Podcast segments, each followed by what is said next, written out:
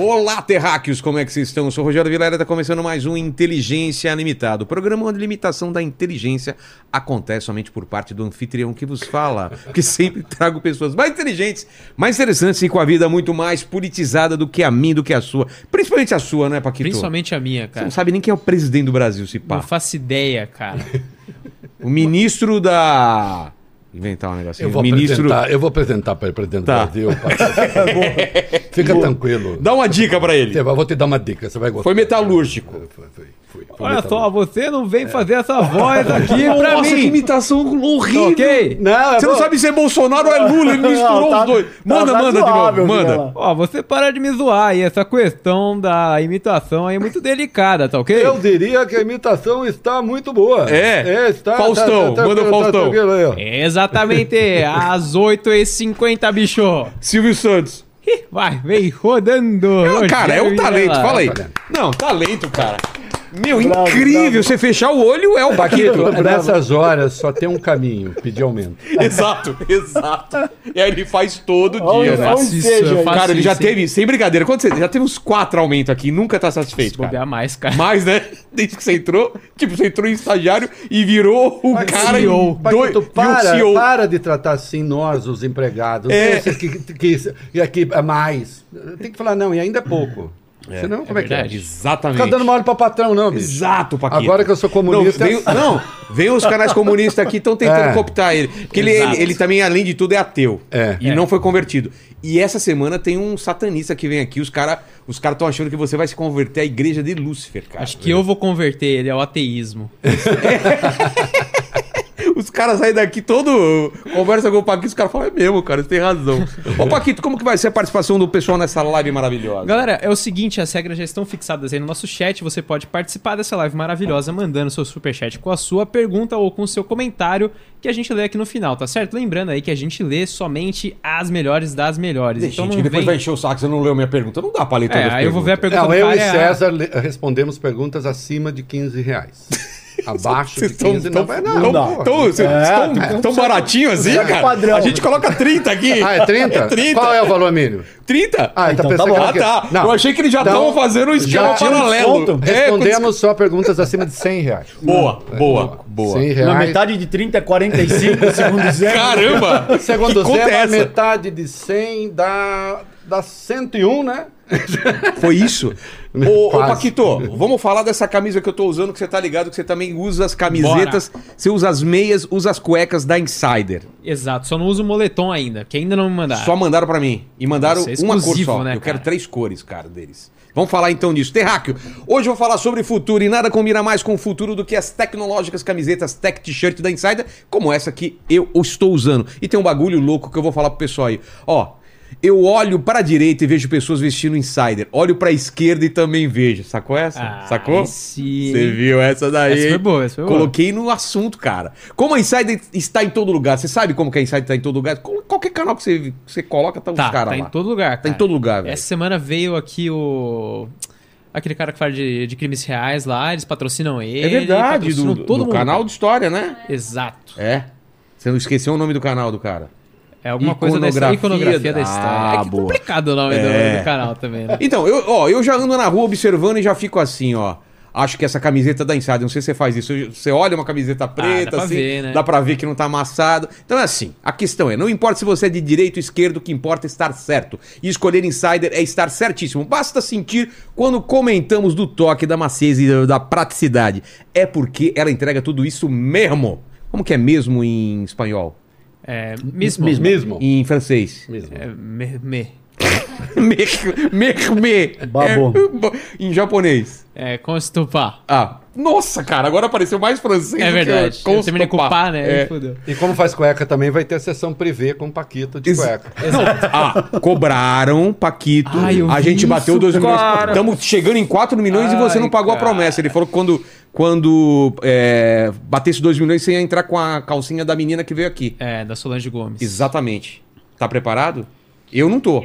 Eu também não. Então esquece. O pessoal tá cobrando. Então a Tech T-shirt já faz parte da minha rotina justamente porque ela não deixa cheiro, não preciso passar e assim tá sempre preto tá sempre sem amassar. E aproveita que o moletom e a camiseta manga longa e a calça masculina voltaram pro estoque. Joga aí pra mim depois a- o moletom pro pessoal ver.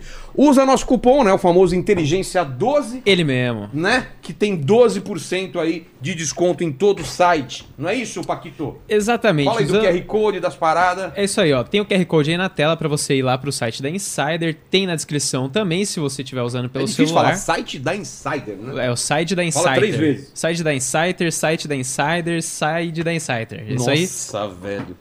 Então tem o link aí, tem o QR Code e tem o cupom escrito aí, tanto na descrição quanto na tela, pra você não se esquecer de pegar seu descontão aí de 12% na loja inteira, fechou? Fechou. Então vai lá, Inteligência 12, manda lá. É o nosso cupom. E aqui tá o presente pros convidados, Ô, pro César, garoto, obrigado, o Reinaldo bem, aqui. obrigado. Obrigado. E cadê meu negocinho aí? Ah, minha, minha guaranazinha aqui, né?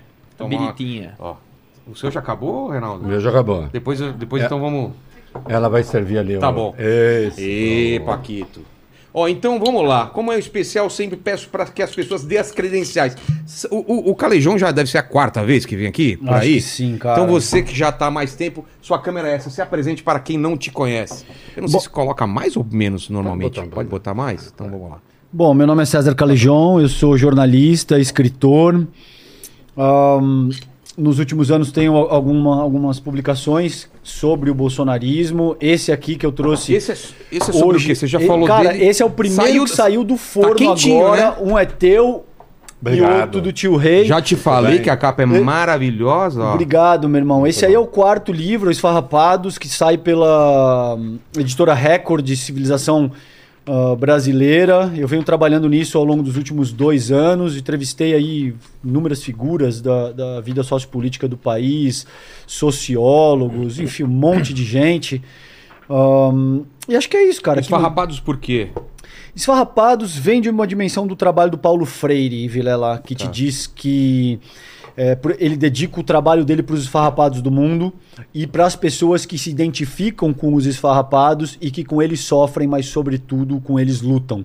Essa, essa- eh, tem essa dimensão do trabalho do, do Paulo Freire. E, e o Brasil, infelizmente, é um, um país de esfarrapados, cara. Você tem 100 milhões de pessoas, segundo o Instituto Trata, por exemplo, que sequer têm acesso a saneamento básico, entende? Quanto? 100 milhões de pessoas. A gente não tá falando de algo super tá elaborado andando e. que- Na pressa que deveria ser, né? Exato. Estamos perdendo umas gerações aí, a galera passa aí. Exato, como a gente já É. conversou aqui em outras ocasiões, a gente pode falar um pouco mais É, disso, disso. inclusive. Mas acho que para minha introdução é Tá isso. bom. Sou jornalista com mestrado em mudança social e participação política pela USP. Acho que é isso aí. Reinaldo, Eu sou jornalista, é, toco o programa É da Coisa na Band News FM, sou colunista da Folha e colunista jornalista há do quanto UOL. tempo? Ah, Parou de tenho- contar? Eu tenho 61 anos desde os 25. Faz tempo. É, faz tempo, né? Paquito nasceu em 2001, ele não tem de idade, né? O que você Não tem, de tem. jornalismo. Não é ou não é, Paquito? Exatamente. Ó, só uma- um detalhe aqui, ó. Eu vou fazer a boa aqui pro César, ó. Olhando aí na tela, ó. Tá. Tem sessão de Ah, tem uma autógrafo sessão de aí. autógrafos do livro dia dele. 11 que dia vem. 11. É semana que vem já? Isso, obrigado, Paquito. É, terça-feira que vem, Vilela. É, o tá, pessoal- você o tá pessoal tá convidado. vendo. Você não vai ter desculpa, hein? Tem que estar lá. Mas é, é à tarde, né? É das 18. Ah, você vai estar no- no, você faz programa. no horário da live. Então É. eu perco todo, todas as paradas. Os todo- eventos, é não, eu verdade. penso um monte de coquetel, lançamento, tudo é à noite. É. Hoje, por acaso, eu fui ver Missão Impossível de pra isso era porque era de manhã, porque Aham. sempre é à noite a pa- Bom, a mas é parada. por um bom motivo, Tá. você também tá tocando aqui. Então é que na legal. terça-feira que vem, dia 11 de julho, na Martins Fontes da Paulista. Fica o convite pro tio Rei também, se Tá. puder chegar lá. Ah, Avenida Paulista, número 509, Tá, na tá toda a Martins informação que o Fontes. pessoal tá vendo. Tá isso daí lá pra eles. Na, Ah, na vai estar tela. um monte de gente boa lá. Chico Pinheiro, Chico É. Sá, Galãs Feios, Pô. um monte de gente boa. Que pena, cara. Queria, muita, muito desse, desse pessoal não conheço, queria conhecer.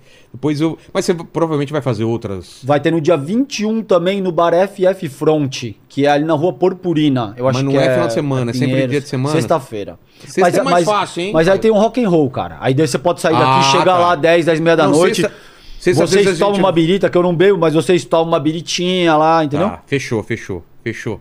Fechou, então, apresentados os dois, né? É... Ô, Paquito, se apresenta aí também. Gostaria de saber o seu currículo.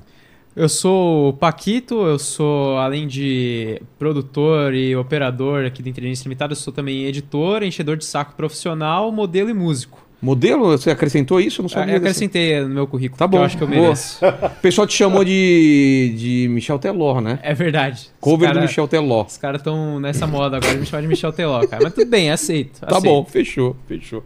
Eu acho que a gente podia, aí tem vários temas que eu queria abordar, mas eu acho que a gente podia começar pelo principal, né? Semana passada, né? Foi o, Foi. o- o Bolsonaro inelegível. Isso. É, dá o contexto pra gente, como isso aconteceu, como funcionam essas votações, porque a maioria do, do pessoal não entende direito, né? Quem vota, por que quer, foi pro, pro- é, é- é o Congresso, é o STF, como que funciona essa parada e o que significa isso pro futuro da direita, né? Quer começar, tio Rei, pela ordem? Ó, vamos lá. É, O Bolsonaro ele foi julgado por um tribunal eleitoral. Tendo sido julgado por um tribunal eleitoral, julga-se, portanto, crimes, julgam-se crimes eleitorais. Então não foi do governo dele, foi a campanha.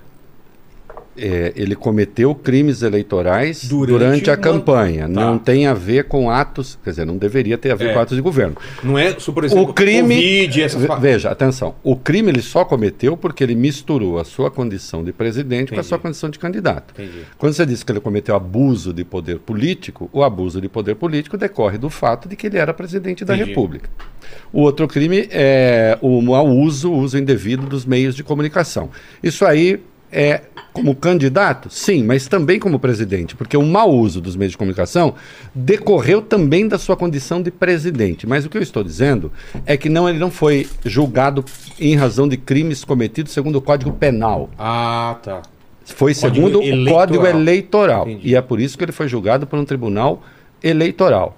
É, o que é que ele fez? Então ele não vai preso. Não, Não, tem isso não dá prisão, isso ele, dá- Ele não pode ser. Ele, ele Não pode por se isso. candidatar. Não, Não por, por isso. isso. Não por Não isso. ainda. Não ainda. Tá. Tribunal Eleitoral não manda ninguém para cadeia. Tribunal Eleitoral torna inelegível, caça mandato.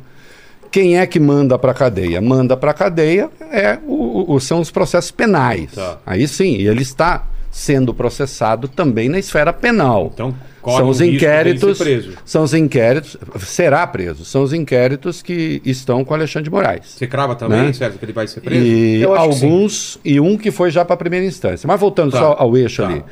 É, no dia 18 de julho do ano passado, ele reuniu os embaixadores no Palácio da Alvorada para denunciar que houve fraude nas eleições 2014, 2018. Disse: Eu tenho aqui as provas. Ele não tinha, ele estava Que ele, mentindo. inclusive, venceu, né? Obviamente.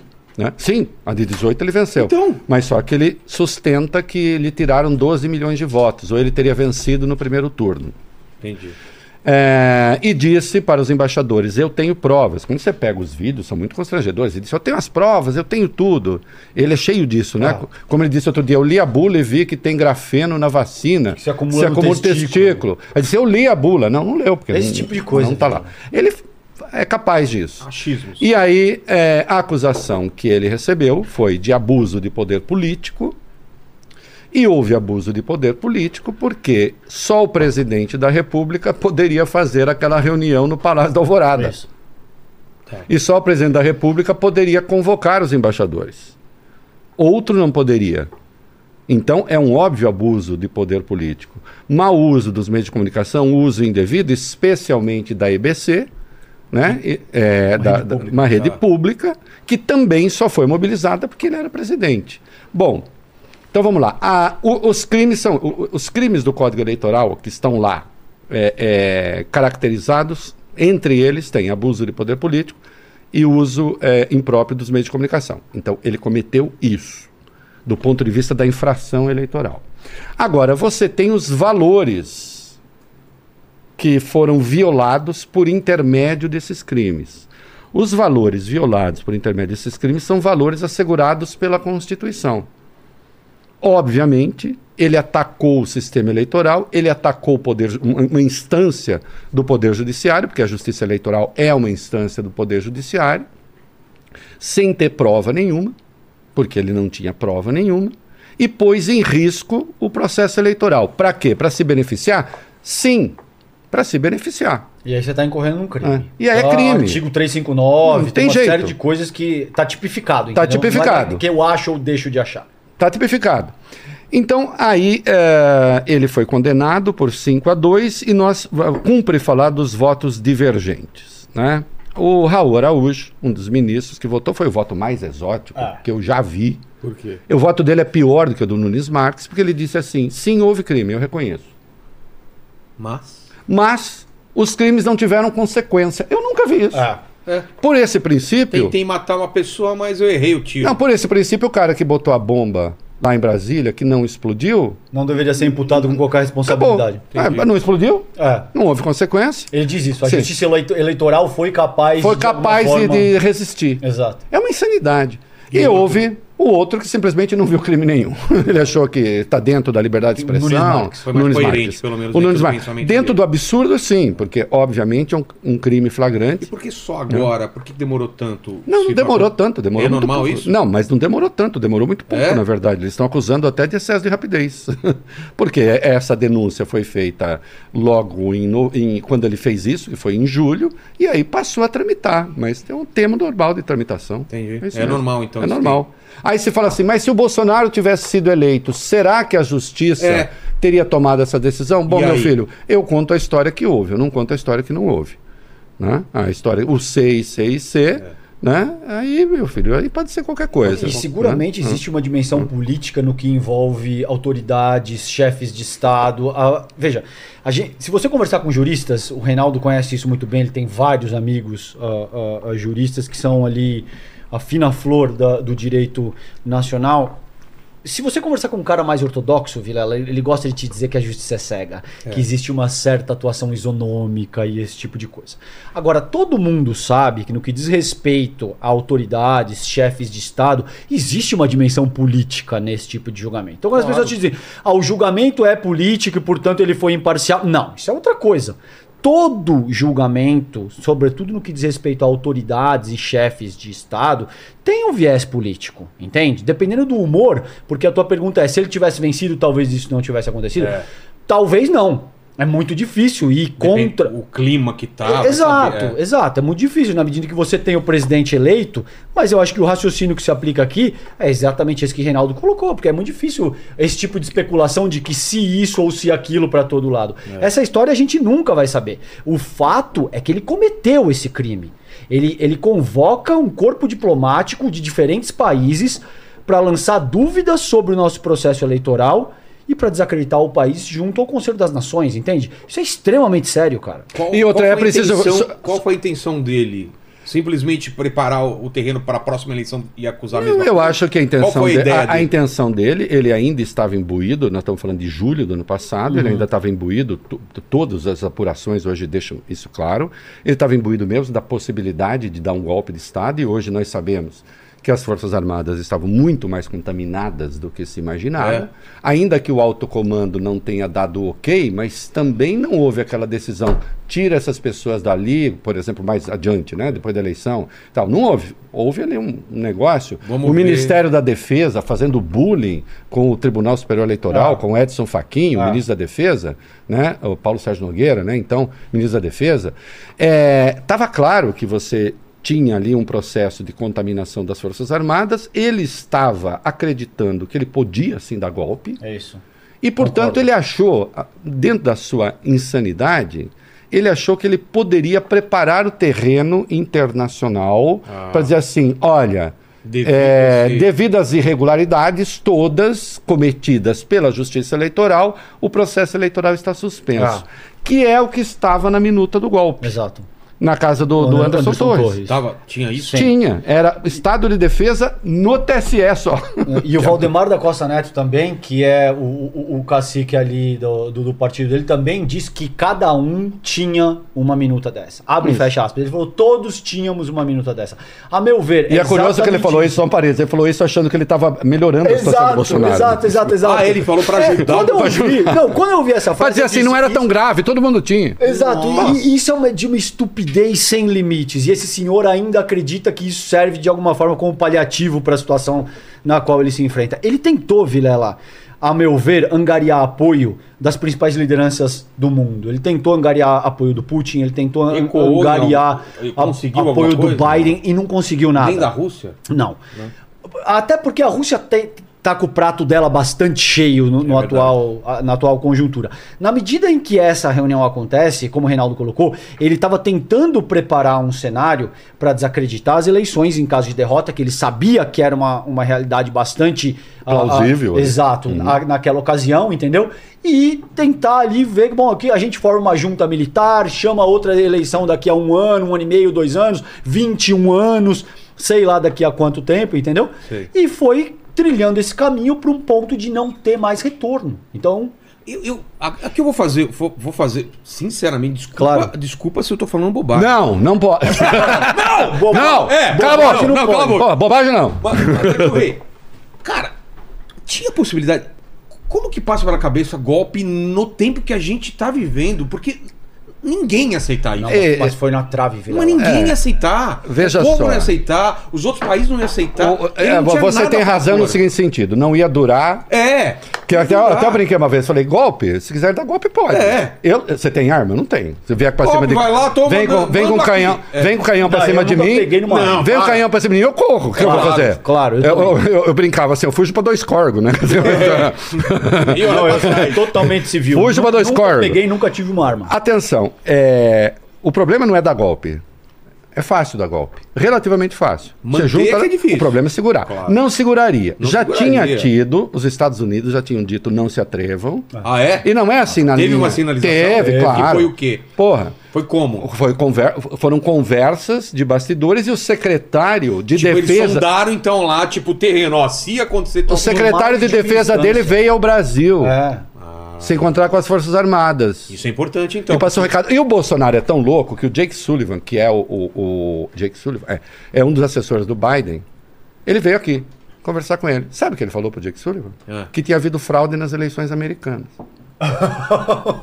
O- Quem O, falou o isso? presidente brasileiro, As que elegeram o, o Jair o Bolsonaro, falou para um dos principais Biden. Assessores do Biden. Vilela. É, Você é estrategista, estrategista militar. Fe- Fez a mão, né? Fez a- é, que tinha havido fraude na eleição americana.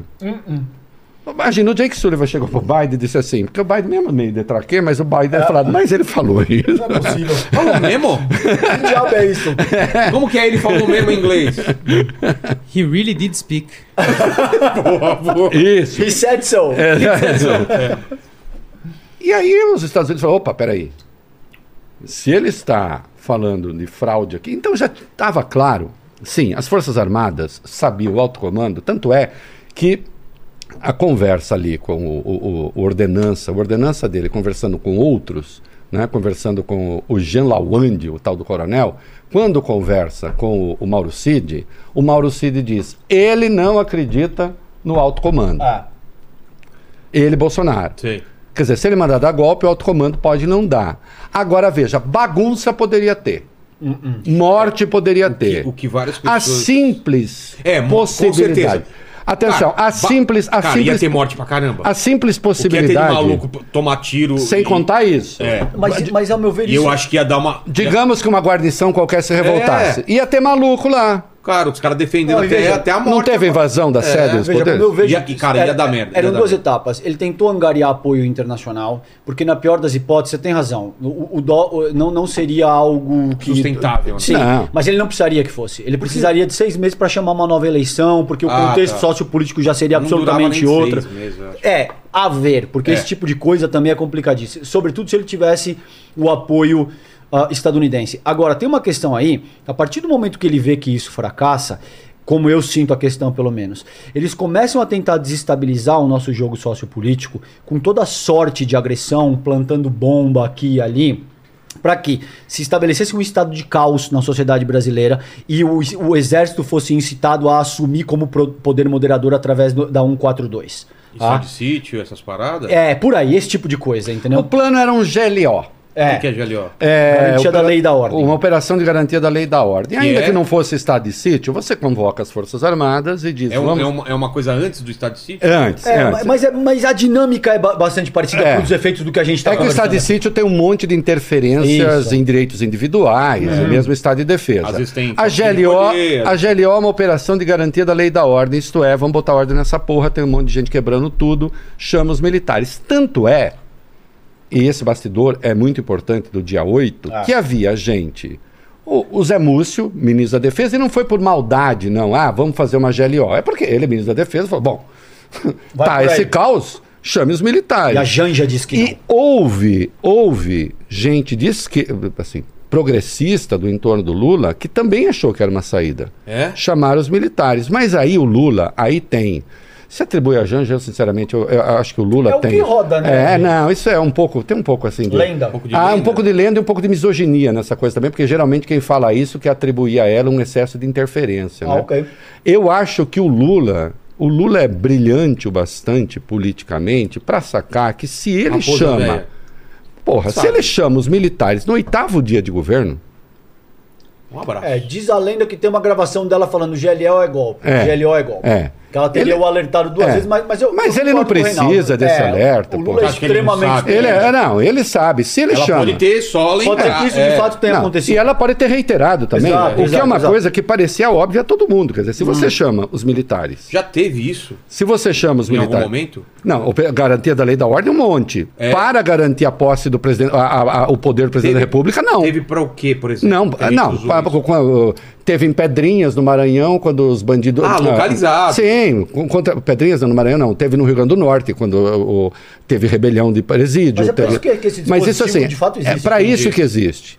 É que alguém falou assim. Como, de qualquer modo, tem bagunça de rua, você pode ter uma GLO? Pode. Só que GLO, para garantir presidente no poder, aí o Lula pensou óbvio, eu fico refém. Ah. É. Quando o que eu preciso fazer é o que ele fez. Eu preciso trocar o comando do exército. Ah. E ele trocou.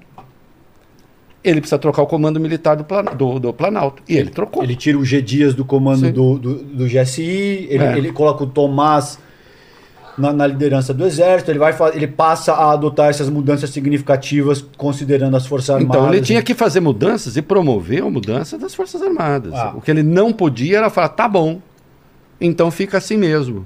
Né? E obrigado, militares, por quê?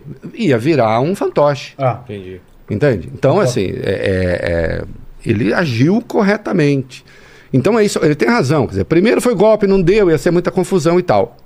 Falhou isso. Aí queriam o quê? Queriam a ingovernabilidade. ah. Queriam ingovernabilidade. É a conversa do tal do Jean Lawande com o Mauro Cid. Vai ter intervenção, vai ter intervenção, não vai ter, fala pra ele, tá? Olha que ele vai pra Papuda. O, o Lawande falava isso. Aliás, É, Pelo amor de Deus, pera- Sidão. é, o presidente vai é, ser preso, é. ele vai pra Papuda. Aliás, Lawande, você acertou, vai mesmo. é, mas mais tarde, não Isso vai é, ser. É, não é agora. Isso é de quando que ele fala isso? Isso é novembro, novembro, novembro, dezembro, dezembro, é. dezembro. Acho que sim. Até o dia que ele fala, porra, não vai ter nada mesmo. Babou.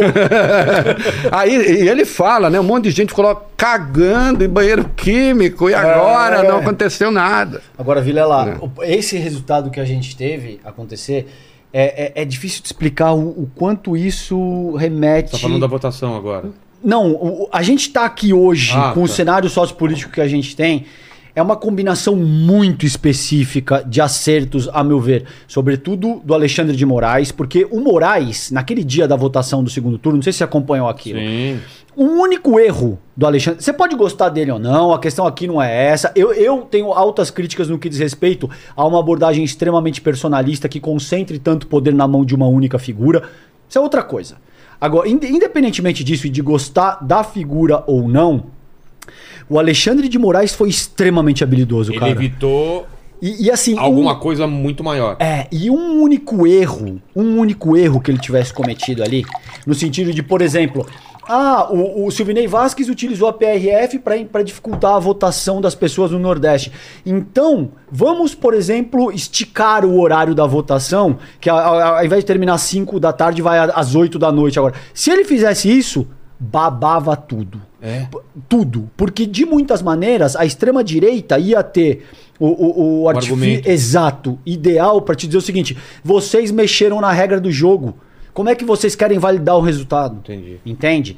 E, muito habilmente, o Moraes conduz aquilo, de novo agora, em diferentes ocasiões, para não me estender muito, ele foi extremamente habilidoso, assim como foi Lula nessa ocasião de não cair nessa tentativa aí da, da GLO. Então é uma situação bastante específica Tá. que, que nos, nos trouxe até aqui hoje. Eu, você sabe que eu brigo com coleguinhas da empresa, eu vou brigar com o Sérgio, porque ele nem disse quais são as restrições, mas há muitas críticas ao Alexandre, é, que eu acho infundadas mesmo, desde a crítica ao inquérito 4781, que é o inquérito das fake news, que foi aberto de ofício pelo Dias Toffoli, diga-se de passagem, tá?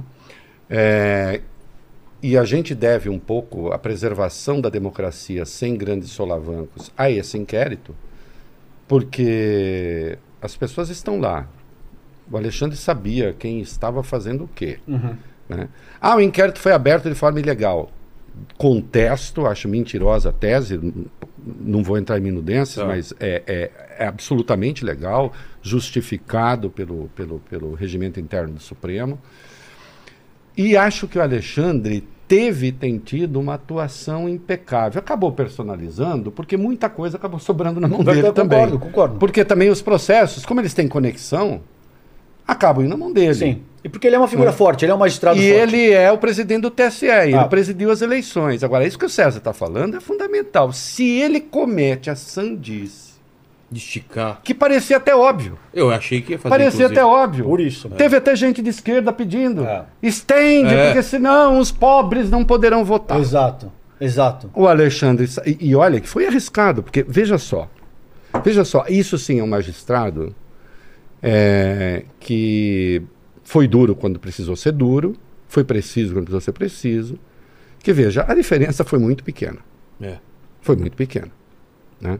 Você imagina Cara, se o Alexandre diz a eleição termina a tal hora que termina, e se o Bolsonaro ganha também. Ah. Com, com essa diferença com uma mínima- diferença que, menor, menor até. que até, essa. é. Ah, Putz, Bolsonaro ganha por 200 mil votos. E o Alexandre não estendeu a votação. Pronto. E estava evidente que tinham tentado criar eh, dificuldades para votar. Ia ser um sururu dos ia, diabos. Ia. Ele, ele Ia ser um sussurro dos Perigando diabos. um colapso civil aí. Porque você fala assim, mas por que, que não houve. Primeiro que houve sururu, mas não foi por causa do Alexandre. É que o Alexandre, como ao, ao falar assim, a eleição termina nesse horário e ponto, em tese, ele prejudicou o eleitorado do Lula. É. Porque eram eles que estavam tendo obstado é. o caminho. Ah, E mesmo assim o Lula ganhou. Então esse argumento não existiu. Eles tentaram pelos outros caminhos enlouquecidos todos. Né? Mas é nessa hora que assim baixa a luz no magistrado e diz não. Né? Claro, o tempo todo. Tem uma coisa, quando se fala de personalismo do Alexandre, eh, eu já disse, acho que se deve a esses fatores, se deve ao fato de que ele de fato não existe, não exi- ele, não, ele não hesita, ele é muito firme. sim. Mas não se enganem, Alexandre toma decisões colegiadas mesmo quando elas não são. O que eu Ele- quero dizer. ele conversa com os pares, Sim, Isso, é. sim, É, são sim. decisões Mas consensuais. é isso que sabem dizer. de bastidores ou ele deixa Não, claro? tô, tô te passando uma informação. Tá. É, assim, Não é ele que, sem falar nada... vai lá- Não, imagina. Olha, são poucos os que fazem isso ali. Que tomam decisão monocráticas, decisões Entendi. monocráticas Monoca- te, te custam muito caro Isso, politicamente isso. na corte, entende? É. Porque você está agindo por conta própria. Então, assim, é monocrático? É monocrático, mas é um monocrático que já foi conversado. Tem gente que toma decisão monocrática ali sem conversar com ninguém? Tem. Tem. Então, o Fux, por exemplo, declarou que é inconstitucional o juiz de garantias. Quem disse para o Fux? O Fux.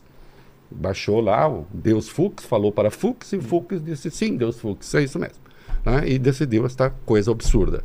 É, agora, o Alexandre, especialmente nessas questões envolvendo processo eleitoral, envolvendo ah, a investigação agora é, é, dos atos criminosos. As decisões que ele tem tomado, ele tem conversado. Você acha que o Alexandre não conversa com o Gilmar Mendes? Você acha que ele não conversa com a Carmen Lúcia? Você acha que ele não conversa com o Dias Toffoli? Você acha que ele não conversa com os mais experientes ali? Sim. Conversa justamente para evitar que o tribunal rache, que o tribunal se divida tal. Porque existem aqueles que têm os seus próprios julgamentos a respeito. Nunes Marques, É. né? o André Mendonça, hoje um pouco mais maleável, Sim. mas ainda assim com uma origem também que é clara. Todo mundo sabe né, qual é. Então esse é um ponto. Agora, o segundo ponto é, criminalmente, o que pode acontecer e o que está em curso. Eu acho que é Os dois falaram que, que apostam na, na prisão. Eu aposto. Por, por qual crime? Ou por quais crimes? Ele, ele cometeu um sem número de crimes. A gente costuma brincar que ele gabaritou o, o- o Código Penal. O que estaria mais avançado seria essa questão da- das fake news e esse tipo de coisa que está na mão do, do próprio Moraes. Agora tem uma questão aqui, eu comecei a nossa conversa te dizendo o seguinte. Todo julgamento de uma figura política, de um estadista, que ele nunca foi, mas ele tem esse status, ah, tem uma, não é uma, uma questão única e exclusivamente jurídica. Você tem uma questão política muito forte Com envolvida. certeza. E ele vem desidratando ele, o- politicamente. Vai acontecer também. Tá É. acontecendo com, com o Trump lá nos Estados Unidos também. Também. Pode ser que o Trump seja reeleito e aí o cenário muda radicalmente, inclusive no Brasil, se o Trump se reelege Concordo. em 2024. Agora, veja, a inelegibilidade, a meu ver, vai catalisar esse processo de, de persecução criminal, segundo o qual ele vai ter que responder. Porque ele se torna basicamente. Tem duas questões aqui. Ele já está punido pelo TSE, Vilela. Ele já não pode se candidatar até oito anos. Isso não tem retorno, não tem nada Tem- que possa... Pode ser que sim. Pode? É, pode. No momento, não. Tá. No momento, ele encontra-se inelegível. Isso não é irreversível. Pode ser que no futuro isso mude. No momento, ele só poderia se eleger à presidência em 2030. Por quê? O, o prazo da inelegibilidade começa a contar a partir do último pleito presidencial. Só que o TSE submeteu o caso para o TSU, que é o Tribunal de Contas da União, por uma série de coisas que eu não vou me estender muito aqui, porque senão a gente vai embora nisso. O TSU, ao deliberar. TCU, TCU, TCU, perdão. Tribunal de Contas da União. É. O TCU, ao deliberar e considerá-lo culpado e ao torná-lo inelegível, a- começa a contar a inelegibilidade a partir do momento que o tribunal assim decidir. E isso o impediria de se candidatar também em 2030 à presidência. Ele só poderia voltar em 2034, quando ele já está aí com 80 anos.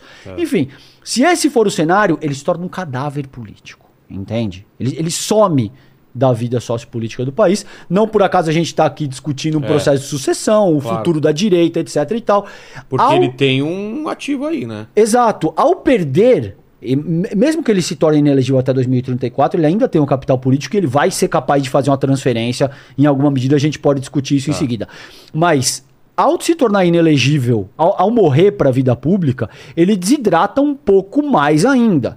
E ele se torna uma presa um pouco mais fácil politicamente para esses processos. Presa talvez não seja o termo é, adequado que eu deveria ter utilizado aqui. O capital político dele arrefecendo, as defesas, segundo a- a- a- as quais ele ainda se sustenta politicamente, são bem menores. E aí ele se vê confrontado com um processo de persecução criminal que deve ser muito mais agudo do que já foi até esse ponto, entende? O César usou uma palavra boa, que é catalisação e catalisador, né? que em química é quando você acelera uma reação. Né? você pode ter isso acelerado. Uma coisa que eu entendi perfeitamente do discurso dele, quando você fala que toda decisão jurídica também é política, é no seguinte sentido. Juízes tomam decisões também segundo o princípio da razoabilidade. Isso é um clássico mundial das democracias. Te dou um exemplo. Ah, vamos julgar aqui uma causa qualquer de uma correção monetária que vem lá da não sei quando. E, bom, se eu for pela letra fria da lei, seria preciso pagar uma indenização de 300 bilhões de reais para todo mundo, você quebra o país. É. Os juízes falam assim: não, Não é minimamente razoável. não é razoável. Tá. Né? Então você tem o princípio da razoabilidade. É, então, os ministros, claro que eles pensam no princípio da razoabilidade também, como pensaram no caso da ineligibilidade da Dilma e do Temer, que foi julgado lá no TSE, os bolsonaristas falam muito verdade. disso. A dupla ineligibilidade ali, caso se votasse, e não se votou nem a da Dilma, significaria deixar o país acéfalo, então. Exato. Sim. E aí vo- você vota para deixar o país acéfalo? Então os juízes também, ainda que devam se orientar, obviamente, pela lei, eles também optam pela lei, mas segundo o mal menor. Se a aplicação da lei for o mal maior, mas isso é um clássico do direito mundial, desde que o direito é direito. Né? Desde o direito romano, que é o mais organizado deles da antiguidade. Então tem isso também. Não é no sentido que você vai ter uma decisão fraudulenta. É diferente do Sérgio Moro condenar o Lula sem prova, entende? Não tem prova, ele está condenando porque ele está fazendo política. É outra coisa. Então, se o Bolsonaro quebra a cara, fica, digamos, mais fácil, e quebrou a cara eleitoralmente, que os processos criminais eventualmente é, não é que eles andem com mais rapidez, é que haja menos pejo, menos receio de fazer valer a lei. Exato. Porque os crimes foram cometidos. Os crimes foram cometidos. né? Essa ineligibilidade do TSE, ela vai até 2 de outubro de 2030. Como a eleição em 2030 vai ser no dia 6, inicialmente ele vai ser recusado, depois ele vai conseguir a candidatura. Se ele quiser ser senador, deputado ou presidente. Então ele pode se candidatar. Se vier a condenação do TCU, como ele disse, a condenação do TCU é a partir do trânsito em julgado, que vai Aí ser avança. mais adiante.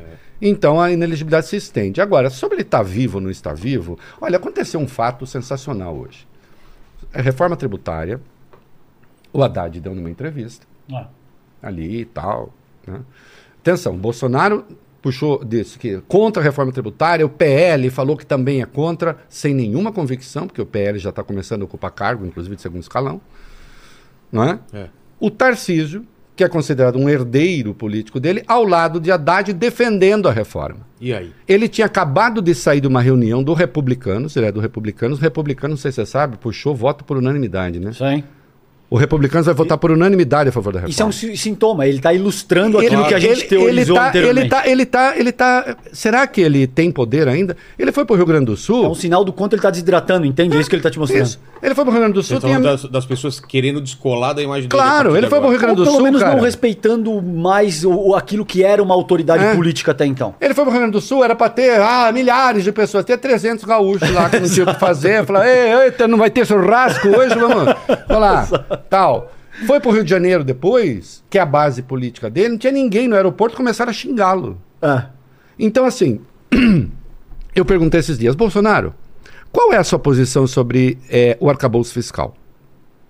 Ele não tem nenhuma, porque ele nem sabe o que é. Então vamos lá. Líder de oposição. A oposição ao Lula hoje, ela está na imprensa. É a oposição mais organizada que o Lula tem. E nem tô, cada um fale o que quiser, mas o fato é que é. Claro. Entendeu?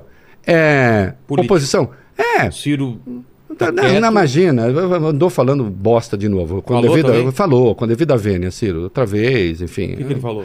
Incontinência. Não, de, novo, falando da questão do centrão, da roubalheira, não sei o que, como se o Lula não tivesse acordo. É, é monotemático, assim É como a imprensa também está monotemática com a É. questão da Então- Venezuela, do ditador, É. o, o que não significa que o Lula não tenha falado besteiras e coisas que poderiam ser evitadas. Tem, tem. Eu, eu escrevi um. um- Sobre a eu, re- relativização Eu escrevi da um, um, um balanço dos seis meses, escrevi no UOL e, E também fiz, um, fiz um, no meu podcast. Sei que fiz nisso lá. vocês discordam um pouco, Não, né? não, eu acho que assim. Podemos eu, abordar isso, Eu né, acho que podemos falar de Venezuela. Eu acho assim. o- Eu acho que o Lula ah, até agora ele errou muito pouco, ou quase nada. Concordo. Inclusive no que diz respeito à Rússia. Eu não acho que ele está errado. É, no eu li tá esse falando. texto dele. Eu não acho. O que eu acho, assim, em relação à Venezuela, em relação à Nicarágua, e podemos até voltar daqui a pouco, mas assim, eu acho, se você não tem como dizer a coisa certa, então não diga a coisa Fica errada, quieto. diga simplesmente não E, tenho nada com isso. veja, a minha contribuição aqui. Tá. Política institucional, Vilela, não é divã. Você entende? Existe a integralidade da questão e existe aquilo que te convém dizer. No xadrez, a gente diz assim: você pode adotar esse movimento? Posso. Te convém adotar esse movimento? Existe uma diferença, uh, um universo de diferença entre as duas coisas. Então, veja, eu posso argumentar que democracia é um conceito relativo? Depende. De- Nesse momento, a meu ver, me parece que não te convém fazer isso. Não. Sobretudo porque a gente vem de um momento muito agudo no qual a gente teve que defender a democracia É. E vem brasileira. da condenação de um cara no. TSE, justamente que desrespeitou a democracia. seguinte, É uma exato, burrice. Exato. Então, É, por todo esse contexto. Exato. Agora, você também nunca vai ver ah, o termo, por exemplo, ditador ser associado a lideranças estadunidenses.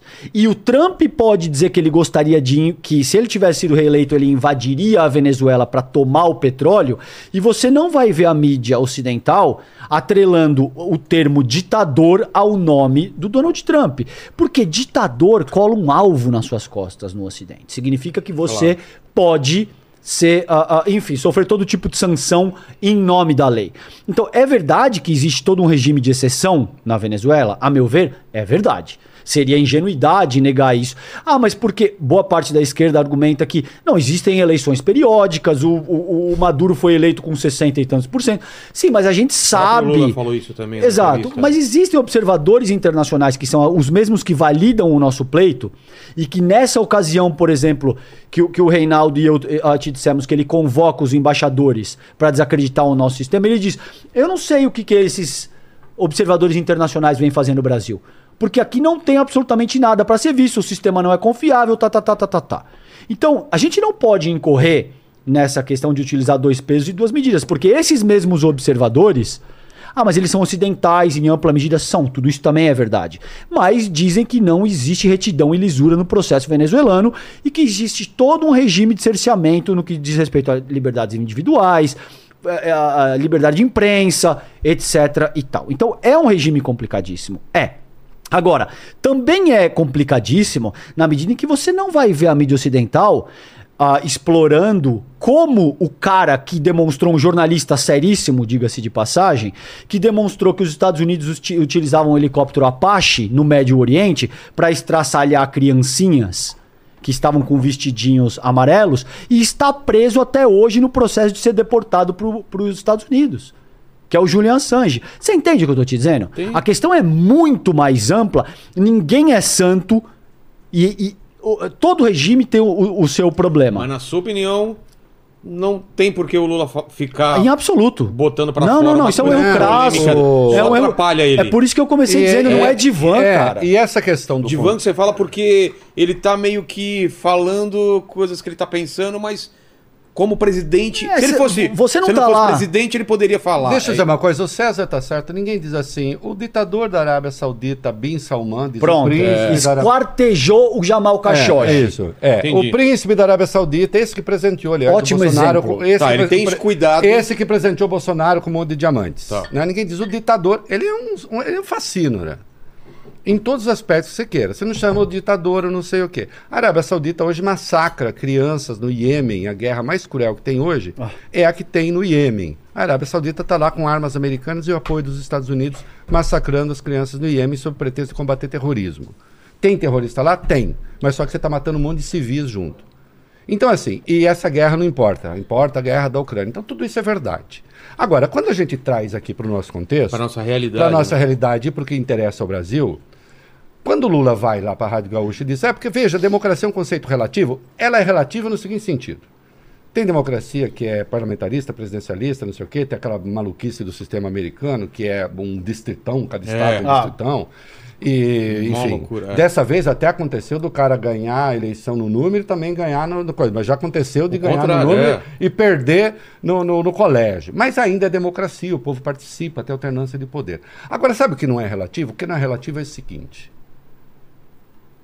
um regime em que a oposição pode se organizar livremente, tendo uma constituição democrática, em que há imprensa livre, esse regime é democrático. Tá. Se você não tem imprensa livre, e se a oposição não pode se organizar livremente, democrático ele não é, não tem nada de relativo nisso. Entendi. Concordo. E, portanto, a Venezuela é uma ditadura, a, um- a- a- a Nicarágua é uma ditadura. E eu não quero, César, que o Lula fale assim, é uma ditadura, vamos acabar com essa ditadura. Não, não tem que falar. Não tem Que que nem o Lula falou assim, vou ajudar a, a- a soltar lá o bispo. O bispo foi preso de novo, né? Diga-se de passagem. Foi solto e preso imediatamente. Se o Lula puder ajudar a soltar alguém, aplaudo, que ajude. Agora, atenção, ele está ajudando a soltar um num regime fascinoroso. Aham. É um- aquele casal que governa Nicarágua, com a devida vênia, é tão psicopata quanto o príncipe da Arábia Saudita. Com a diferença que eles matam nicaragüenses. É.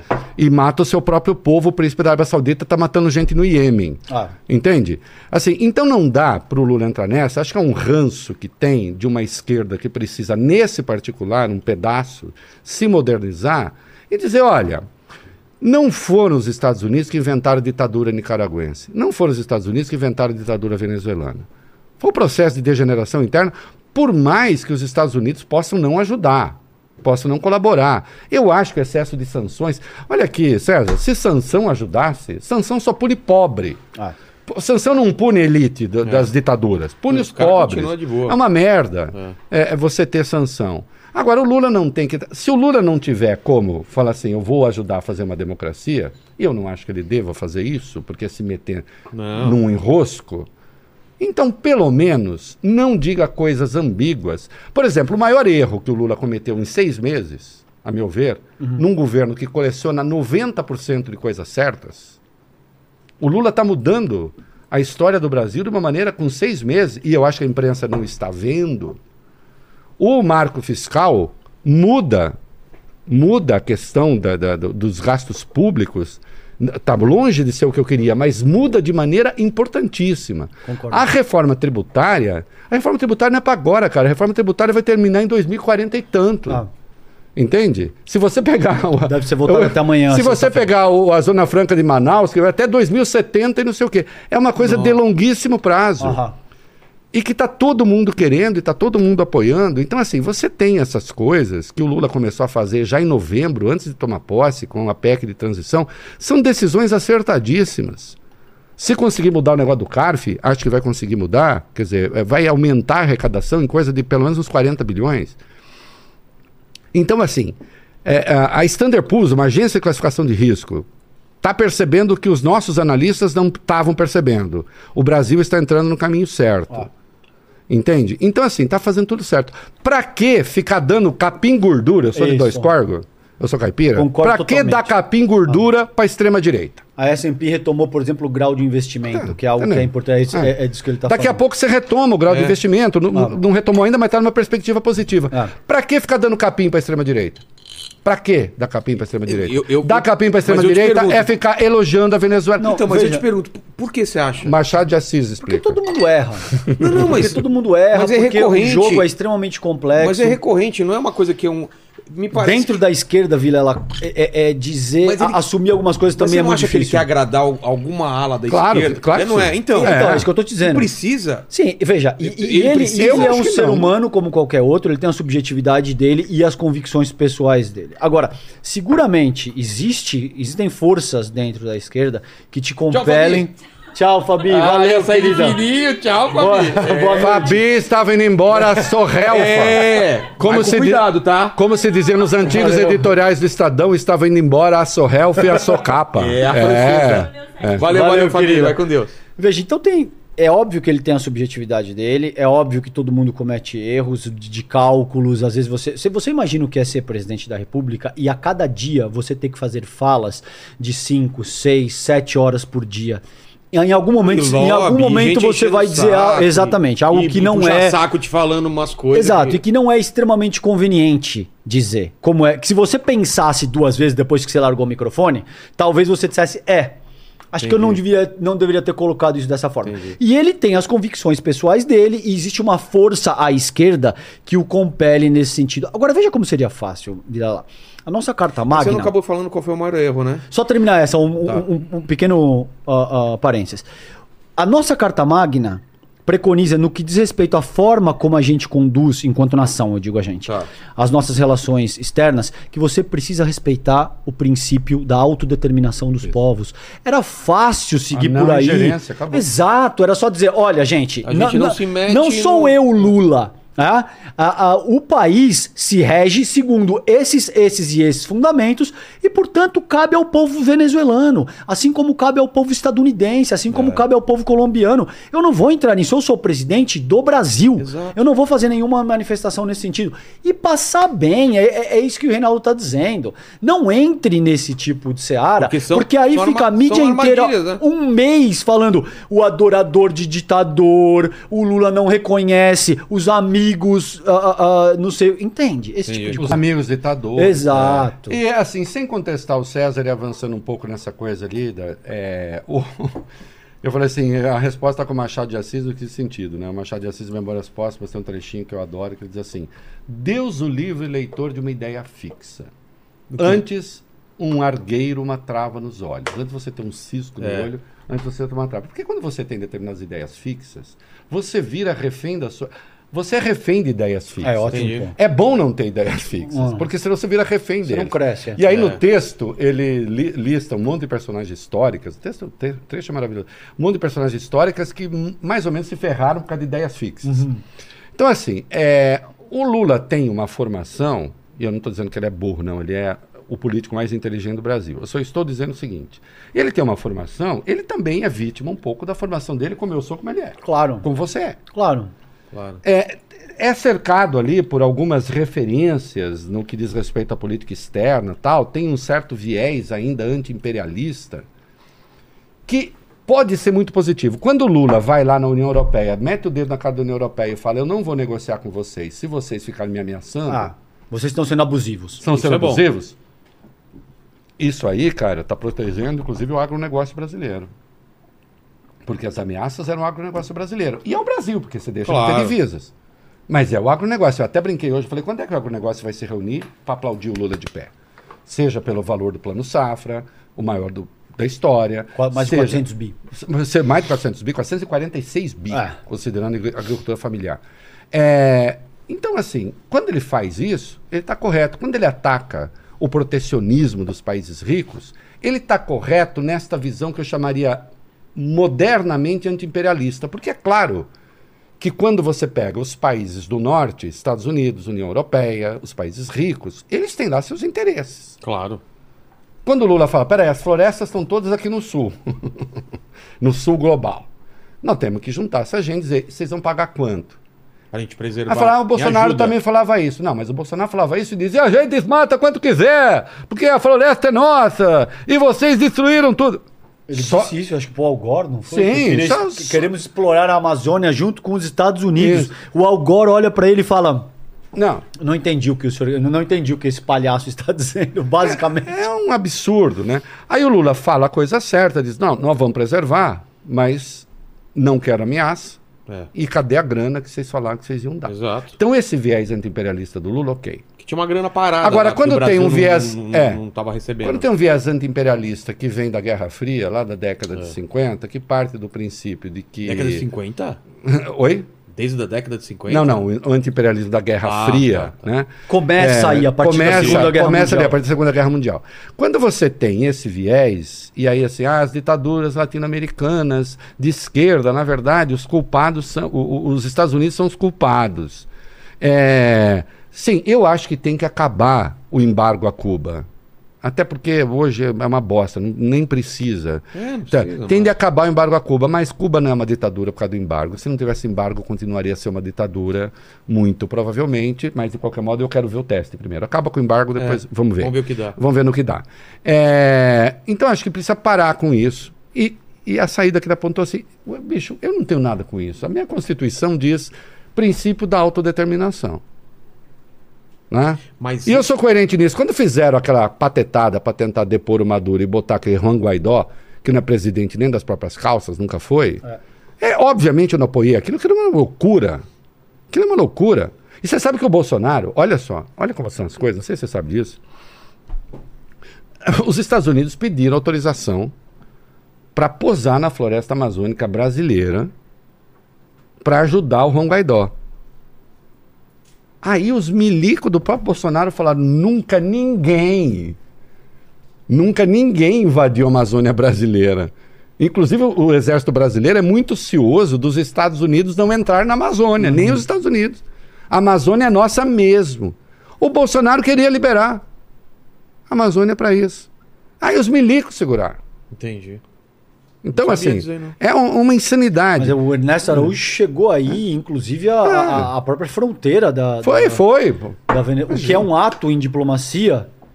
É um ato de guerra. Que prece- Exato, que precede coisa, a é. guerra, entendeu? Que assim, é, é o último ato antes É. da guerra. É quase um ato de Tivemos- guerra. Exato. Tivemos próximos, então. É, muito próximos. Muito, próximos de, de fazer uma grande merda. Que E, e aí, contrariaria um século, Vilela, de, de, de relacionamento com o nosso hemisfério. Um desses parâmetros que eu citei, por exemplo, a, a não agressão, a- a respeito à autodeterminação dos povos, tal, tal, tal, tal, tal, você também tem, isso é parágrafo único, cara, na nossa Constituição, que te diz que formar uma grande nação latino-americana é o objetivo das nossas relações exteriores, entendeu? Então isso contrariaria a nossa Carta Magna e um século de relação com E o nosso hemisfério. Exa- É, é, é, o quanto é- deletério foi esse governo. é, é crime de responsabilidade. Exato. É crime de responsabilidade. Está na lei do impeachment você é, tomar uma atitude unilateralmente beligerante em relação a um país com quem você mantém relações, é crime de responsabilidade. Bolsonaro cometeu ali crime de responsabilidade quando permitiu aquela patetada. E só não se avançou, aí sim, os militares não deixaram. Porque ainda tem né, um alto comando ali que diz, não, peraí, É, não- não vamos passar dos limites, né? Vamos até o limite da, da- do, do absurdo quase, mas ultrapassar a linha, não. Então, acho assim, é uma, é uma velharia ideológica da qual Lula precisa se livrar, sem com isso soltar a cachorrada contra a Venezuela. Ele não precisa soltar a cachorrada contra a Venezuela, nem contra é, é, Nicarágua. Cada um que cuide de si. Agora, não venha me falar que é um regime com o qual você precisa dialogar e tal. Você tem de falar assim: é, eu tenho uma saída para a Venezuela, democracia. Eu tenho uma saída para Nicarágua, democracia. Mas quem vai fazer isso? Os nicaragüenses venezuelanos. Mas qual, que- eu. qual é o maior erro que você falou? Não, eu acho que é esse. É esse mesmo? Eu acho que é esse. Eu acho que é esse. O maior, o maior erro foi a o maior erro foi receber o Maduro aqui. Aliás, isso tem pesquisa também, não sou só eu não. É. Também a população. O maior erro foi receber o Maduro aqui, ali, daquele modo, com uma certa pompa.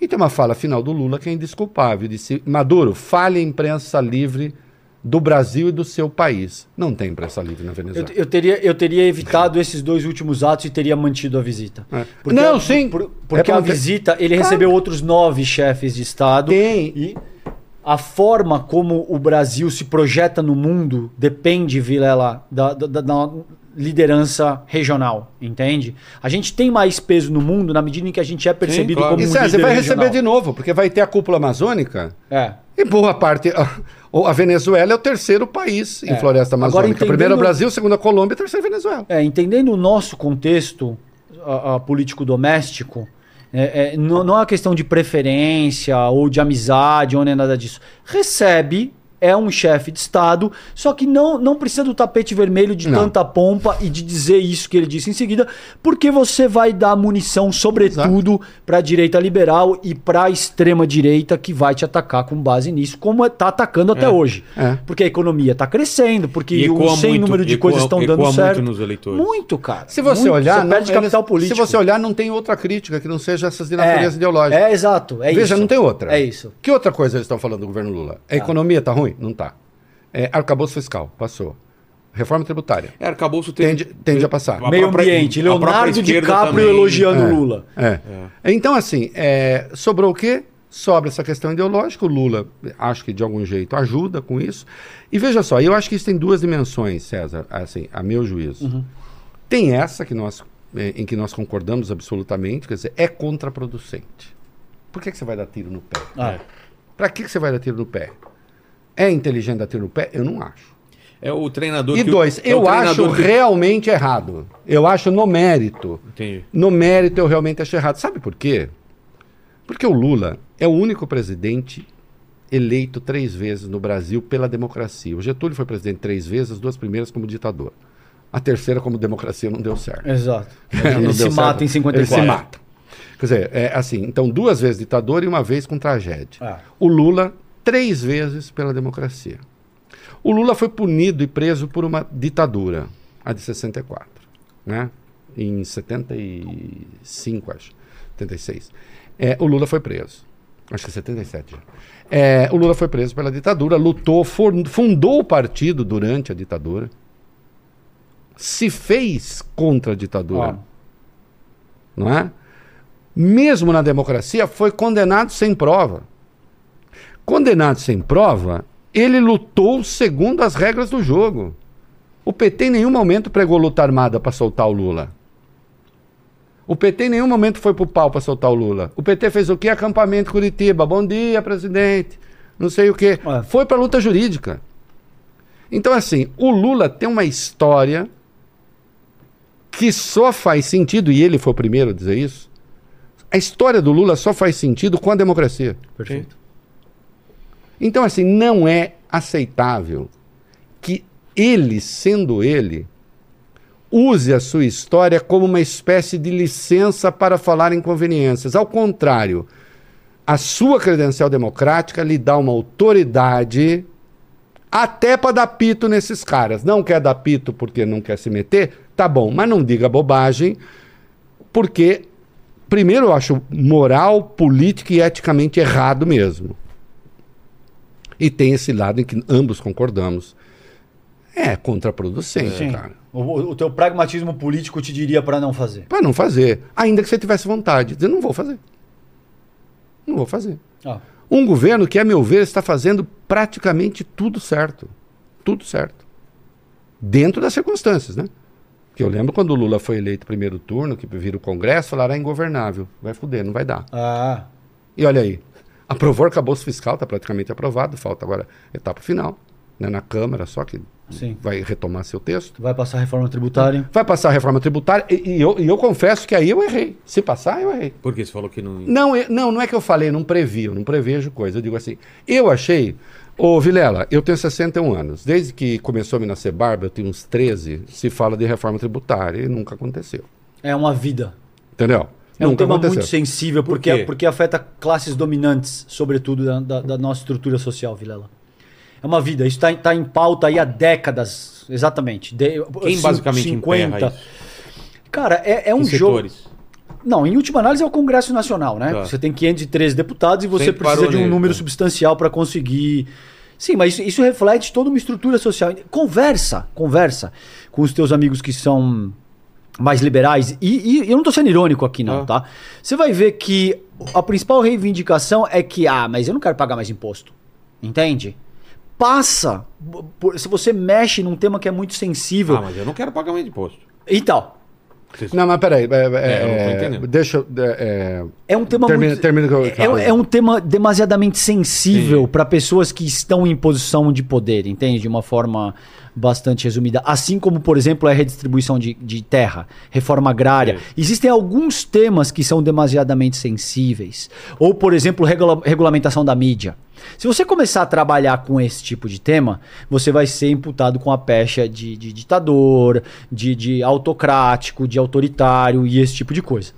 Então, de muitas maneiras, é esse é um desses temas que está aí há, há pelo menos 5, 6 décadas e tal. Mas, Mas veja, eu, fiscal assim, não é aumentar o- impostos o- não, mas não vai aumentar. É, deixa eu dizer, é, eu acho, eu entendo que são coisas, César, você me permite um pouco diversas. Claro assim. que- É, mídia, é, regulamentação de redes sociais, é, reforma agrária, não sei o que, de fato mexe com interesses muito consolidados das elites, É. né? É, eu lembro uma frase antiga do Caetano, que já sou velho, né? Não há nada mais Z no Brasil do que a classe A, né? Então, de fato, mexe. A reforma tributária, eu acho que é uma coisa de outra natureza. Tá.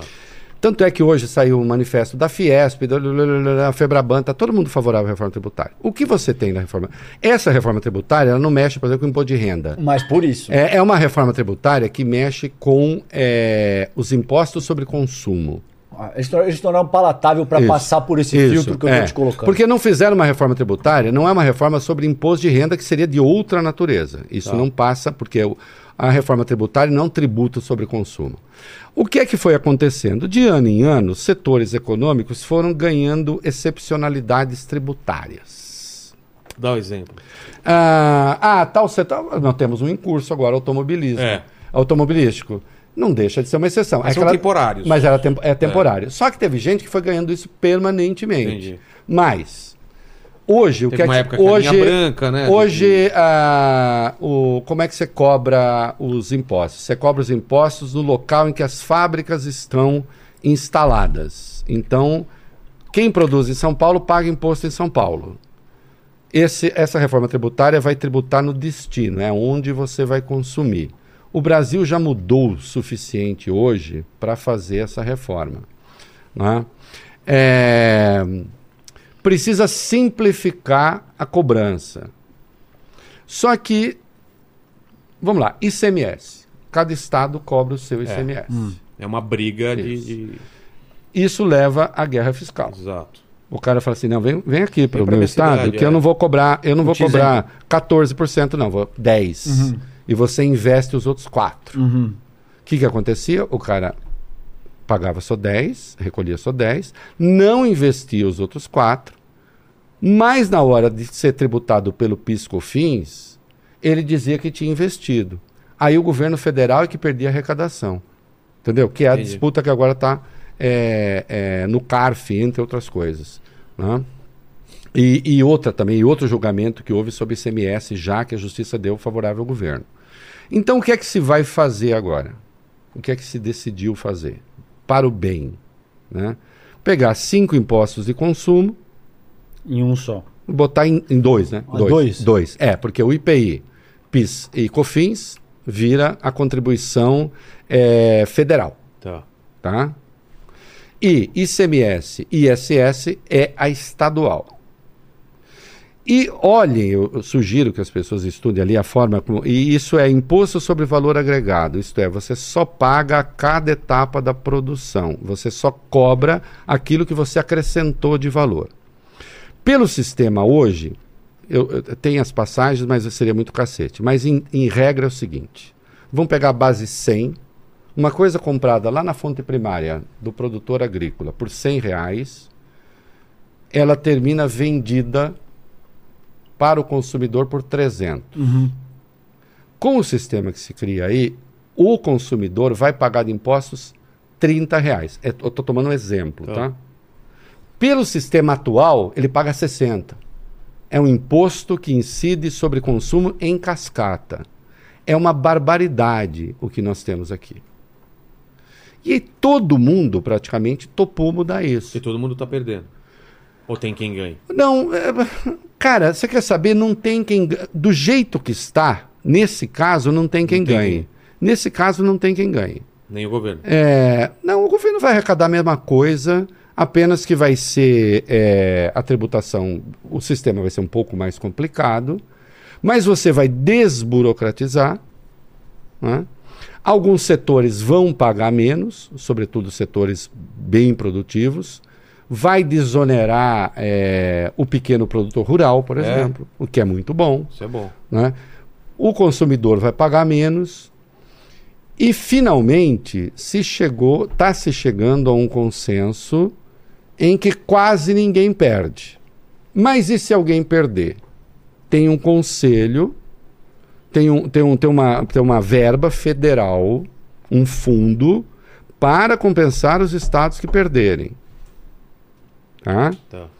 Então, qual era, por exemplo, o Tarcísio estava contra, mas agora já fez o acordo. O Tarcísio tinha um problema com esse fundo. Por quê? Por quê? Esse fundo começa com 8 bilhões e vai terminar em 2033 com 40 bilhões. Porque esse fundo é assim. Nós vamos distribuir preferencialmente aos estados mais pobres. Parece fazer muito sentido. O estado tem PIB menor. Né? Falou o PIB invertido. É. Só que qual é o estado? Você sabe qual é o estado que tem o maior número de famílias no Bolsa Família? Não. Chuta um. Do jeito que tá falando, parece uma pegadinha. É São Paulo. Exatamente. É? Certo, É, mas só porque você fala assim. Eu não sabia. nunca falaria São Paulo. São Paulo. Mas porque do jeito que você falou, eu falei, ah, deve ser uma pegadinha. Eu São não sabia. Paulo. É mesmo? São Paulo, o estado mais rico tem o maior número de Eu ia famílias falar no algum Bolsa do. Nordeste, Mas mas sabe por quê? falou, é. Porque nós temos 44 milhões de habitantes. É. Claro. Exato. Só que Ma- aí mais diz, numeroso também. mas aí diz o Tarcísio com razão. Peraí. Nós temos muitos pobres aqui também. Tudo bem, eu sou um estado rico, mas eu tenho muitos É. pobres. O segundo estado que mais tem é a Bahia. Aí quando você pega relativamente a população, então a Bahia tem muito mais, É. claro, Aham. percentualmente. Proporcionalmente, é. O Maranhão está entre os que mais recebem. Quando você pega a população do Maranhão, então é claro que proporcionalmente São Paulo é mais pobre, mas espera aí, mas São Paulo tem uma população pobre enorme. Mas aí tem argumentação, mas esse fundo não é para as pessoas. O fundo para as pessoas é o Bolsa Família. Esse fundo é para incentivar o desenvolvimento. Ah, Então aí ainda não chegaram, mas o Tarcísio já concordou, não sei a que forma É. elas chegaram. Certo. Com, o, o, o conselho do ICMS. Eu estou sendo muito cacete? não. Não. O conselho do ICMS e do ISS. Tá.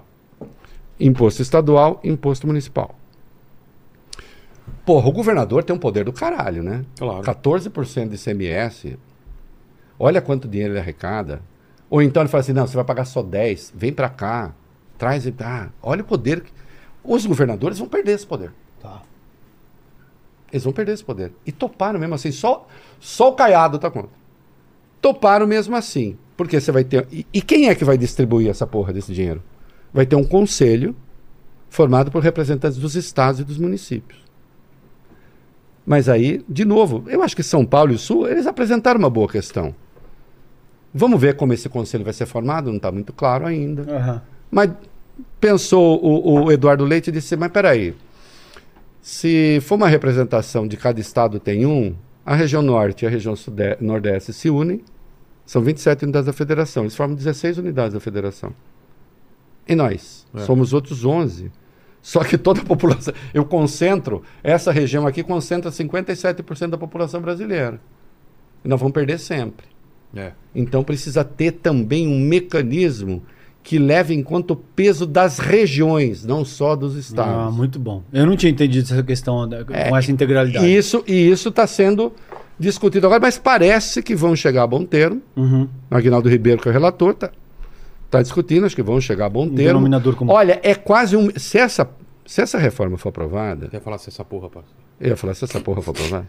Desculpa, ouvinte. Essa Relaxa. porra. Essa, Aqui é o lugar certo. Querido internauto. No teu programa você não pode falar isso, aqui Querido, pode. que- eu falo essa zorra. Ah, tá. Todo mundo falar eu porra. falo zorra, zerda. né? É, É, uma não. zerda. É, o querido internauta, essa porra, quer dizer, se essa coisa for aprovada, Tá. se essa coisa. Ah, ele quer dar mais um. Exato, exato. Vamos liberar aí. Não, aí. solta, libera. Cara, é quase milagroso. Porque você tá tratando com... É quase milagroso. César, você lembra Com- o primeiro. Você lembra quando saiu. Eu mesmo, quando saiu o resultado do primeiro turno da eleição, eu, eu achava que o Lula ia ganhar, eu só não achei que fosse tão apertado. Sim. Falei, não, o Lula vai ganhar tal. A hora que eu vi o Congresso, eu falei, pô, É. Dia Vai 2 de outubro foi tudo. muito frustrante. É. Falei, vai ser uma Extremamente merda. racionário. Vai ser uma merda. Cara, o Senado tem gente lá que é de circo. Nunca teve isso no Senado. Desse jeito, não. Tinha um outro lá, mas de circo, de mau circo, com respeito aos palhaços. Uhum. Né? É, aos clowns verdadeiros. Assim, gente de, quinta categoria. Assim, é uma coisa também no Senado, também na Câmara. Eu falei, puta, vai ser um negócio. E estão conseguindo fazer. Ah. Estão conseguindo fazer. Ó, mas o Lula tá liberando emenda. Libera, porra! Libera emenda. Tendo o nome de quem tá pedindo e não tendo roubalheira, tem que fazer o quê? Vai fazer o quê? Vai segurar a emenda? Ah, não, segura a emenda. Ó, que não, hein? E perde no arcabouço, e perde na Não, reforma não tributária, e perde. É. Desculpa, o sistema é esse. Exato. Não tem jeito. Não, Aí fala existe assim, é uma igual do Bolsonaro? histórica constituída, entende? É igual do Bolsonaro? Não. O, que que é Bolsonaro, diferente? o Bolsonaro tinha essas emendas, inclusive É, orçamento RP9. secreto, é RP9, só que com orçamento secreto, que de fato secreto não é mais, mas ele tinha para não ser empichado. É. Qual era a proposta de reforma dele? O Paulo Guedes liberal. Ô, meu liberal Paulo Guedes, vamos mandar um recado aqui, liberal Paulo Guedes. Onde ficou a sua reforma tributária, cara? Você deixou a Haddad fazer? Você deixou o esquerdista Haddad? o comunista Que também é Haddad? muito criticado. É, então entende? É, também. Porque O Haddad na passa, é passa muito aquilo que é, é. possível, vira lá. Porque você vai Por que, entrar que a nessa. esquerda bate tanto no Haddad? tanto? Porque queria, por exemplo, um imposto de. que, que, for, que mexesse no imposto de renda, que fosse progressivo, coisas mais incisivas Mas isso é nessa. depois, mas nessa é de outra reforma. É, concordo, concordo. Começa leve. Outra, muda o esse Congresso. tipo de coisa eu não sei se passa. Aí isso já é bastante Não passa. agressivo. Elege Exato. um Congresso que aprove. Exato. Ah, tá. Ou faz a revolução. É, o Não. que também não é um caso. É. Dá pra Porque fazer? aí você, Não você- dá. você precisaria pegar em arma, esse tipo de Exato. coisa que eh, nem eu, e, e com certeza nem tio Rei, Eu? e nem você só. Tio, ele falou que já co- corre lá pra. Minha arma é um livro. É, é exato. E as nossas armas é- é- são essas: o debate, o livro, a escrita, a pena, esse tipo de coisa, entende? Então você precisa lidar com a materialidade histórica que está constituída naquele momento. Ou se você está disposto a subverter, você vai ter que fazer isso com base no uso da força. É. Não é o caso. E de muitas maneiras também tem é, quadros. Gente que eu respeito, inclusive, a esquerda, tá? Que é marxista, leninista, que estuda, que lê, que eu respeito, mas que de muitas maneiras, Vilela, a despeito de se dizer materialista histórico e dialético, não entende a materialidade histórica e não entende a dialética da coisa. Você entende o que eu tô te Entendi. dizendo? Então não adianta, cara. Existe um funcionamento. Seria como chegar aqui e querer subverter a ordem do funcionamento do podcast e falar, não. Não, o próprio é- Elias esteve aqui, acho que você tava no dia, né? Tava com ele. Ele e, falou, e cara, com Casarões. É, o Casarões, ele também falou, cara, eu, é, o, o- caminho possível que eu acho é isso daqui. É, mas, mas o, o Jabor, o Elias Jabor, um beijo pra ele, que tá, Tá lá na na China, China, é. com, com a Dilma Rousseff, é, é um intelectual de fato. Fiquei sabendo Ah. bem antes dessa parada, hein? É. Ele falou pra não falar pra ninguém, eu já sabia É. há um tempo sem, sem querer rasgar, rasgar a seda ao Reinaldo, que também é um intelectual de fato, entende? Então eu, eu posso divergir. Claro. Eu posso ter divergências com o Elias, eu posso ter divergência com o Mas Reinaldo. um respeito pela posição Sim, e, e são pessoas que realmente pensam a nossa estrutura social e têm observações que são pertinentes. O que a gente tem de ambos os lados no espectro político e ideológico hoje, eu já te disse isso em outras ocasiões, é gente que se articula com base em bravata, nunca teve um único cargo eleitoral e faz o que faz para ganhar seguidor, para angariar capital político. É fácil fazer isso, Vila lá, entende? Oh. Você não tem nenhum compromisso material É. com ter que sentar a tua bunda no dia seguinte e falar: você prometeu, Vilela, agora entrega. Ah, não, agora quantos votos eu tenho na Câmara? 130 e no Senado 25. Você não vai passar porra nenhuma, velho. Entende? É, é, é isso, essa materialidade histórica, segundo a qual você está circunscrito e precisa, portanto, basear a tua linha de ação. Então, E você sabe, César, tem uma coisa que me irrita muito, eu já comentei isso no programa, já até escrevi a respeito, quando o Uhum. cara pega e fala assim. Não podemos nos basear apenas por aquilo que é possível. Eu tenho, eu tenho problema de lidar com isso. é Uma coisa tô- muito. Não, mas o que, que é impossível? É. Mas o nome diz, é, você quer que eu vá para o impossível? Não existe outro caminho. Não né? existe outro caminho além do. O, o possível é o limite. Exato. Mas eu não tenho como explicar isso a não ser pela própria palavra, porque É. vira uma tautologia. O É. possível é o limite do possível. É. O que eu posso falar assim, vamos alargar o limite do que hoje é possível? Vamos. Como é que a gente faz isso? Vamos ter que conversar. Ah, Porque se a gente fosse pegar de cara o que era possível com o Congresso eleito, você não ia conseguir fazer nada. ah. A Câmara tem 130 progressistas. Tem 513 lá. Né? Não dá nem fazer a conta do Zema, dividido por 2, 561. né? Zema, 513 dividido por 2, 561. Eu Zema, disse isso, cara. Zema, maioria absoluta 257, fio. É, eu ovo. Ele disse eu ovo. Ovo tal. Então, assim, é, dá para chamar os atores, por exemplo, agora em relação ao CARF, o que, que é o CARF? O CARF é uma instância em que você recorre de multas da Receita. É um troço bilionário. O CARF é formado metade de gente da Receita e metade de contribuintes. O governo sempre teve o chamado voto de qualidade. Quando empatar uma demanda, o governo desempata. Em 2020, o genial Paulo Guedes, eu estou brincando, tá, Paulo Guedes? Eu não uso aspas quando eu quero mudar o sentido das palavras. Você não é genial. É, o Paulo Guedes e o genial Bolsonaro, Bolsonaro, você também não é genial, é, mudaram isso e deram voto de qualidade para o contribuinte. Ou seja, quem deve é que decide se paga ou não, o que é inacreditável. A OCDE, a mulher lá que cuida da OCDE dessa área, viu isso no Brasil, porque o Brasil foi tem um pleito para entrar na OCDE, que é a organização dos países mais ricos, mais organizados economicamente. Ela viu isso e disse: não, com isso aqui vocês não entram. Em nenhum país do mundo decente é o devedor que decide se paga. É o Estado que se paga. Se tem um empate, é o Estado que se paga. Né? Então, você é, é, nessa questão do CARF, por exemplo, que é o ponto em que eu estava, quem é que está contra? Tanto é que a votação foi adiada para o segundo semestre. Quem é que está contra isso? A bancada ruralista.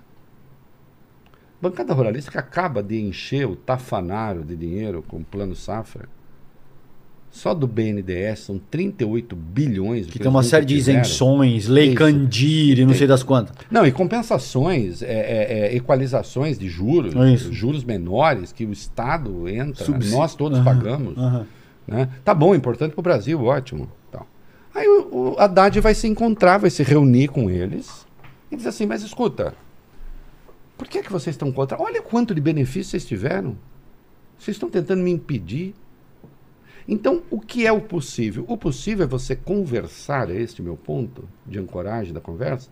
O possível é você alargar o possível, é conversar com aqueles que não te deixam avançar. Agora, sempre será no limite do possível. Porque senão é a escolha da disrupção. É isso. É o rompimento. Diz, "Ah, Acabou, é impossível conversar com você, vou pegar na metranca. Dá para pegar na metranca? Eu não vou, Não, eu também, Também não, tô fora. Tô fora. É. Eu quero ir no limite do possível e no limite do possível eu paro. E aí vou conversar com quem me impede de avançar. Sim. O, o Haddad está fazendo o quê? Ele se encontrou com a bancada ruralista.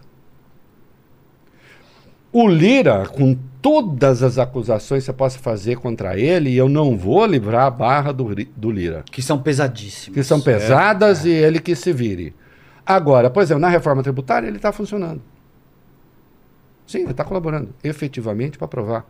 No marco temporal. No, marco temporal, não, foi uma merda. No, no, no marco fiscal, que eu chamo de marco, no arcabouço, também está colaborando. Ó, mas o Lula negociando com o Lira. Queriam o quê? Porra, a esquerda atacou quando o PT apoiou o Lira para a presidência Não, e- da e- Câmara. e- Queria o quê? Que não apoiasse? Posso te dar um exemplo muito prático disso? Eu vou apanhar horrores por dizer isso aqui, mas assim. É...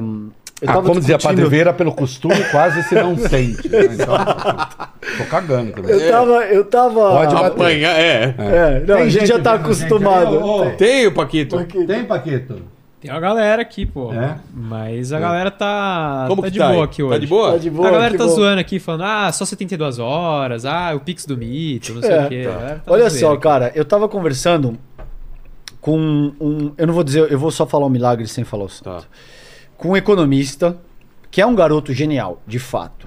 Assim, lê tudo que tem pra ler, enfim, novo, mas uma cabeça brilhante, tá? E tava criticando isso, tava criticando o Haddad, que o, que o país não vai crescer. Ah, isso há um mês e meio, agora ele já mudou. o país não vai crescer, que vai dar problema e tal. Muito bem e que o Haddad é neoliberal, etc e tal. E eu tava conversando com essa, com essa pessoa, que eu já digo que eu respeito, é uma pessoa que é um quadro importante, e que tá associado a um partido de esquerda. Que muito provavelmente vai eleger o prefeito de São Paulo ano que vem. Não é o PSOL, tá, gente? Tá. É, Não.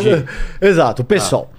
Ah, e eu tava dizendo o seguinte, olha, querido, ok, eu respeito a tua opinião, mas eu, enquanto comunicador, estou dando o benefício da dúvida que eu vou dar pra vocês ano que vem, quando vocês tiverem que fazer uma, uma chapa com a, com a, a, hum, Tabata Amaral. não vai. e é, Não? ou, ou algo Ah. similar a isso, tá entendendo? Ou, ou vocês tiverem que sentar para conversar com a Fiesp, com a Febraban, com essas, com essas estruturas que estão determinadas e que é diferente fazer política só com o microfone do que quando você tem um cargo eletivo, sobretudo quando você está na prefeitura da principal cidade do país. Entende? E aí essa pessoa me disse o seguinte: não, mas a Tabata é apoiadora de primeira hora. Eu falei, a Tabata é apoiadora de primeira hora, que vem da escola Jorge Paulo Leman, que de muitas maneiras votou sistematicamente contra a classe trabalhadora, porque é um fato. Me desculpe, pode gostar da Tabata, mas por ocasiões ela votou sim contra os interesses daquilo que se entende ser a classe trabalhadora. E o Haddad é neoliberal. Então, quando você senta num cargo desse, você tem um alvo nas suas costas, Vilela. O que- Pra onde quer que você se. E isso também Quando você acontece falou em Haddad é comunicação. neoliberal, você está dizendo, dizem, né? Como É, exatamente, Não, exatamente. o Calejão não acha que ele é Não, não, não. Acho que ficou claro isso, né? Claro, claro. A, Não, não, a sim. crítica que incide contra ele é que ele era Que poderiam neoliberal. fazer um corte. Exato, É, obrigado, querido. diz. Le, Não, Livrei o Calejão. É. É. Exato. Então, assim, quando você ganha tama- determinado tamanho, isso não é só na política institucional, cara. Enquanto comunicador também, você tem um alvo nas suas costas. O que quer que você diga, sempre vai aparecer alguém É. pra dizer que você é e isso. ser- e será usado contra Exato. Agora, é, é quando você senta a, a tua bunda naquela cadeira e tem que lidar com a pressão que aquilo é, traduz, é óbvio que o jogo muda e muda radicalmente. Agora, por que que não vai acontecer Tabata e, e, e Boulos? Porque acho é, muito difícil que os dois se. Tomara que aconteça, mas acho muito difícil que os dois se entendam. É, acho que a Tabata tem um projeto próprio. Eu não estou fazendo crítica. Não, não, Ela tem o óbvio. direito de ter. Claro, Né? claro. Para quem não sabe, o Boulos é meu amigo é, pessoal. Uhum. Tá? Eu tenho amigos pessoais improváveis, eu não posso fazer nada. É improvável porque digo que eu sou liberal, caralho, ele é meu amigo. E sim, a gente já brigou muito, inclusive por escrito. O Valfrido é, muito amigo dele e é muito seu amigo E- é também. muito né? meu amigo Val- também. Valfrido Vardi. É, o Alfredo Vargas, advogado, que faz o podcast comigo, entrevistei o, Isso. entrevistei o Boulos lá. Sabe como eu comecei a entrevista com o Boulos? De todas as maneiras que há de amar, nós já nos machucamos. Porque nós xing- nos xingamos É muito. mesmo? Já bateram e- de frente, Já, né, por escrito Tá. e tal. E, e hoje ele realmente é muito meu amigo. É, e acho que está aprendendo a conversar. Está aprendendo, não. Ele sabe que ele precisa conversar, ele sabe que ele precisa ampliar. É que eu não acho que a Tabata vai abrir mão do projeto e eu não estou fazendo crítica, Tabata. Tá tudo não bem. quiser, não abra, é, é isso aí. Tá no seu direito, claro. Agora, assim. é, Só não vai ganhar, isso, né? isso que o César está falando é muito importante. Você quer que eu cite Paulo Apóstolo ou uma de boteco ou posso citar as duas? As duas. As duas. Primeiro Vamos- é o, o apóstolo. o apóstolo. Quando você é menino, você fala como menino. Quando você é adulto, você fala como adulto. É. Quer dizer, você pode ser um menino na oposição, né? Que é da turma. O Paulo originalmente era Saúl, da turma do Moacir, meu É. amigo que está aqui, que veio comigo, né? E depois ele se converteu. Esse ainda não, mas de qualquer Beijo para o Moacir que ele trouxe. Muito bem. É, quando você é menino, fala com menino. Quando você é adulto, fala com, com adulto. Vamos para o boteco? Vamos. Quando você não tem altura, você chuta o saco. Quando você tem altura, você olha olho no olho. É. Então, assim, quando você, você tá ali. Essa é a única alternativa que você que tem. não vai dar em nada, É. você sai chutando o saco de todo mundo. Acabou, chuta o saco, aparece, ganha Ok. seguidores. É. Ah, ah. A hora que você tem tamanho, você olha olho no olho e tenta negociar. É isso. E tenta negociar para quê? Ah, O Lula faz o governo, mesmo eu sendo. Eu não sou de esquerda. Desculpa, gente, eu não sou de esquerda. Diz um amigo meu que eu sou mais. Essa é uma questão que aflige o- Que os aflige. comunicadores. do Como é que você se define, É, Reinaldo, hoje? é, eu, eu acho. Onde, onde que você tá dentro do Cara, eu acho assim? Eu, eu- também tentei me definir aqui a última vez. Se eu tivesse. Cada que... pessoa que vem aqui me coloca de um lado. Eu também. acho assim, eu Você acho. acha que eu sou de centro-esquerda, né? Pelo Não, eu, eu, te, eu te diria, eu te diria centro-direita. Mas eu- você me perguntou umas coisas, falou, então você é centro-esquerda, lembra?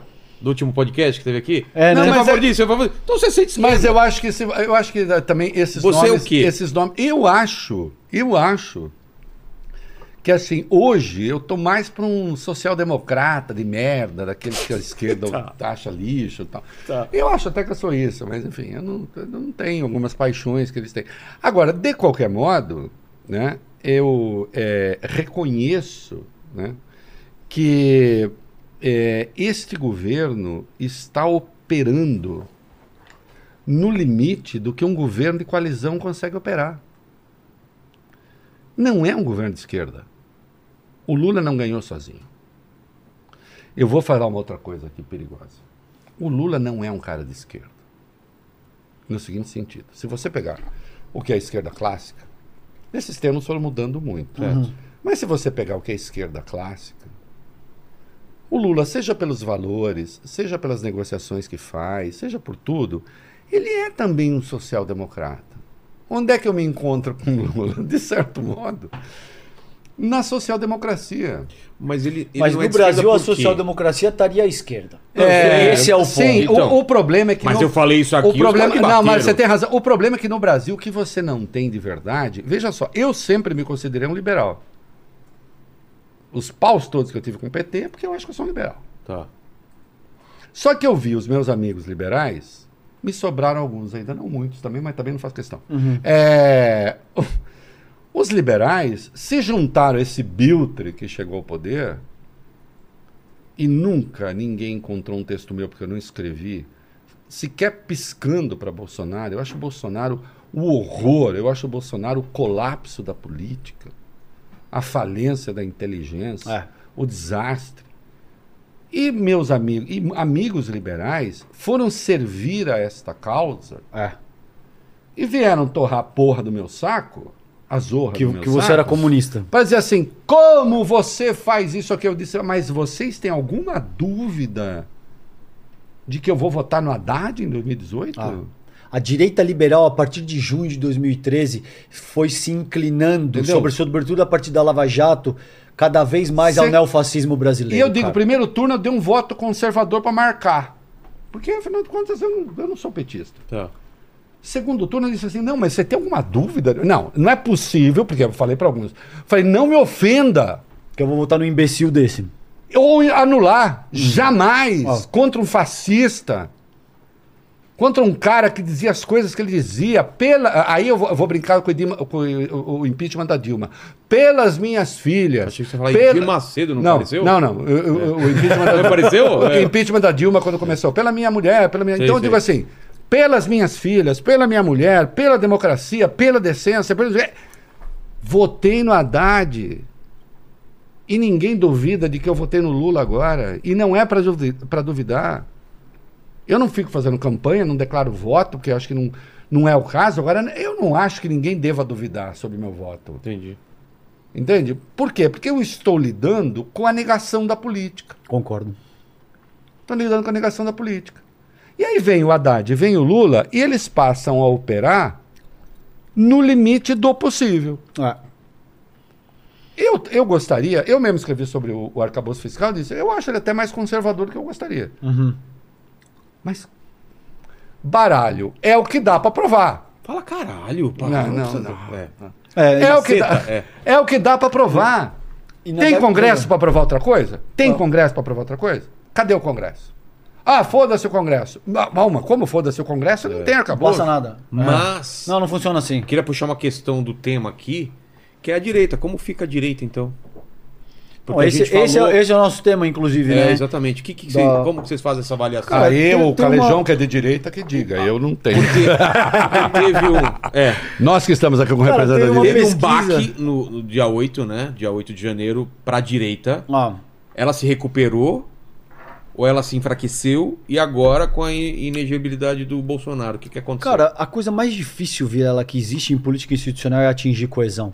É encontrar uma figura que seja capaz de aglutinar ao seu redor diferentes ímpetos e subjetividades. Isso é a coisa mais difícil que tem. O Bolsonaro, a despeito. é, Eu falo muito nesse livro aí, no Esfarrapados, inclusive. ahn, ele tem tanta força, porque, veja, o substrato que anima a proposta, não só da direita brasileira, mas ao redor do mundo, parte de um pressuposto óbvio. É, é- é claro que isso não é colocado às claras assim, tá? Mas existe um preceito que é avançado muitas vezes de forma tácita. De que existem seres humanos que são mais fortes e mais capazes e outros que são mais frágeis e menos capazes por natureza. Eu sou do primeira turma, tá? Eu quero ficar na primeira. Qual? Os mais Mais fortes. Exato, entendeu? Obrigado. Então, existem as pessoas que acreditam genuinamente, é. Que existem pessoas que são mais fortes, mais capazes, mais, enfim, mais tudo por natureza e, e pessoas que são mais frágeis e, e- e menos capazes também por natureza. Acontece que o desenvolvimento, a forma como você se constitui, eu já disse isso pra você nesse podcast, ela é histórica e cultural, ela não é biológica. Ela acontece sobre a tua base biológica que te diz que você tem que ir no banheiro com certa periodicidade, que você tem que dormir 6 a 8 horas por dia, que você tem que comer, que você tem que tomar água, e que você precisa de um certo nível de afeto humano e toque humano. É isso que a tua biologia te diz. Qualquer coisa a partir disso é uma construção histórica e cultural que se dá em cima dessa tua base biológica. O Vilela não é de direita ou de esquerda ou de centro, porque isso estava codificado no teu gene. Você não gosta de pizza de calabresa em detrimento de pizza de mussarela, porque isso está no teu gene. Tudo isso são construções históricas e culturais. Por que, que eu fiz esse enunciado gigante? Do mesmo jeito que isso se aplica para o teu âmbito individual, se aplica para a constituição das nações, para a forma como as nações se formam. A República Federativa do Brasil se dá hoje por conta de um legado histórico e cultural do que foi o Brasil colônia e do que foi o Brasil império, no que começa com, com as capitanias hereditárias no século XVI, tudo isso que você estudou na escola, tá? Muito bem. Com base nisso, cara, boa parte da, da, da direita não entende isso, acredita que o teu funcionamento é meramente biológico e não é capaz de reconhecer que todos os valores que estão imbricados na nossa república vêm de um modelo escravista, no qual quem tinha, quem tinha que mandar era homem, branco, heterossexual. O Bolsonaro, por exemplo, não à toa, ele diz que a filha dele nasceu mulher porque ele fraquejou. fraquejou no momento da concepção, que ele preferiria o próprio filho gay morto num acidente de carro, ele utiliza arroba para falar de negros. Aí você pode me dizer, nossa César, mas ele entende tudo isso que você está propondo em teoria? Não. Ele foi se constituindo ao longo da vida pública por tentativa e erro. Ele lança uma frase homofóbica e vê que ele gan- ganha mais ressonância. Ele lança uma frase racista e vê que ele ganha mais ressonância. E assim por diante. Por que, que eu, eu, eu te digo isso? A direita tem muita força, mesmo depois da derrota, porque ela opera no limite com base nisso que nesse livro eu chamo de elitismo histórico e cultural. Entende? O que faz Nicolas Ferreira, o que fez esse outro. eh, Posso falar os nomes? Claro. O que fez esse pastor André Valadão, agora se referindo, incitando seus seguidores a, a- a matar LGBTs. Mas esse, e esse tipo. esse se zodeu, parece. E- esse foi já a- se azedou. Ele, ele É. foi além da conta. É, ele não- é. Deu, deu, deu. Vai dar ruim, isso Já aí já, vai. já vai dar ruim. Esse vai dar ruim. Esse vai dar ruim. Então, cara, tem todo ah, ah, ah, uma dimensão do bolsonarismo que, a meu ver, para encerrar a minha fala, Você separa Vem- bolsonarismo da direita. Sim, em alguma medida te- tem, duas dimensões. O, o- o- a direita liberal, Tá. tá? Que, é, que é isso que Reinaldo falou, que tinha, existia um liberalismo, mas eram pessoas que, a despeito de eu discordar, por exemplo, ao longo da década de 90, Você começo dos Gostavam 2000. do político. É, exato. É- era um debate, da Vilela, para você entender, que se em determinado momento a gente deveria fazer política fiscal expansionista ou contracionista. Isso, tá. De repente chega um. Pensou um- se a gente estivesse debatendo isso? Que Nossa, delícia. que maravilha. é, lascou, cara. De repente chega um, um modelo de. so- Exato. Ou, ou- ou que, olha, você não pode utilizar arroba pra falar de outros seres humanos. Você não pode dizer que a tua filha nasceu mulher porque você fraquejou no momento da concepção. O debate público sai de coisas técnicas pertinentes para coisas absolutamente Pra assim se ele tá com dementes. corpo. Exato, esse tipo de coisa, banheiro unissex e tal. Tá. Então, isso não vai mudar no curto prazo. O futuro da direita no Brasil, infelizmente, a meu ver, pelo menos ao longo da próxima década, vai continuar nesse nível de, de imbecilidade. Eu acho que de alguma forma, veja, cara, você tem o Tarcísio, que seria. Saiu um- o, ba- o barômetro do poder É? ontem. É. E aí? Eu não vi. 69% das pessoas que votam na direita te apontam o Tarcísio como a principal liderança 69. que vai herdar o espólio do bolsonarismo. 29% apontam a Michele Bolsonaro. Quanto por cento? 29%. É o tamanho do bolsonarismo. É, e 69% a- a- apontam o Tarcísio. Porque o Tarcísio, a meu ver, ele é a figura que é capaz de conversar Dialogar. bem com a direita liberal. Ele é muito mais polido, apesar de não ser nenhum gênio ou da, a- da espécie, ou, Trabalhou- ou a fina flor da nossa da intelectualidade. Também, né? Exato. E é um cara que tem um trânsito um pouco melhor, entende?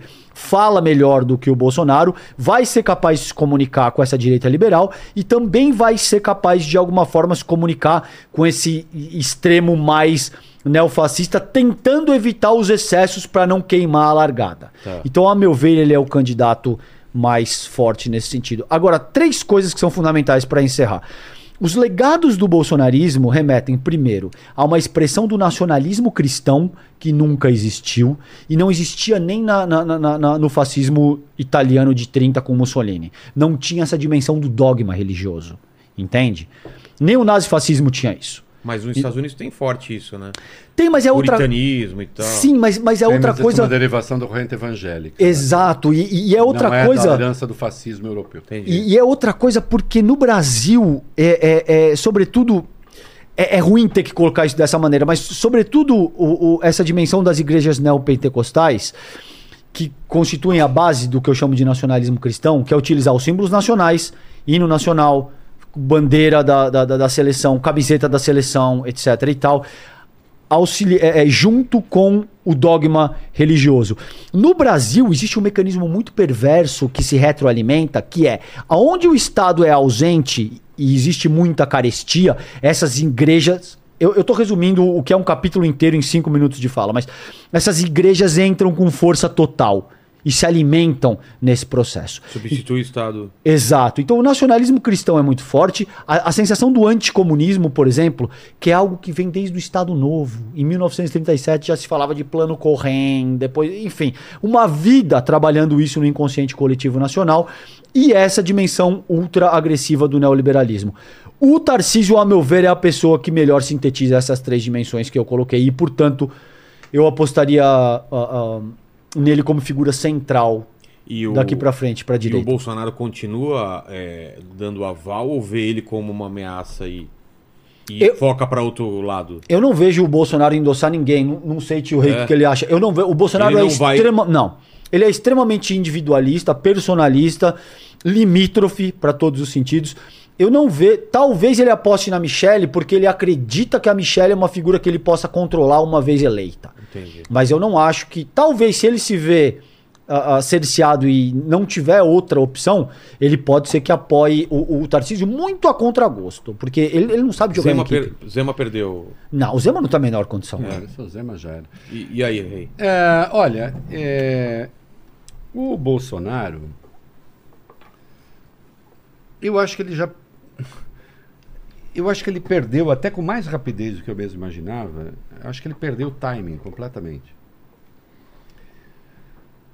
E, e insisto, já usei essa questão hoje. é, enquanto Tarcísio seria o seu herdeiro político, Tarcísio estava ao lado do Haddad, tinha acabado de sair de uma reunião do Republicanos, ele é do Republicanos, que puxou ali um voto unânime em favor da reforma tributária quando o Bolsonaro ontem pediu a rejeição. Porque o Bolsonaro, ele é burro. Vamos ser claros, o Bolsonaro é burro. É burro, mas. é, ah, mas ele virou presidente da República. É um conjunto de circunstâncias ajudaram, Exatamente. etc. Mas ele é. Muito é- específico. É, muito específico, notavelmente ignorante e, e- e tal. Né? É, ele resolveu que a única saída dele, né? É burro, mas percebeu assim, minha única saída é tentar dizer, vamos ferrar o Lula. Né? E não que se a reforma tributária não for aprovada, o Lula se ferra. Não se ferra. Porque o arcabouço fiscal sobrevive mesmo ao regime tributário atual. Né? A conta fecha. Sim, conta fecha. É, mas o Tarcísio estava ali, ao lado, e dizendo que depois, aliás, ele anunciou, né? Vou conversar com o Bolsonaro para ver se ele passa a apoiar a reforma. Olha só. Se o Bolsonaro fizer isso, eu até lembrei a música do Djavan. Caí nos pés do vencedor para ser o serviçal do samurai. É, os, os papéis, os papéis se Ah, os papéis invertem. se É. invertem, né? Mas eu tô tão feliz. Olha, olha, gostou da imitação? É, Eu não tô feliz. Olha só Melhor que eu Ô, Paquito, boca essa Paquito, isso imitação daí, aí, barata, cair tá ok? nos pés do vencedor. E sem contar, Vilela, que esse negócio de cair nos pés do vencedor já me. Eu fiquei preocupado com isso daí. Vai que eu não resista. E eu descubra finalmente o que me faz feliz. Não. Ele, ele se ferrou. Ele está sozinho. O PL começou a ocupar cargo no governo, Ah, no segundo escalão. Nossa. E o patriota do Valdemar Costa Neto disse o seguinte: tudo que for para o bem do Brasil nós faremos. ah. Porque tem um pragmatismo que é irresistível. Assim, Claro. Entendeu? Tem uma auto, Sim. autopreservação. É, inclusive. Então, assim, É. E eu tinha perguntado no programa, pergunto ainda, Bolsonaro, o que você pensa do arcabouço fiscal? Nada, porque eu nem sei o que é, porra. Não entendi esse negócio de arcabouço fiscal. IVA, esse negócio do IVA, você já estudou o IVA? Não. Eu não entendi nada. que é um mecanismo realmente complexo. Que tem a coisa dos créditos fiscais que você reserva, depois você desconta. Vai Sei. ter que ter um conjunto ali de, de Schopenhauer para definir como é que vai ser. Ele não entendeu nem a engenharia da coisa. Coloque o Bolsonaro num cenário de terra arrasada pela Lava Jato, que aliás hoje já se zodeu notavelmente, depois vejam lá. Vejam meu programa. Se zodeu, a Lava Jato está se É. zodendo. Eles vão terminar na cadeia também, alguns ali. É, a terra arrasada, ou não sei o quê. Aí vem esse idiota. Idiota não, é, não precisa me processar, porque vai pro- procurar no dicionário que é um idiota. Um idiota é apenas aquele que, a partir de características muito pessoais, consegue generalizar essas características e convencer outras pessoas de que ele é capaz de fazer as coisas. O idiota, acima de tudo, é feito pelos outros. Ele não é o idiota sozinho. Que o empoderam. É que o empoderam. O idiota é, na verdade, uma figura terceirizada. São os outros que fazem dele o idiota. Né? O idiota que triunfou. E agora ele não tem nada a dizer. Ele não tem nada a orientar. O que, que ele vai falar? É. De arcabouço não tem nada, de reforma tributária não tem nada, de do CARF ele não tem Não, nada. ele é extremamente limítrofe. Ele não tem nada de nada. Então, quando se fala esse Bolsonaro da direita, eh, sabe quando eu saquei que a direita estava mais zodida do que eu imaginava? Foi justamente na ineligibilidade do Bolsonaro. Quando eu vi o Rogério Marinho, senador, que é líder. Opa, quando eu vi o Rogério Marinho, senador, dizem que eu me mexo muito, mas É. eu sou assim, eu sou uma pessoa incontida. É, quando eu vi o Rogério Marinho, líder do, do- da oposição no Senado, uma figura assim da direita, respeitosa, respeitável, né? neto de políticos e tal, né? Foi, era tucano, o cara da reforma da Previdência, né? neto do Djalma Marinho. Aliás, era, todo mundo era neto de alguém ali. Fiquei, eu falei, eu, não sei se sabe, eu botei, eu botei a foto, eu e meu avô, no meio de uma plantação de café, disseram, avô, eu era neto do Terenciano. Vocês conhecem? Não, mas eu conhecia. Era decente pra caralho. Gente fina pra Me caralho. ensinou. E olha aqui onde eu tô, É, Rogério Marinho, cagando na sua cabeça. É, quando eu vi o Rogério Marinho, uma figura que. E ele é realmente uma pessoa inteligente. Eu não tô negando, não. Tá? O Marinho? O, o Rogério Marinho? É. Tá. É uma pessoa com formação. Não, eu nunca conversei com ele. Pessoa com formação intelectual, sem ironia. Tá. Mas quando eu vi ele falando, o presidente Bolsonaro, aquele que defendeu a vida desde a concepção, eu disse, porra, o Rogério Marinho, para defender Bolsonaro, resolveu evocar o aborto? Olha onde a extrema-direita tá. O Brasil, defin- o Brasil definindo questões essenciais para a economia. Lembra que eu te disse isso na É? outra? É. Resta a pauta moral. Resta a pauta moral. Tem mais nada. Muito pouco, né? Tem mais nada, o empresariado todo hoje, a Fiesp, mais todas as associações de empresários, defendendo a reforma tributária. O agro já finalmente, é, vamos defender a reforma tributária. Não sei o que defendendo a reforma tributária. Sobrou o que para eles? Ah, não, mas o agro ainda tá com. Não, porque eu dei pistola para todo mundo. Você deu pistola. Ele deu pistola para todo mundo. Sabe que eu dei 446 bi de plano safra. Enchi o rabo de dinheiro desses caras aí. Você sabe o que é curioso? Tem na, na antropologia tem um conceito que, que, que se chama esquimogênesis, que é a característica de se definir enquanto sujeito ou enquanto comunidade com base em opor aquilo que você antagoniza num grupo ou no indivíduo ah, vizinho. Tá. O Bolsonaro ele surge com, com base nesse processo de esquimogênese, no sentido de antagonizar aquilo que PT, era a é. esquerda e o Partido dos Trabalhadores, e o Lula, e a Dilma, etc. E tal. Só que na política institucional, Vilela, é um jogo tão denso, tão complexo, que muda com tamanha violência num período relativamente curto de tempo, em questão de anos, às vezes em questão de meses, tá? Que se você não tiver o mínimo de elemento para se comportar de uma maneira resiliente, você fica para trás e é superado muito O que rápido. aconteceu não vem pra rua com o PT. É, exato. Eles não se ligaram naquela época por exemplo- e pagaram o preço. Por exemplo, existem outros elementos aí que eu vejo é um pouco mais complexo mas do que isso, mas porque teve uma, uma, uma, lentidão de entender também. teve, mas ali existia, Então, Cruz. você tinha toda Fui assistir Missão Impossível hoje. Parece, é? parece o Tom Cruise, eu até me sinto uma certa palpitação. Você tinha, você tinha toda a mídia hegemônica nacional uníssona Sim. através de uma única causa. Quando isso, quando se forma aquilo que a gente chama cadeia de rádio e TV, etc e tal, Tempestade Perfeita. é muito de. Eu tenho um livro com esse nome. Meu É, segundo livro eu- tem esse eu- nome. É, a gente Vai. já conversou sobre isso. É. Muita gente, por exemplo, critica Aliás, o é tio um Rei por conta nome. disso, por, por, ah, por- por conta do que ele escrevia. É, e, Petralha, É, e do é. livro. Exato, exatamente. Cantando Agora, e andando, pode. quando. Exato. Mas a, a questão aqui é. Chamaram quando, você de vendido, né? É, eu, eu sou um tipo especial de vendido, né? É. Quando o PT Não, tava eu no não- poder- é, você eu tá não acho. Não, errado não, parada. É, só pra Não, deixar não. claro que não foi isso Não, que eu não, disse em não foi absoluto. Não, Não. não, tô falando nos comentários. Eu, Ah, ah, tá. o vendido. Primeiro eu tô cagando pra você. E segundo, que eu sou um tipo especial de vendido. Quando o PT tava no poder, eu enfiava a mão na cara. Quando o PT se fudeu, eu passei a ser petista. Eu gosto de quem não tem Eu poder. reconheço isso. Quem não te. De certo modo, é isso. Na, na época, É o vendido ao contrário. Não, na época da Lava Jato, que foi o momento mais agudo, ele já mudou. Ele já começou a Quem dizer. começou não, a desconstruir a Lava Jato fui eu. Pergunta Eu pro. Lula. Não, Você, é- Pergunta pro Lula Concordo. quem foi que leu a sentença. Inclusive o Zanin, agora ministro, É, eu sabe. acompanhei essa novela. Quem foi que leu a sentença e disse: opa, cadê a prova? Agora, nessa ocasião, isso que você estava dizendo, Tá. existia um movimento unânime, Vilela. Todos os principais veículos de comunicação do país, incluindo Embarcaram. rádio, televisão, revista, os principais profissionais de comunicação, batendo num único. Quando isso se forma, e é raríssimo que isso aconteça, Impossível. é impossível, meu irmão. Não tem como. Você vai cair. E você vai ser criminalizado e, e- e vai babar. Entendi. Você entende? Então, não é só a questão de esquimogênesis nessa ocasião. Entendi. Que o PT não percebeu o que estava acontecendo. Também é verdade. Existem várias outras críticas, entende? O segundo governo Dilma foi uma tragédia em termos econômicos de fato.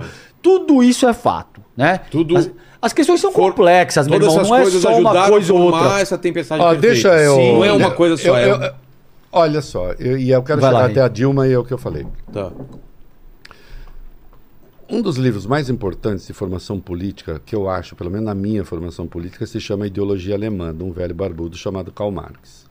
E tem uma passagem brilhante, porque a Alemanha e a França ficaram disputando a Alsácia-Lorena durante anos. E finalmente terminou com a França. E o, e o Marx tem uma sacada brilhante que ele diz assim: sabe o que é?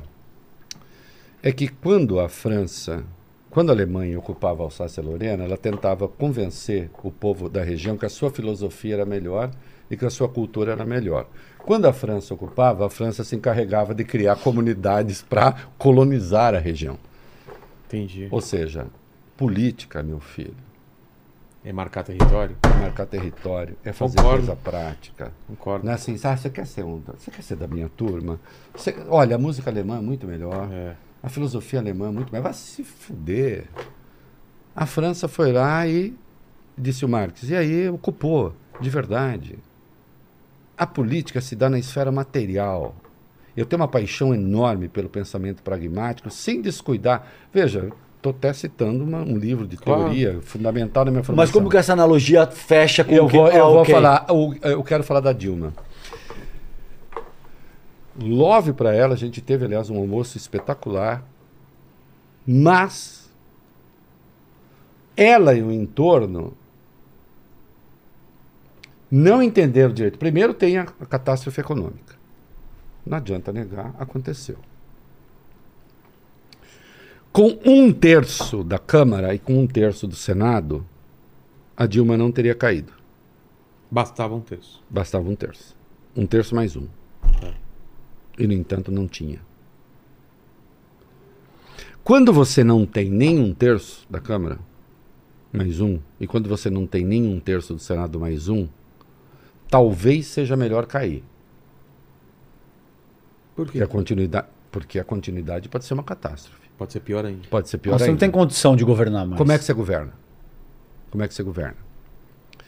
É, e aí, erros da presidenta, mas erros do seu entorno também, especialmente na área econômica. Desoneração, que- Levi, uma série de coisas. Tudo errado, tudo errado, tudo errado. Por exemplo, se fez um, um- um processo de desoneração, isto é, de deixar de arrecadar tributos sob o pretexto de que ia gerar empregos, deixou de arrecadar e não gerou emprego. É. Eu fiz o minha culpa, eu não tenho problema nenhum de fazer. Eu achava que a Dilma tinha cometido o crime de responsabilidade. Já falei faz tempo que eu acho que não. Você chama de golpe? Não, não chama de golpe porque golpe é outra coisa. Golpe é quando você realmente fere a legalidade e ali as evidências apontavam que o crime de responsabilidade tinha sido cometido. Só que o impeachment é um processo dual. Ele é um processo que é, é, jurídico, E político. tem que ter crime de responsabilidade. Tá. Só que crime de responsabilidade não basta. Não adianta ter a questão jurídica. Tem que ter a questão política. Tem que ter a Se maioria. você não tiver pelo menos dois terços da Câmara e do Senado, você Esquece. não tem impeachment. E mesmo a questão jurídica é extremamente Tem. frágil. Agora, não, foi- não, é- deu- não é frágil, não, não existiu. é, ela ela É, foi não existiu- eu- pela emissão de crédito suplementar, é. que se chama pedalada. Isso. Eu só, eu só não, eu, eu só, assim, eu só acho que tinha gente convencida de que tinha acontecido. Eu mesmo estava. E acho hoje que não aconteceu. Aham. Eu só não acho que foi um golpe arquitetado e tal. O problema é o seguinte: aquilo foi usado como pretexto para uma desarticulação política que estava dada. Nós passamos por essa questão hoje na questão jurídica. É quando você vai resolver. Quer dizer, como você chega no impasse político, isso acontece na área jurídica, isso acontece em todas as áreas. Você resolve pelo campo da política, ainda que pretextando uma questão jurídica, porque se chega a um impasse. E porque o PT fez uma cagada gigantesca ali. Mas você precisa ter capital político para isso. Claro, e fez uma cagada gigantesca. Todo mundo sabia. Desculpa, olha, deixa eu dizer uma coisa para os petistas. Vocês iam até apanhar de mim, mas apanhar de mim tem que importância? Nenhuma. Não, tem importância. Não, pera, pera. Tem, Reinaldo, você Pera. sabe que tem. Não se deprecie dessa maneira, Pera, não. porque você sabe que a tua pena é fortíssima. Eu me depreciar jamais. deixa eu te falar uma coisa. Você sabe. Não, deixa eu dizer uma coisa. o PT jamais poderia Não, talvez convenientemente se, se depreciar Não, quando não, te convém. é, é, comigo. O PT jamais deveria ter mandado o Eduardo Cunha para o Conselho de Ética. Concordo totalmente. É um, foi- é, um, é um jogo político. Isso foi de uma burrice. É. Seria a mesma coisa que Qual bater foi- de frente Mas- com o Lira agora. Porque Mas qual assim- foi o pensamento deles? Eu não sei, foi uma coisa assim, nós não queremos, ah, nós somos puros, nós somos. Mandar o Lira, até hoje, ainda hoje, o presidente da Câmara tem o poder monocrático de botar para tramitar um pedido de impeachment. Eu acho um absurdo esse poder, tá? É. Porque é quase um poder imperial, você É. entende? Botar para tramitar. É uma, é Ah, uma você uma fica com uma espada. vo- é. Exato. E a hora exato. que você bota. faca aqui, né? A Exato, hora que você bota para tramitar, você solta a cachorrada. Claro. É. Aí tudo pode acontecer. A cachorrada fala assim: ó, eu não vou votar, mas eu sou uma pessoa boa, tá? Não É. quero votar. Mas eu... Mas assim, mas Agora- sabe, tô com necessidade. É, Agora você faz a matemática. Num congresso em que você tem É. 350, 370 votos e você tem um poder no qual você pode pautar esse Você tipo sabia de coisa. que a Dilma começou o segundo mandato dela com a maior base da história do Brasil? Ah. O Base Jornal? Nacional recentemente omitiu isso, o que foi a transição do Lula 2 Foi pro a maior Dilma base 1. da história. É. E, e ela foi se degenerando muito rapidamente. Foi rápido, então. Foi rápido. Porque assim, é, a economia estava realmente ruim. O, o PT não percebeu uma coisa. E, Nessa e- ocasião ainda não, né, Renan? Cara, e eu. E, e olha, 2010, e olha que 2011. podiam- me- mesmo eu batendo, eles poderiam ter. Eu, você sabe que eu, eu presto muita atenção àqueles que não gostam de mim, não os bolsonaristas. Eu quero que vocês se fodam. É, eu, eu presto muita atenção àqueles assim, falam, ah, o Reinaldo, não sei o que e tal. Eu presto atenção àqueles que ah, têm restrições e tal. Mas a época, você sabe que a, a Dilma. Procurem. Procurem no blog do Tio Rei, inclusive. O que você está falando? Eu posso continuar, não? Não, eu tô falando se, tá boa. Tá me ouvindo? Tá, tá, tá. Tá- Ah, é que eu me afastei. É, porque afastou só Eita, bom lá. porra. Não, relaxa, relaxa. É. O, o Paquito me dá um sinal aqui. Cara, a Dilma ganhou a eleição 15 dias depois, ela teve um veto derrubado. Com essa maioria. Ainda no primeiro mandato. Eu disse, caralho, ela ganhou a eleição. É. E já ganhou apertado da S, uma diferença de 4 e alguma é, coisa. É verdade. E teve um veto derrubado. Eu falei, e um o sinal. próximo congresso, para ela, será pior do que esse ainda. Isso em Porque- 14. Isto, antes. Ah, na primeira. Antes do começo. Isso, isso no segundo. Não, no Antes, segundo? Sim, mandato. ela perdeu um veto. É. Ela perdeu um veto ainda no primeiro mandato dela. 11, 12, em 14 ainda. Antes dela assumir em 15 com um congresso jamais hostil. Entendi. O PT É um não soube ler a realidade.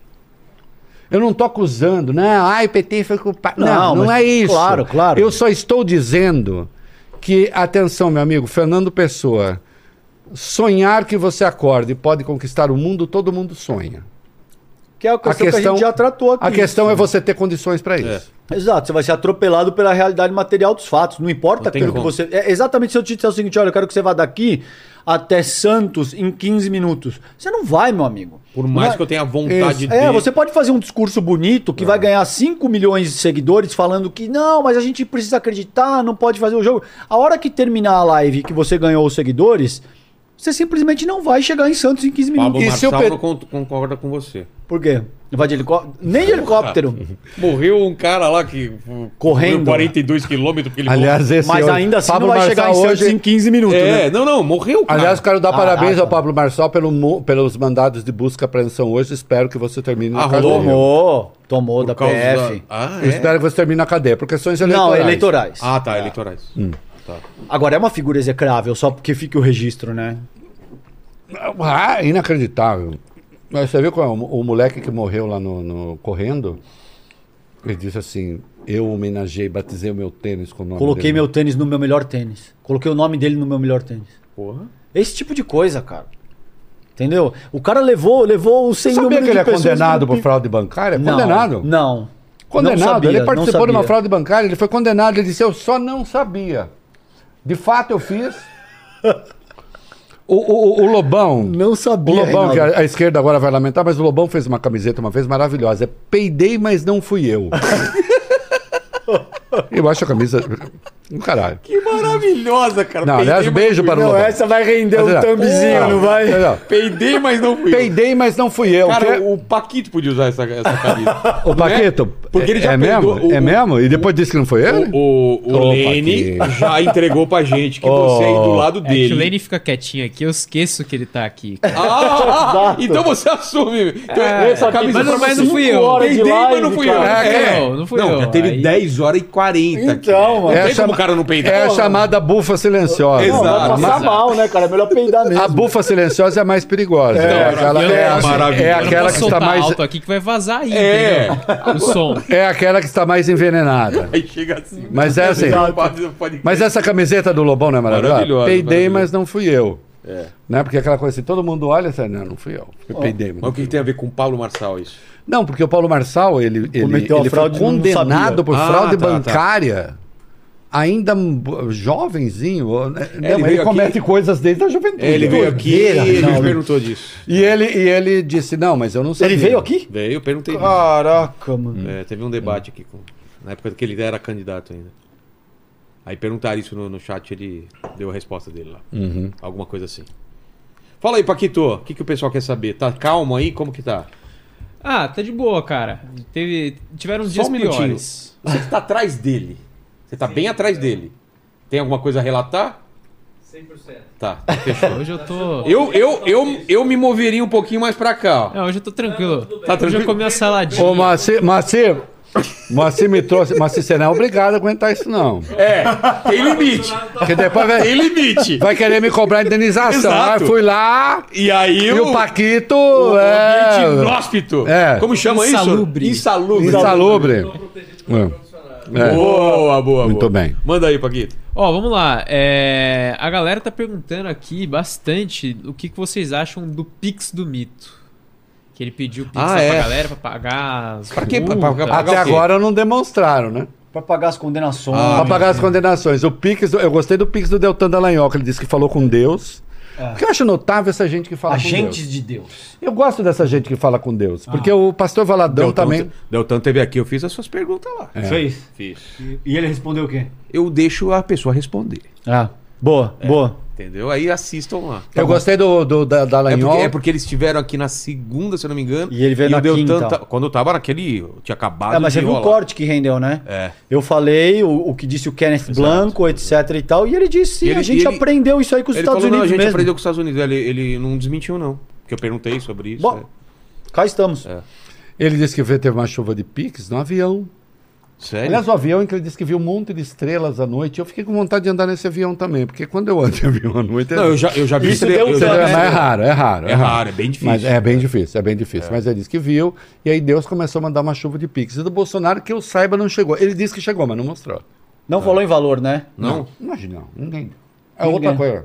Não, o, o Deltan acho que falou, 150 pau. É? É. Tem uma mulher que, que fez pix errado, deu até pena dela, né, cara? Três conto botou. Era, Era pra, ser é, era tri- 300 conto. 300 conto, ela colocou 3 mil, né? É.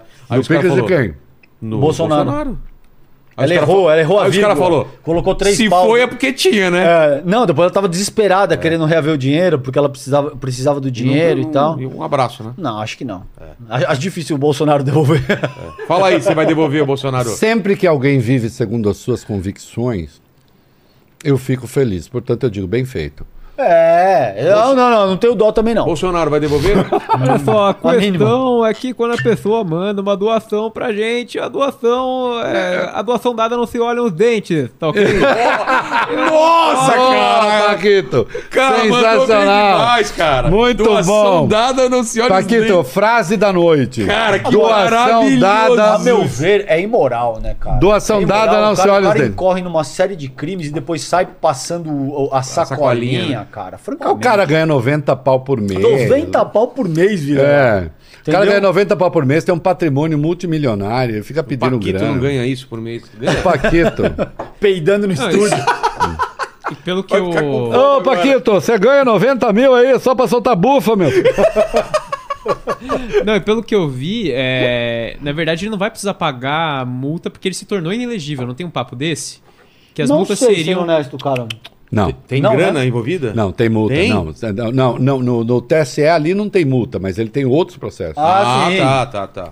Não, é, não guarda não, correlação. não, com ali não, ali não tem inegibilidade, tá, tá sem multa, mas ele Aham. tem outros processos. Manda, manda, Paquitos. Ó, a Ana Albuquerque, inclusive, queria agradecer ela que ela se tornou membro aqui nessa live. Opa. E aí ela falou aqui, tio Rei, poderia mandar uma mensagem desmotivacional a todos os apoiadores do Naro? Do Bolsonaro desmotivacional? Você faz isso? Você manda umas mensagens? Não, mas desmotivacional, eu só, eu só digo o seguinte, ó, bicho, você tá numa situação melhor do que a Bolsonaro, você ganha mais de 90 mil por mês. Você tem um patrimônio superior àquele que ele tem, é um patrimônio razoável, multimilionário e tal. E aí você quer ajudar Bolsonaro? Faça isso. Agora, se você tem um patrimônio inferior a de Bolsonaro e você quer dar dinheiro do Bolso- ao Bolsonaro, tirando dinheiro, sei lá, da sua mulher, dos seus filhos, para dar para o Bolsonaro, você é um idiota, um imbecil. Mas você tem o direito de ser idiota, Claro. imbecil, vai lá e dá dinheiro para ele. Claro. É isso. Manda. Ó, tem uma pergunta aqui do Vapor Hammer. Só que ele mandou uma, depois ele, ele mandou de novo reescrita aqui. Tá. Só que eu acho que nem precisava, porque ele escreve muito bem aqui, definitivamente, tá? Ele falou assim: Tio Rei e Calejon, Uhum. como podemos chamar a ressocialização intelectual, ou melhor dizendo, a racionalidade argumentativa, os extremistas, e em especial em tempos de redes que imperam os vieses de confirmação nos quais as pessoas estão, em sua maioria, fanatizadas? Opa. Cara, se ao meu ver, essa é das coisas mais difíceis que tem, porque hum, a gente discute muito isso. Veja, se você pega, se você vai conversar com um bolsonarista e esse cara tá muito radicalizado, e você vai, por exemplo, tentar explicar o conceito, sei lá como é que eu ponho isso, da gravidade, tá? E você pega a Jujuba e fala: Olha só, Vilela, tá vendo isso aqui, ó? Caiu. Chama gravidade. Tá. E tem um cara, Newton, que sintetizou o que se chama as leis do movimento. A gente já entendeu isso cientificamente, que essa porra cai a 9,7 metros por segundo ao quadrado, etc e tal. Isso tem uma base científica. Fazer isso é infinitamente mais difícil do que falar pro cara, a Jujuba cai porque é Deus. Você entende? E isso traz muito mais aderência ao senso comum, principalmente para um país que tem um índice baixíssimo de leitura. Esse é um discurso surrado, mas infelizmente é verdade, Vilela. A gente passou a segunda metade do, do século passado assistindo programa de palco, jogo de futebol, novela, esse tipo de coisa, entendeu? É, atuando de forma com o que. Veja, tem o, que os psicólogos chamam de pensamento concreto e pensamento abstrato generalizador. O pensamento concreto significa o seguinte, de, de uma forma muito resumida, tá? O cara pode olhar uma bicicleta e uma Ferrari e acreditar que as do- os dois são a mesma coisa porque ambos têm roda. Tá. Isso é um pensamento concreto. É uma maneira mais a- a, restritiva de perceber a vida. O cara tem que perceber a vida entre certo e errado, bom e ruim, feio e bonito, preto e branco. Ele não percebe as nuances, ele, ele, ele não percebe as- a, a complexidade que, via de regra, caracteriza a integralidade das coisas, sobretudo no que diz respeito ao funcionamento sociopolítico de uma nação. Então ele está inclinado a acreditar que o PT é- é- é- vai colocar a filha dele para usar banheiro com mulher trans e que hum, tem kit gay e que o comunismo, a despeito dele não saber um caralho sobre o que, é o comunismo, o, como eu defino o comunismo, é a soma de todos os medos, da, a- a- sobretudo dessas classes mais ignorantes do nosso país, é isso que se entende por comunismo, entende?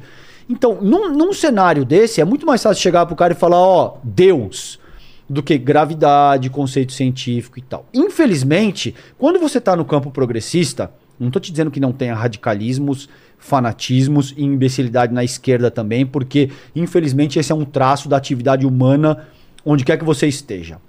Mas se você está no campo progressista, você precisa se articular com base em propriedades científicas, com coisas que façam sentido. Se você é um profissional sério, você precisa se articular segundo esses parâmetros.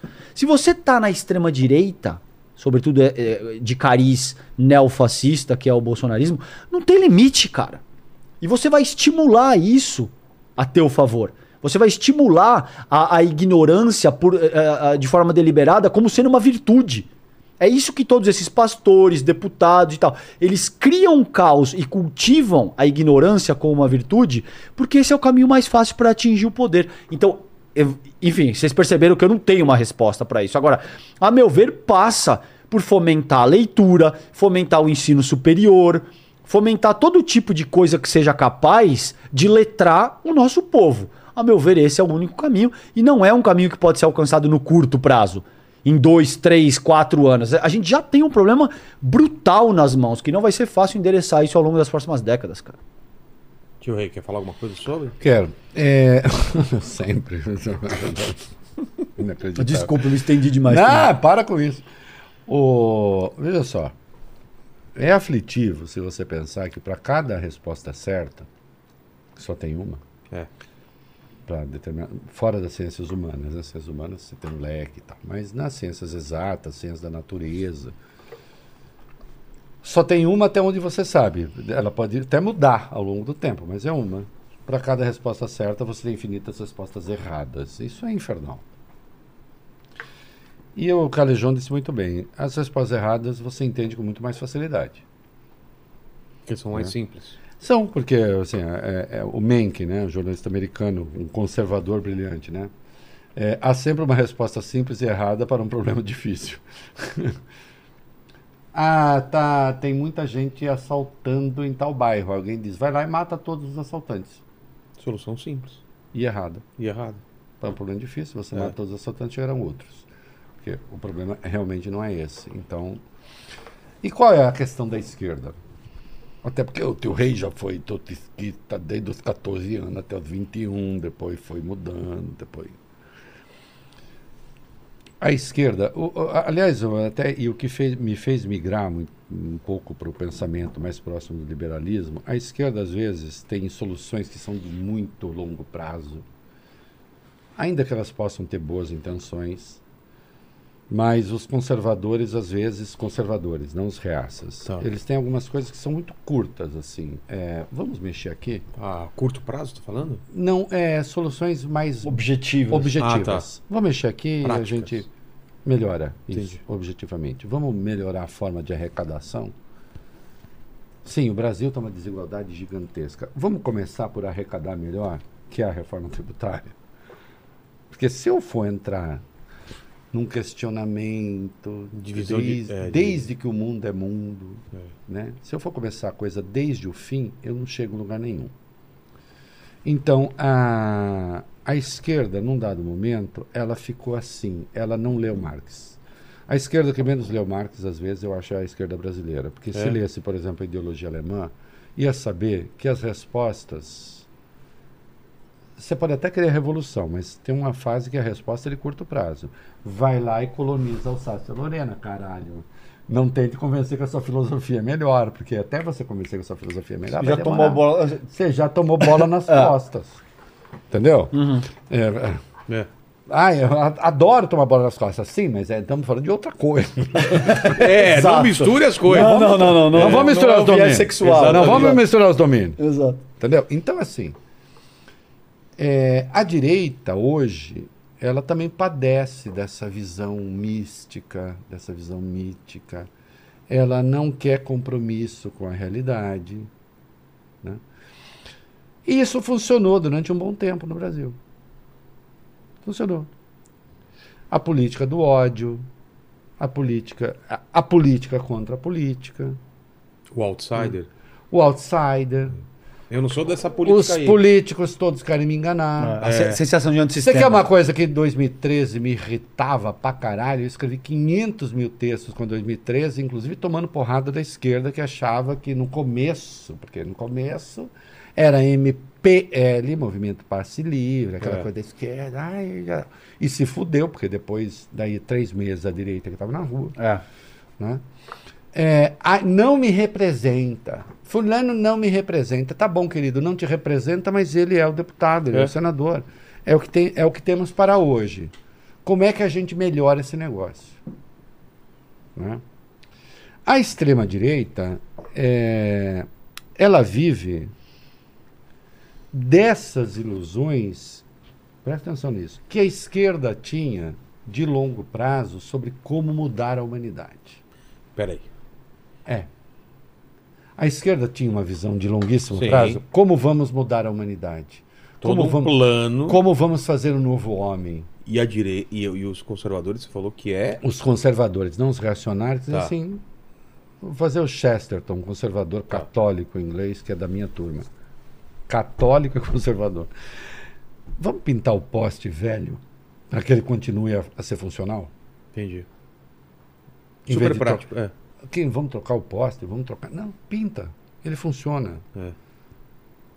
Sejamos reformistas. Vamos mudando dentro daquilo que a gente tem. Que é o que. e isso é um palavrão para os marxistas. Que é um né? palavrão. É, se você fala que você é reformista, quer dizer que você é um pequeno burguês que não, não Você quer é um lutar. escrotinho, você é um escroto, tal, escroto que- covarde. É, É. covarde, que não quer romper com não, Entendi. o caralho e tal. Ai, sou eu mesmo. Nossa, eu tenho tantos medos, vocês não sabem. Porra, eu tô cagando.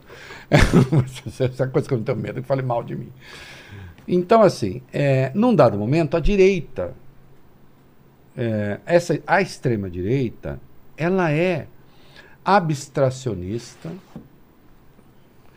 ela vive no mundo da lua, ela vive num mundo que não, não é este daqui.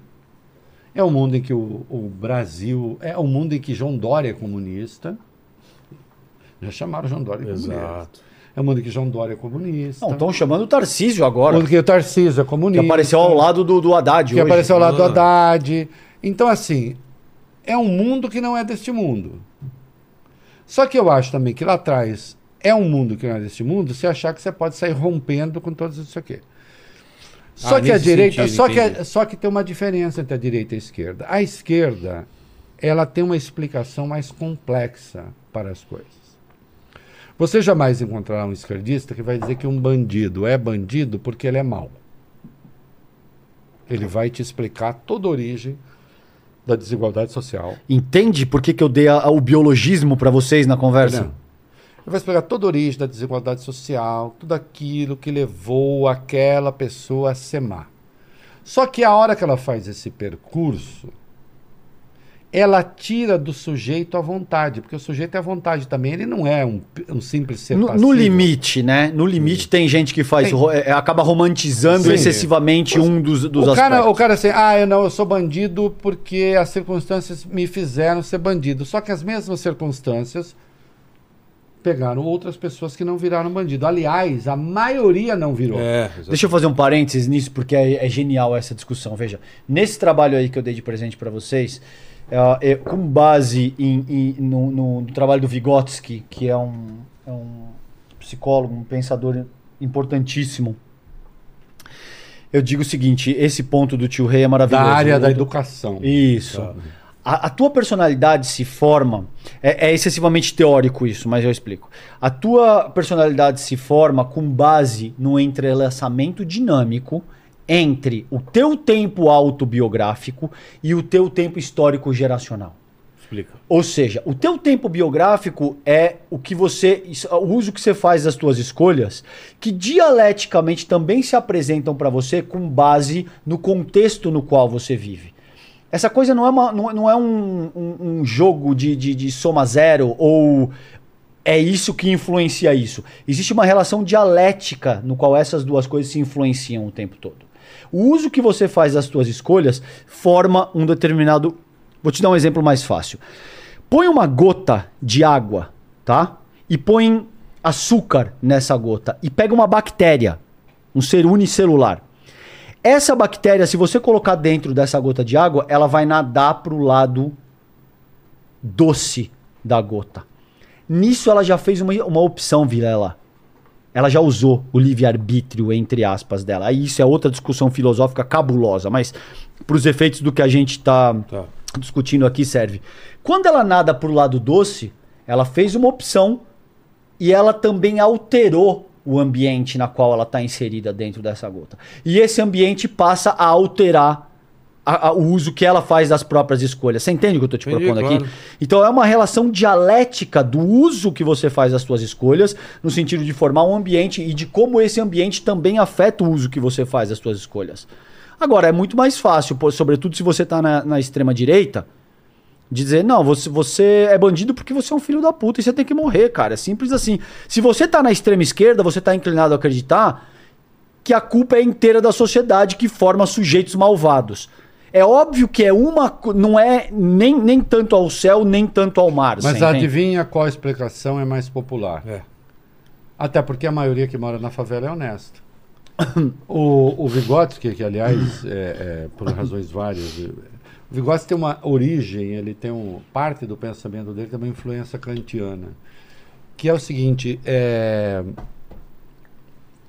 claro, um monte de circunstâncias te formaram, mas importa menos, e quando Sartre sintetizou a posição do Kant, assim, importa menos o que fizeram de você e importa mais o que você fará do que fizeram de você. Exato. Na maioria das vezes, você faz do que fizeram de você uma coisa melhor do que fizeram de você. É por isso que a maioria não é criminosa. É. A maioria não pratica crime. A direita sabe explorar muito bem a história da maldade. Só. O sujeito matou porque ele é mau. Ele até pode ser mau. A questão é saber como é que a gente vai atuar nesse caso. Nós vamos preventivamente chegar na favela, passar fogo em todo mundo, matar um monte de gente, geralmente preta e pobre, para assustar essas pessoas e para que elas não se atrevam a cometer crimes. Ou nós vamos investigar para chegar às autorias dos crimes e para chegar então ao partido do crime que está atuando ali e para prender essas pessoas e dar a educação necessária, dar as condições necessárias para que as pessoas possam fazer as boas escolhas, que é o que eu acho que tem que ser. É... A esquerda tem um pensamento, a esquerda ortodoxa, ela tem um pensamento determinista no sentido de que você não é dono da sua vontade. As pessoas comuns não entendem isso. Sabe por que elas não entendem? Porque a maioria que mora na favela não é criminosa. É. E o cara que mora na favela diz assim: Eu sei que eu não sou criminoso e eu sei que eu decidi não ser. A despeito de tudo. Poderia ser mais fácil. Mas quando ofereceram para ele, vai vender, ele falou: Não vou. Vai ser eh, via avião do narco? Não vou. Vai não sei o que? Não vou. Quando a esquerda vem com uma explicação excessivamente eh, complicada e incompreensível, a da direita é mais fácil. Ele é bandido porque ele é mau, vamos lá, mata ele. Só que quando tem um mata ele, não é que mata ele. Mata ele, mata mais o mundo, e não estou nem justificando que matasse o cara antes do julgamento, mas só estou dizendo, e nem com julgamento, que sou contra a pena de morte. Mas o que eu estou dizendo é o seguinte: é que não mata ele, mata ele mata mais um monte de gente. Você entra no jacarezinho e sai matando 30.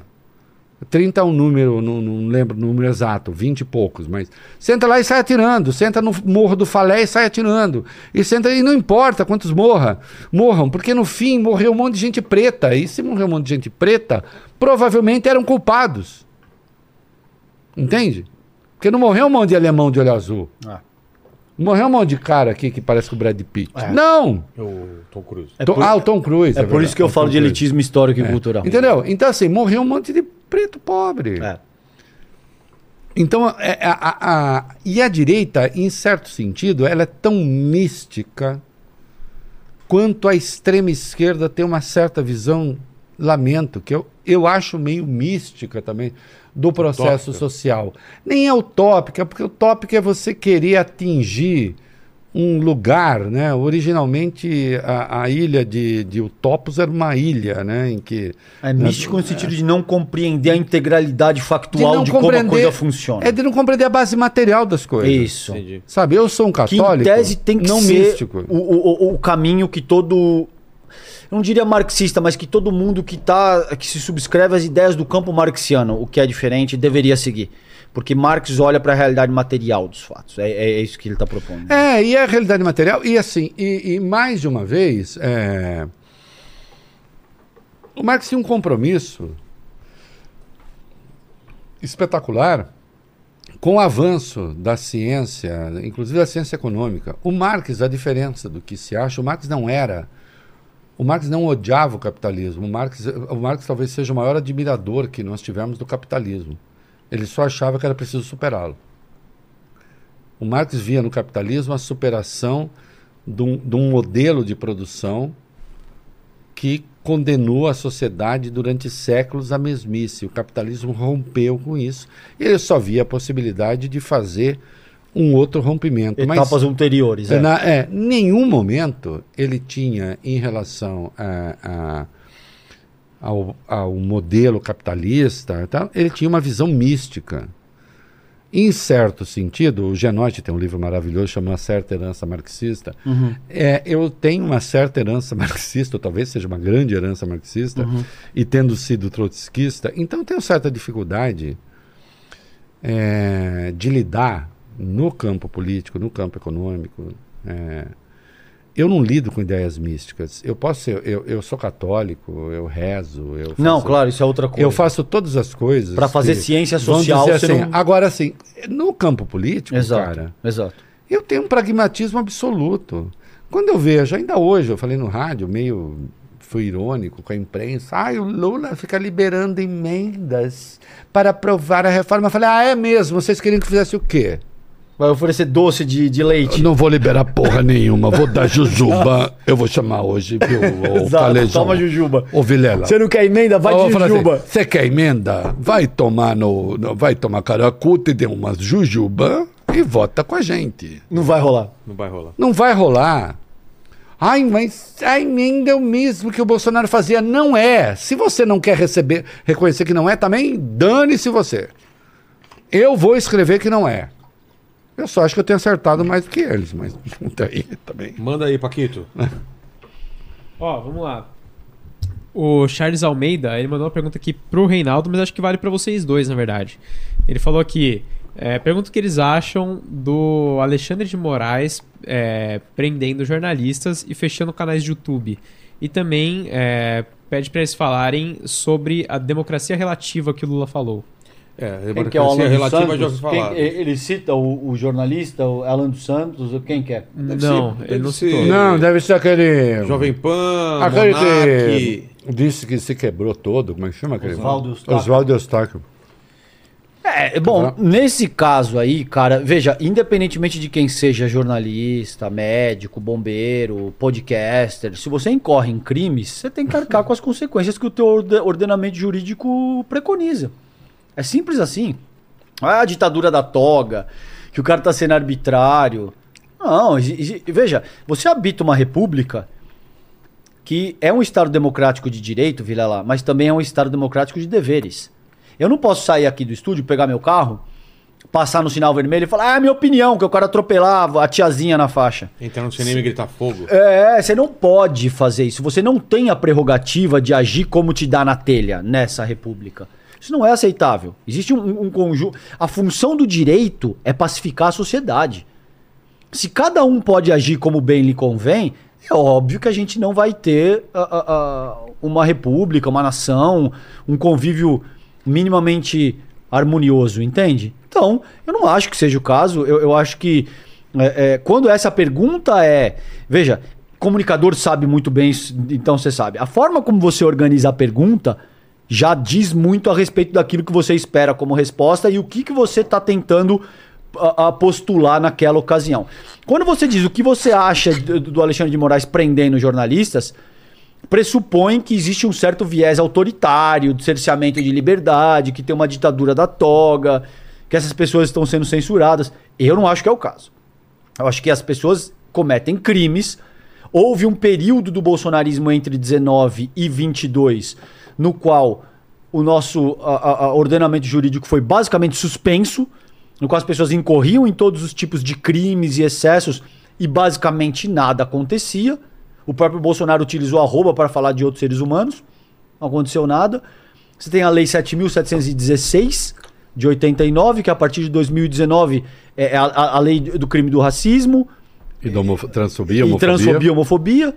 Isso é crime, cara. Você não pode simplesmente falar, ah, não, mas o que eu quero dizer, você não pode. Ah, então eu não posso ser racista? Nessa república, não.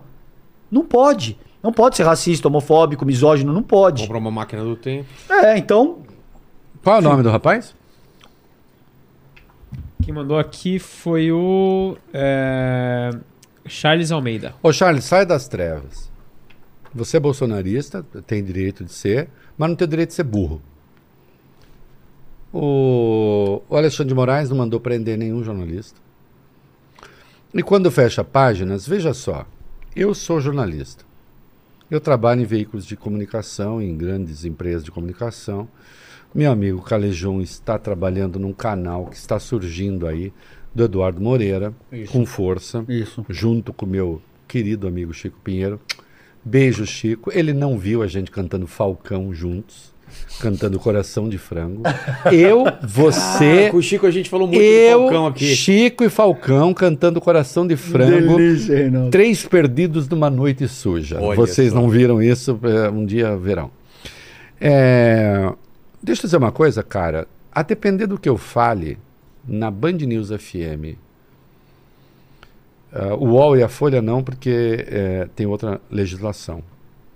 Se eu falar uma grande barbaridade na Band News FM, a Band News FM pode ser até caçada. Você sabia? Pode ter autorização caçada? Hein? Então, assim, liberdade de expressão não serve para cometer crime. Quando um vagabundo diz que Deus mataria todos os homossexuais e É. agora a tarefa está com vocês, É. ele não é um pastor, ele é um vagabundo. Ele é um criminoso, ele é um canalha. Veja que eu não estou falando nome, estou falando em tese. Ele é um canalha que tem que ser preso, porque ele está cometendo um crime. Então, se ele é jornalista e fala uma coisa como essa, ele tem que ser preso também, processado, preso, e a página tem de sair do ar. Saia deste mundo que te empurraram, cara. Você ainda pode se livrar disso. José no Egito precisou de alguém que o tirasse do poço. Eu não sou esse alguém, mas eu posso pedir para você: saia do poço. Saia do poço da burrice. Com a devida vênia. Claro. A gente falou do, do bolsonarismo. Eu não sei você, eu preciso ir ao banheiro, Vai, eu lá, sou vai lá. velho. Eu já fui. Eu deixo pro Já Calejão. fui. Vai lá, vai lá, vai lá. É... O Calejão, o Calejão começa, depois, depois você O Calejão completa. fala, depois Mas você me fala o que que é. O... Onde é que É por aqui, por aqui, ó. Por aqui, rei. Aqui, ó. Aqui. Aqui, ó. Aqui. Aí também dá. Aí Ah, não, tam- aqui- ah, por aqui. Não, era por ali, depois por ali. Aqui, ó, olha lá. Ali. Mija na mesa de sinuca mesmo, aí tá tranquilo. O cara peida aqui. Na caçapa. Tá pegando o som ainda? Tá, aqui, ó. Eu não quero deixar ninguém com inveja. Tá... Ah! Olha só, Vamos lá, Paquito. velho. É, mandou essa. É, a gente falou do bolsonarismo, mas e a outra direita? MBL como representante, quem mais que a gente pode colocar? O, o- o- além do MBL, quem que tá buscando essa, ocupar esse espaço? Tá vendo? Como, o- como É. você tem dificuldade pra Mas identificar? tenta, tenta me ajudar aí, quem mais? Cara, teria a, a- a direita liberal, teria o Mas que se quem? entende. No- no- nomes. O que seria o Centrão? O Tá. que seria a, a PP? O que seriam esses partidos aí que têm uma, uma profusão bastante significativa no Congresso Nacional, mas não tem as ruas. E o MBL, você acha que tem força pra angariar? Não. Ele- Eles romperam com o bolsonarismo.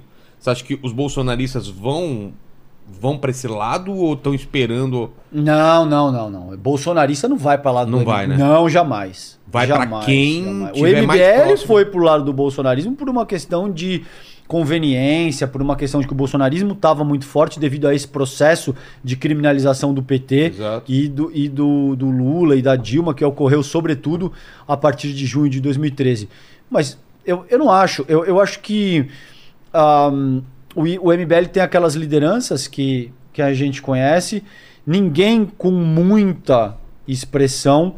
E o modelo segundo o qual eles ascenderam, ah, pelo menos alguma das, da- das lideranças deles, ah, a meu ver, exauriu as suas capacidades regenerativas, entende? Então aquele negócio de ir pra rua, dá tapa na minha cara, olha aqui, eu tô filmando. Isso não vou... funciona mais. Não, não funciona.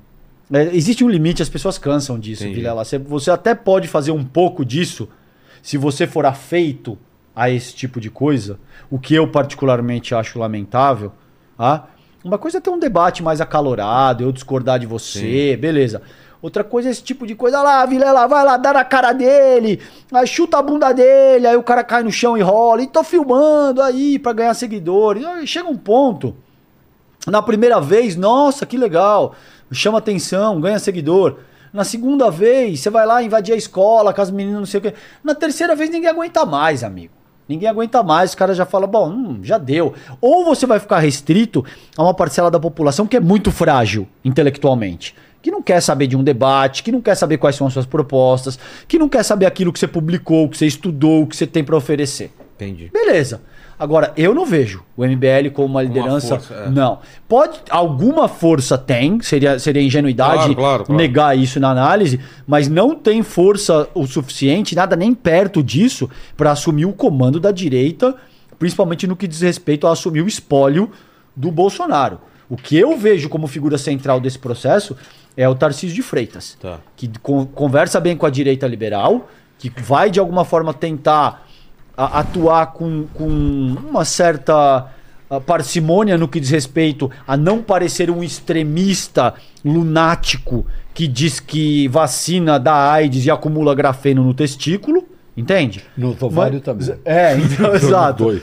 Esse tipo de coisa absolutamente alucinada e já tem a máquina do governo do estado na mão. Não deve querer disputar com o Lula em 2026, sobretudo se a, a seara macroeconômica estiver voando. Ah, entendi. Ele não vai querer bater de frente com o Lula. Só se acontecer alguma coisa nesse meio tempo aí. Principalmente se a economia tiver uma merda, se a- algum escândalo que envolva o Lula e as principais lideranças do PT, aí pode ser. Entendi. Como eu vejo hoje, Vai e- tentar a reeleição. Ele vai, o Lula vai tentar a reeleição O- e se a economia tiver. O Tarcísio. Tarcísio, também. É. E se o governo estiver voando na seara macroeconômica, o Lula tá eleito. Vai ser muito difícil tirar isso dele para 2026. Ele vai estar com quantos anos? É, tem isso. Essa é a questão. Ele vai estar com quase 80. Tá. Mais de 80. o talvez. Biden tá com quantos? O Biden tá por aí, né, Rei? 80. 180. É. 180. Exatamente. O Biden acho que tá com 180 anos. É, tá Não, bem. o Biden deve estar com 79, 81. 81, Né, por aí? 82, por aí. É. É. Não, Tio Rei, MBL. Eu não sei o Força. que vocês estavam falando. Sobre, Sobre MBL, MBL. se o MBL vai ocupar. Vamos que- para a o que- próxima questão. O que ele vai ocupar na, na O direita? que, que nós temos de relevante? O que mais? Não, MBL não. nem vale o Nem, debate. Então vai. É, Paquito, O que é mais? contigo aí. É o que eu te disse, Entendi, inclusive. entendi.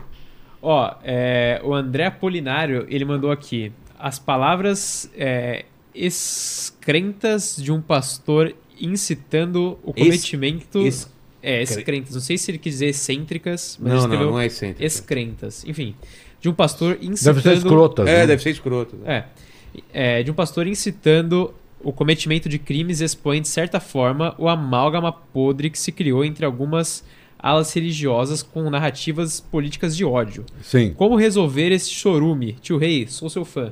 É, o, o tio Rei já falou disso. A gente falou aqui no programa É com ico- iconografia da história sobre a associação da- agora com o narcotráfico também, que tá, tá rolando isso, né?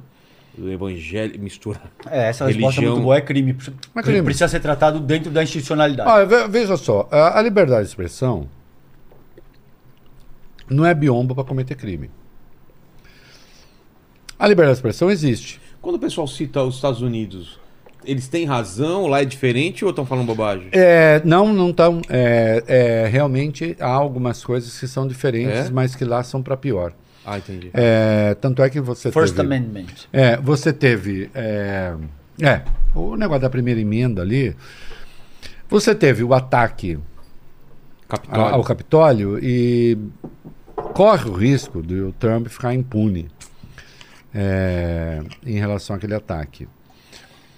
Veja só, a, a jurisprudência nossa, correta, é que liberdade de expressão não é licença para cometer crime e imunidade parlamentar também não. Também imunidade parlamentar tem limites. Tá.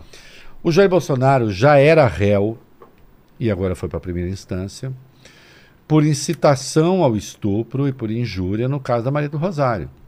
A primeira turma do Supremo, por 3 a 2, o fez réu quando ele disse: Eu não estupro você porque você não merece isso dentro do Congresso, e depois de uma entrevista dizendo: Ela não merece porque ela é muito feia.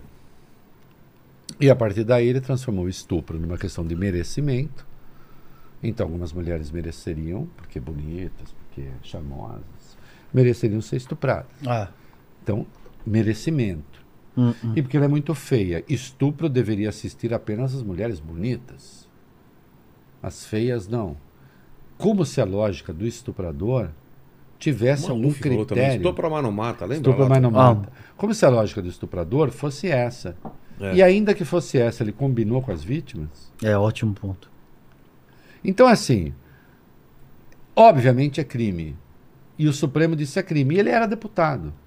E já ali o Supremo disse: não, o parlamentar não pode dizer qualquer coisa em nome do artigo 53, caput da Constituição, que diz que ele é livre para falar é. que ele tem imunidade parlamentar. Né? E o mesmo vale em relação à liberdade, é, é, à, à liberdade de expressão. Nós temos é o, o melhor o melhor livro a respeito são dois volumes, na verdade, que é de um conservador, desculpa, esquerdistas, mas é de um conservador, do Karl Popper, né? Que é o paradoxo da liberdade. né? A democracia é tão livre que suporte aqueles que querem sabotá-la e que se organizam para sabotá-la. Exato. A minha resposta, desde sempre, desde quando diziam que eu era um liberal escroto, e eu sempre cagando e andando, né, foi não. A democracia é o regime em que nem tudo pode. Sabe o regime em que tudo pode? A tirania. Desde que você seja amigo do tirano. Claro. Ou seja o tirano. Claro. E se for a Coreia do Norte, você até pode ser amigo, mas ele pode se desengraçar de você. Como fez o Kim Jong-un e mandou explodir um tio dele.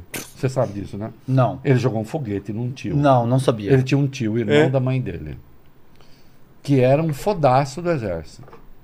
Aí alguém o convenceu de que o tio estava conspirando contra ele. A vingança foi espetacular. Espetacular porque o tio era um escroto também, ele também é escroto, e é uma morte entre escrotos. É, ele mandou jogar um foguete, todo reuniu o exército, comando do exército, das Forças Uma Armadas, demonstração de força, né? reuniu, mandou o tio caminhar e jogou um foguete. no Caraca. o tio sumiu. Claro. No Quando chão. foi isso, Reinaldo? Ah, faz, sei Mais lá, década. Cinco, seis anos. Ah, agora? não. É, porque ele não faz tanto tempo. O pai dele não morreu faz tanto tempo assim.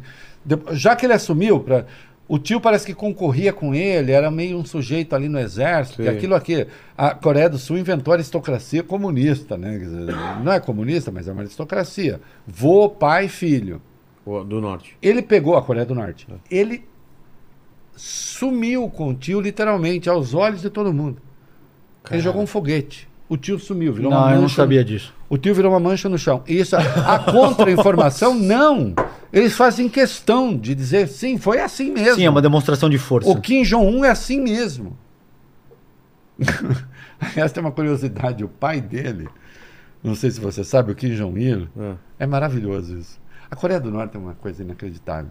O Kim Jong-il tinha a fama de ser o sujeito que era biologicamente perfeito porque ele não produzia dejetos. Ah, é? Mas não tinha o Tobita ou só não fazia? Não, ele não fazia. Ele nem cagava nem mijava. Esse não, esse caga e mija. Esse daí, é. A gente vê pelo porte que nem deve ser pouca coisa. É, e ele, inclusive, sempre leva um banheiro junto, que é um trem. mesmo? Tem um trem é, blindado que o acompanha e tal. Isso não é fantasia, eles, eles, eles mostram isso. Mas o pai dele, supostamente, nem mijava nem cagava. Transformava em- Perfeito. é. tal, né? Então, assim, é, a democracia, voltando ao ponto, é o regime em que nem tudo pode. Sabe onde tudo pode? É tirania. É. Pode até dizer que o cara não produz nem cocô nem xixi. E todo mundo é obrigado a acreditar. E quando ele morre, todo mundo é obrigado a chorar. E todo mundo chora do mesmo jeito. E tem três cortes de cabelo. Ah, isso é retrato do comunismo? Não, isso é retrato da Coreia do Norte. Eu estou dizendo que é retrato de uma tirania. Na democracia nem tudo pode. Na democracia essas pessoas respondem por aquilo que fazem, porra. Claro. E as leis são democraticamente pactuadas, as nossas são. É perfeito? Churchill dizia, não. Só, Só é- de todo o resto. Exatamente. Mas nos Estados Unidos o que pode. que Só é o melhor pode? dos piores regimes. Nos Estados Unidos o que pode falar. Não, os Estados Unidos têm é, um. Eles são muito mais permissivos. Eles É, são mais muito mais. permissivos, mas isso não é necessariamente bom. Porque não é uma sociedade tolerante, ao contrário. Eu acho lamentável, quando. Assim, é outro mito da, dessa Ah, extrema-direita ótimo ponto. porca do caralho. Que os Estados Unidos servem de exemplo pra tudo. Os Estados Unidos são um exemplo de nada. Os Estados Unidos têm o IDH da Alemanha. Os Estados Unidos têm IDH da Alemanha, mas eles têm quase seis mortes por 100 mil habitantes, a esmagadora maioria por armas, e a Alemanha tem 0,7.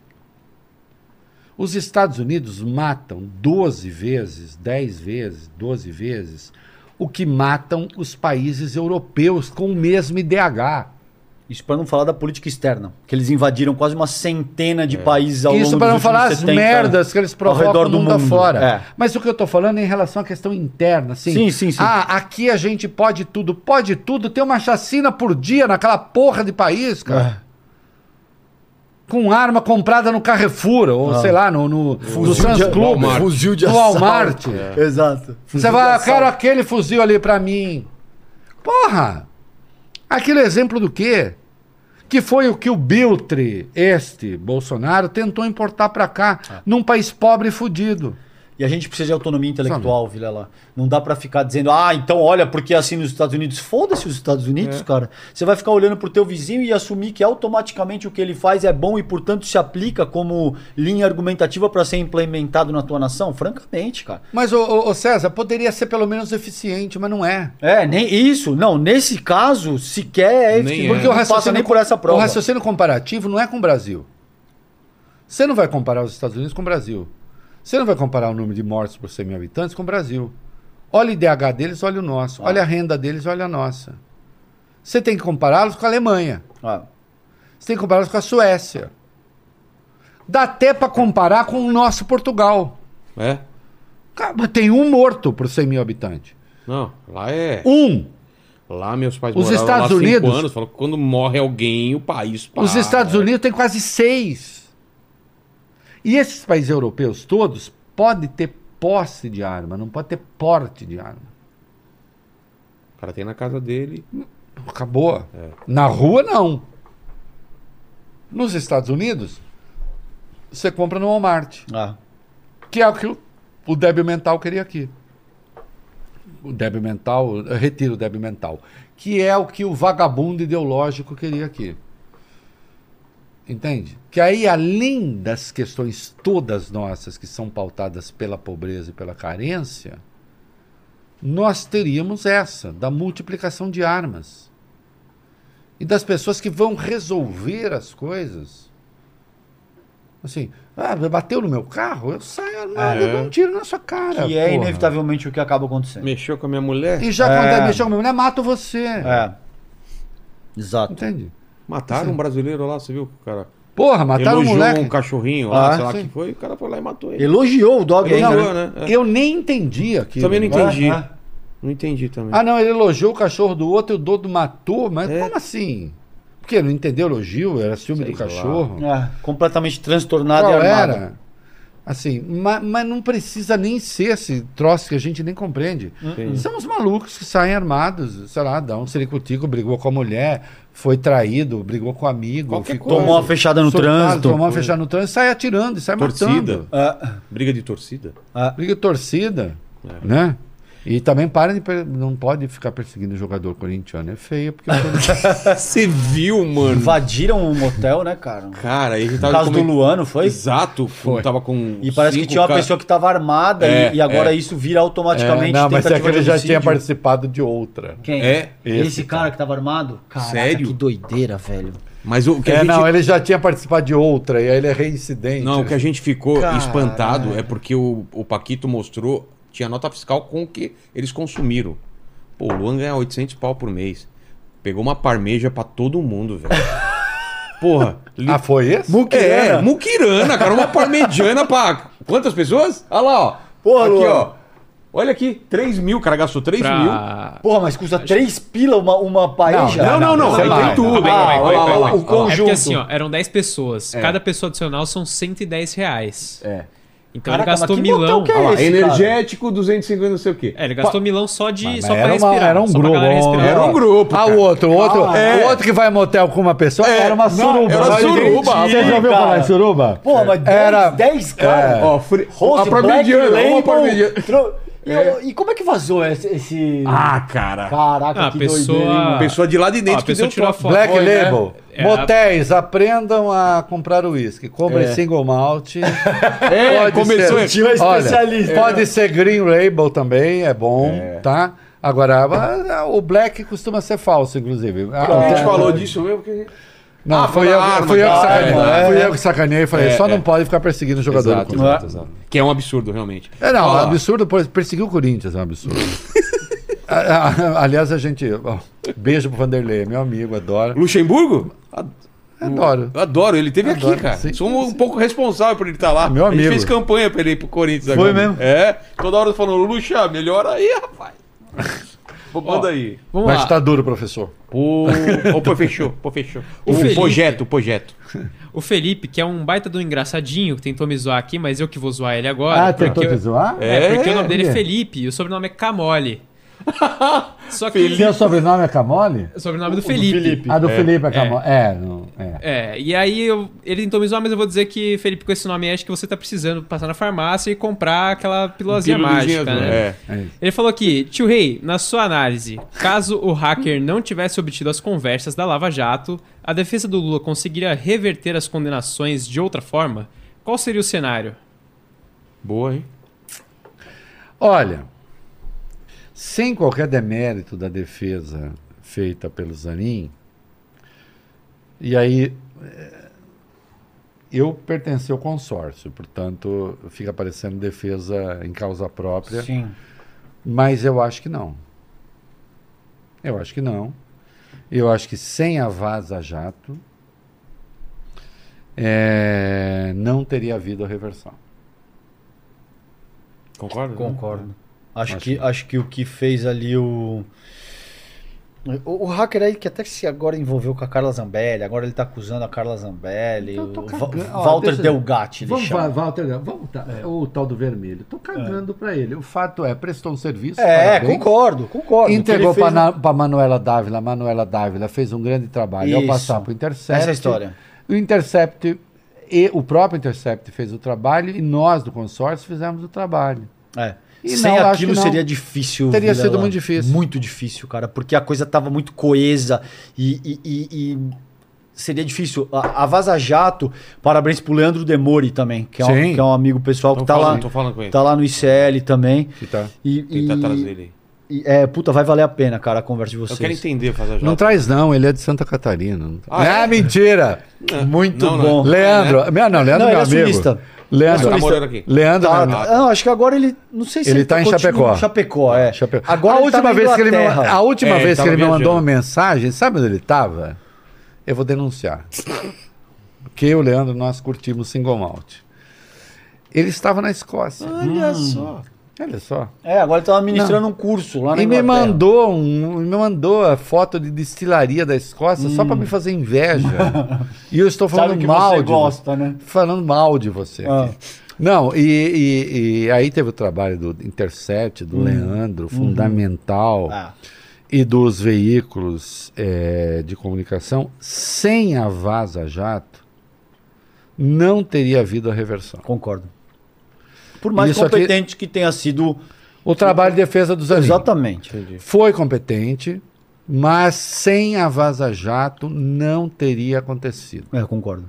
A Vaza Jato deixou claro ao ministro Gilmar Mendes que quando se vazou aquela conversa do Bessias, que o Gilmar impediu a posse do Lula como ministro-chefe da Casa Civil, ficou claro que ali tinham sonegado informações ao ministro e o ministro não gostou que sonegasse informações, né?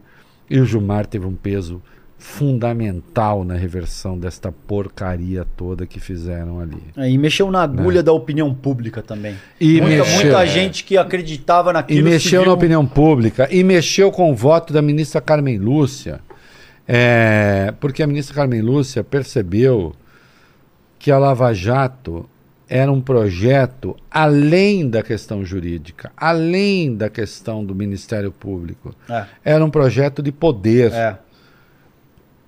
Quando o Supremo se convenceu disso, e quando ficou claro, eu vou olhar para a câmera agora. Quem sabe vai entender tudo. Ministro Edson Fachin, quando o senhor anula as condenações do Lula para o Pleno do Supremo, é porque o senhor sabia que Sérgio Moro seria considerado suspeito na primeira na, na segunda turma, né? sob o comando do ministro Gilmar Mendes. E o senhor anula as condenações na esperança de que poderia, de algum modo, preservar Sérgio Moro. Mas prevaleceu a sua anulação, mas também prevaleceu a suspeição. E o ministro Sérgio Moro e o, e o juiz Sérgio Moro foi considerado suspeito e incompetente. A tentativa de salvar Sérgio Moro não funcionou. E os ministros todos do Supremo que condescenderam com a Lava Jato erraram. Porque fizeram um mau exercício do direito. A tempo, alguns souberam se corrigir. Ainda bem, e eu, como bom cristão, sempre acatarei aquele que admite o erro. Claro. Isso, é um, isso é um preceito fundamental. Não tem, não tem como. É. Agora, isso poderia ter garantido um projeto de poder de 20, 30, 40 anos. Se, se essa gente não tem. se Para a gente- sempre. É, muito tempo, cara.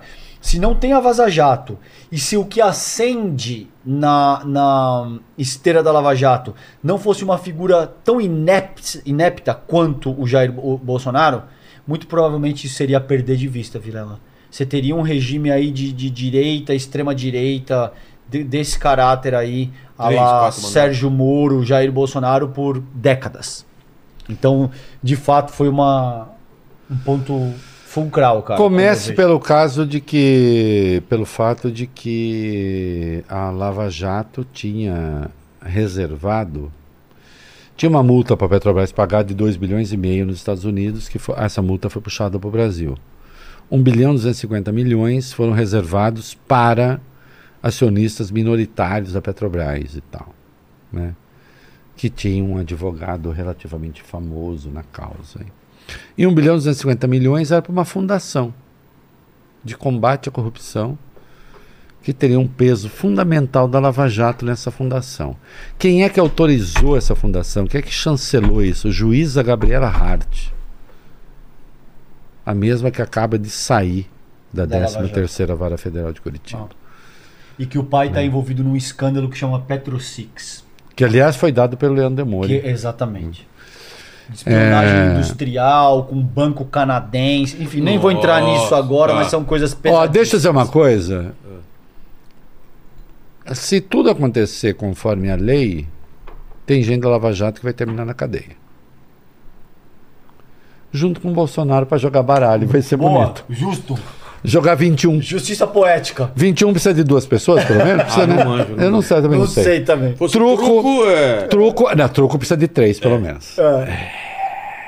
Você joga truco, Virado? Jogo. Joga porra nenhuma. Jogo, vamos jogar? Ah, vamos jogar? Vamos fazer um duas, truco duas aqui? pessoas Vamos podem fazer? jogar truco, não pode? Pode, duas já Não, pode. pode, mas não, fica É sem graça. sem graça. né? Quatro, quatro é ideal. Não, né? não, eu jogo. não. Pô, fiz faculdade. Quatro é né? ideal. Você joga truco, mas você é daqui de São Paulo? É, mano, eu sou do interior de São Paulo. De onde você é? Penápolis. Ah, você é de... Pe- ah, não então sabia sabe. Ah, então sabe. Não Então sabia. sabe. Não, então sabe. É. Não, eu sou de dois corgos. Eu- Mas eu jogo truco muito melhor do que ele. Você sabe jogar truco? Sei. Ah, Aí eu- uma eu cara, acho que truco é o aí uma único- cara de coxinha de É, São Paulo. tem cara de quem Puta, joga, né? Não, mas, mas, jo- Mas calma aí, mas- calma aí, mas você joga truco mineiro ou truco de verdade? Não, truco de verdade. Truco Como mineiro. truco mineiro? Não, truco não, mineiro é que nem o sei 4 o que é o quatro de paus é sempre zap. É. É? Ah, Nós não, jogamos, não, nós jogamos. isso aí- O que eles chamam, chamam truco de verdade é o ponto acima. Sei. A carta que vira na boca é ponto acima, que é a, a- a mania. Né? E aí tem as cartas fixas, Não, não duais. Sabia. Pô, Sabe, joguei pô. muito na faculdade. O loirinho, você Teve nunca um- nem... teve um- Ô, ô, teve um Vilela, campeonato- o, loirinho, o loirinho nem sabe. Nem sabe. Nem sabe. Teve um campeonato de youtubers e eu tava levando a sério, minha dupla, ele queria só zoar. Eu fiquei tão puto, cara. Falei, vou, vamos Teve uma treinar. de outubro de truco? Aí a gente chegou até a Eu queria jogar semifinal. sério. É, a gente chegou. Quase a semifinal. a- Agora a eu sou anterior youtuber também. Na próxima a gente faz. Vamos? Vamos fazer? Vamos, vamos. Puta, vamos ganhar. É mesmo, você é de youtuber. Cara, aí é porra, legal, eu sou youtuber Eu também. Tenho uma Vou carta na mão agora. Vou de youtuber. Pode, é, ó, reconversa, vai ver lá. Boa, boa, boa. É, vamos caminhando pro final. Aí tem alguma, alguma questão que faltou aí? Já, hein? Cedeu, hein? Ficou com medo? Não, eu por mim, eu tô de boa. São três horas. Eu tô. Meia-noite eu- já. Cara, pra mim isso daqui é curto. Eu a gente tô- fez uma de 10 horas aqui, então. Foi comigo, Dadis? Olha. Não. Com quem foi? o- cara, é criacionistas versus evolucionistas. Puta que pariu. Três de cada lado, não Nossa acabava a discussão. E- Mas por que, que você discutiu com criacionista? Eu não, eles discutindo entre eles. É mesmo? É. Teve gente que ficou 10 horas discutindo aqui se Deus Ah, não, criou é a gente. demais. né? Três horas tá bom. Eita cara. porra. Manda. Ó, o Matthew, ele perguntou aqui... Matthew. Matthew, ele perguntou Matthew? é, o que vocês acham que vai acontecer com a Prefeitura de São Paulo com bolos.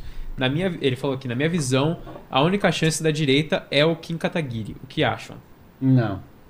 O Kim ba- bate com, com, com- O Kim saiu o MBL soltando que ele ganhou as prévias. É, teve ele e o Guto, né? é, não teve prévias? Teve. Teve um debate lá. e tal. Francamente, caramba, o, o MBL ganhou o Kim Kataguiri. Ó, deixa eu dizer uma coisa. Quem não sabia disso, né? Deixa eu dizer uma coisa. É, eu, como amigo do Boulos, digo, gente, a única opção da direita é o Kim Kataguiri. Tá? Porque você é amigo do, do Boulos. Isso. Entendi. É isso mesmo. Vai por aí. Vai por aí. Esse Vai é o- com o Kim e- Kataguiri. Esse é o caminho. Não, cara. Não, não vou, não vou falar mal. Eu- eu- Dória lógico, morreu- lógico. O Dória morreu politicamente? Não, mas pra não. prefeitura, não. Não, não, É o não Ricardo- por é o enquanto. Ricardo, cara. Tá, É- tá é- é o alimentando. Ricardo Nunes é, o- é o cara que vai. Ricardo Nunes é um candidato atual- super competitivo. É, É uma tolice achar que o prefeito não é candidato competitivo. concordo. Basta você andar na Rebouças, nós vamos voltar agora. Eu com o querido Moacir, que está ali, né, com aqueles olhos azuis que seduzem. Lindão. É, nós vamos voltar pela Rebouças, a Rebouças será um tapete. E ele tem muito dinheiro para formar outros tapetes. propaganda. É, Não, não, não se enganem. Eu tô fazendo, brin... eu tô fazendo brincadeira aqui e tal, com MBL, não sei o que. Love, gente. Beijo. Love you. É, mas olha, deixa eu dizer uma coisa. Achar que o Ricardo Nunes é carta fora do baralho é uma bobagem. Concordo. É um erro É uma bobagem de todo mundo. É uma bobagem. Se, se a esquerda achar isso, se o Boulos achar isso, estará errado. Ah, Se a Tabata achar isso, achando assim, ah, vai o Boulos, vou eu também e tal, porque o Ricardo Nunes é carta fora do baralho, também é uma não bobagem. acho que a Tabata seja competitiva também. Também A- acho a- que acho, não. que o Não, cenário não. ideal seria. Eu só acho que divide. Guilherme Precisa e tomar Tabata. cuidado. Exato. Precisa tomar cuidado. Guilherme Boulos e Tabata. na é minha- óbvio que parte da esquerda vai chiar, vai ter. Exatamente como foi Lula e Haddad, Alckmin. Mas eu e acho, que a, eu acho que a Tabata não aceita isso. Ah, é? É, mas se, se ela, se ela percebe que existe um caminho viável para Ela- assumir. Ela tá pra voltar aqui, eu vou Sei, perguntar cara. pra é- ela. é- é- enfim, claro que cabe um certo trabalho de convencimento, claro que uma série de coisas. Talvez ela tenha pretensões unilaterais, tudo isso pode ser. Agora, enfim, é, é isso que a gente vem discutindo ao longo do programa. Eu não sabia que o Calejão era chegado a esses eufemismos, pretensões. É, traduz. Adorei. Pode ser que ela queira. Não, eu acho que eu tenho força suficiente para bancar o meu próprio projeto. Adorei as pretensões político. unilaterais. Não é o caso ainda. Tá. Pode ser. Pode ser que ela, sei lá. se- Mas eu gostei de pretensões unilaterais. Pode ser que ela entenda que assim, não, eu tenho muita gente que tem muita grana e, e vai. Agora, a política institucional não é só grana, entende? cara? Amanhã você vai encontrar o Chico Pinheiro? Vou. Manda um Vou estar no beijo. estúdio. Junto com ele? Você vai lá com a gente. Manda um também. beijo pra ele. Vou. Não, não no estúdio, mas eles me deram a missão, viu? Ela falou: O quê? você vai lá, Ah, o você tio Rei vai aproveita ter e convence. Que... Exato. Exato. Então, fala que vai ter o Só depois que o Chico Pinheiro botar eu, ele e o Falcão cantando Coração de Boa. Frango. Já falei Aí, disso aqui hoje. Ah, Coração de frango. É. Não, Falcão é demais. Vocês já ouviram sangue essa música? demais. não, cara. Puta, você- Ele já veio aqui? Não, estamos tentando. Puta, traz, cara. Então, Traz o Falcão. Cara, Falcão é é maravilhoso. sangue bom da porra, velho. Falcão é maravilhoso. Agora, agora lá na terra dele, mas não tava por lá. Então, mas vamos tentar aqui. Falcão Pô, é maravilhoso. É isso, Paquito. Não, eu- eu Paquito, vejo, cara, Manda, assim. Paquito. Ó, o Samuca, ele mandou aqui. Por que, que a Universal está doutrinando a PM? Sou fã de vocês. Abraço para a Calemãe, não sei se é a cidade dele. É, não, minha mãe. Ah, Calemãe. Entendi. É, porque na, na, na Galãs Feios ele, ele- a gente tem essa brincadeira de que minha mãe fica ouvindo as lives da Galãs Feios. Que porra é essa que vocês estão falando aí? Os caras só falam merda na, na live. E aí eles chamam de Kalemoder, Kalemãe. Obrigado, querido, pelo, pelo carinho. É, a- eu não sei, cara, a meu ver, eu, digo, eu disse isso, o meu segundo livro, que saiu pela Contracorrente, que é uma editora Do Valfrido Vardi e do, Exato. e do Rafael Gente é- Valim. Que é muito amiga do, do- do tio Rei. Eu só autorizo a publicação. Quer dizer, é, veja só, ele só publicou porque eu autorizei. Eu sou o conselho editorial da Isso. Ah. isso. E Você tá vendo como tudo é uma máfia? Você vê, tudo é. Os interligado. esquerdistas, cara. Eles são Deixa eu dizer assim, os esquerdistas é uma máfia. a gente vamos Ninguém solta a mão de ninguém, É uma né? gente que não solta a mão de ninguém. No meu campo, todo mundo solta a mão de todo mundo. Ih, eu, eu, sou o prime- facinho. eu sou o primeiro a soltar. Foda-se você, eu quero que você se foda. Nós não. Esse povo da esquerda, aí. O cara publicou por onde? Conta corrente. É. Quem é o dono da conta corrente? Valfrido Vardi, que é podcast junto com o Renato Azevedo. Aí. Entendeu? É, mais Rafael Valim, que é meu amigo. Rafael. Imagina os direitistas da live. Os um pro direitistas estão. Eles estão pirando. Os direitistas Eu estão. sabia! Você vai, na- você vai, você vai no evento cultural de Avaré? Não. Você não foi convidado? Ai, não é tão do grupo assim. Não, não, não sou. Até porque, Ele, tem- ele não até tem o é WhatsApp do Soros. segundo- Ele, tem, ele não tem o WhatsApp do Soros. né? Não tem, tem, Não, eles me convidaram Você tem o zap pro- do evento do IRE. Ah, do tal. IRE. Instituto das Relações um Empresas do beijo pro Estado. Rafael Valim. Não, mentira, ele me convida assim para as coisas. Às, às vezes eu não vou também, porque já, enfim, um trilhão de coisas aí. Mas, cara, no Tempestade Perfeita, que é esse segundo livro, eu- e no primeiro também, no Ascensão do Bolsonarismo, eu falo de uma formação de uma teocracia miliciana. O termo que eu usei, sendo honesto, para não suavizar, Muito bom. o tio Rei falou que eu gosto de eufemismos, é teocracia evangélica miliciana, isso não é uma merda do caralho. Muita gente da esquerda, inclusive, diz que eu tava exagerando, etc e tal. Eu conversei, por exemplo, há três dias com o Gilberto Nascimento, um cara do Intercept que estuda esse tipo de coisa.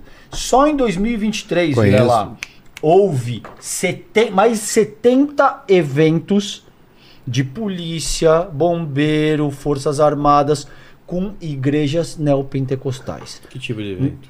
Esse tipo de evento de, de Pregação. pregação, militares fardados indo a culto, louvando o Senhor, entre aspas, tá?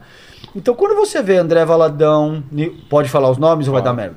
André Valadão, Nicolas Ferreira, é, é, Magno Malta, en- enfim, Feliciano, esse tipo de, de, de figura, tá entendendo? Sim. O que está em curso no Brasil nesse momento, e o, o bolsonarismo, ele catalisou esse processo. Agora, esse processo não depende do bolsonarismo para continuar vigente. É uma formação de uma espécie, a meu ver, de teocracia miliciana.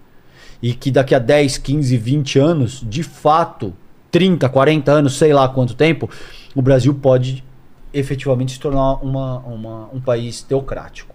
Com base nessa proposta neopentecostal, com base nesse tipo de coisa que a gente vê se articulando com muita força. Será? Ou é místico? Tô exagerando, tio É Rei? O que místico? você acha? Ele tá sendo místico? Não, não. É, o risco existe, eu jamais vou subestimar. Tá. Tá?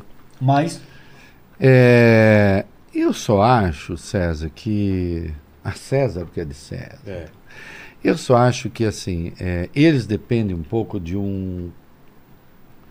De um cálice que os una, como diria o poeta, assim, de alguém que reúne essa gente. Bolsonaro é um pouco essa figura. concordo.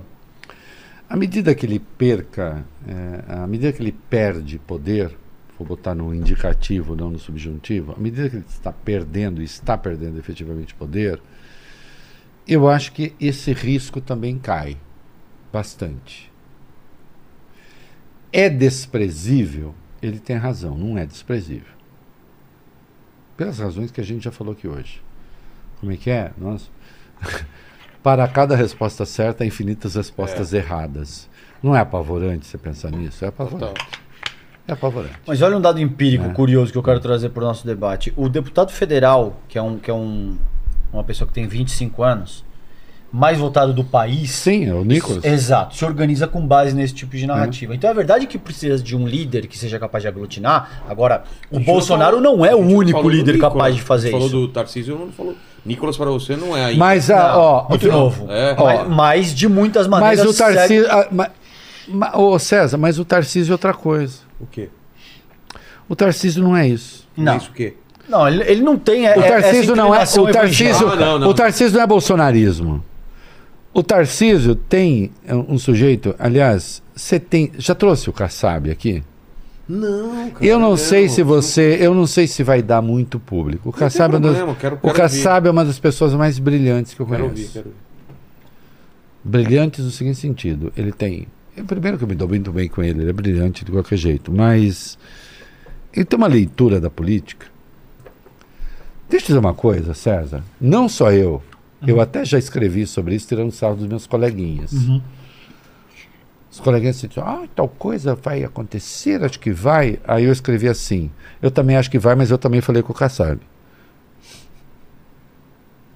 Não tem leitor melhor da política do que o Kassab. Não tem. O Kassab quer o Tarcísio concorrendo à reeleição. Lembre-se que o PSD apoia o Lula na esfera federal. E apoia o Tarcísio na esfera estadual.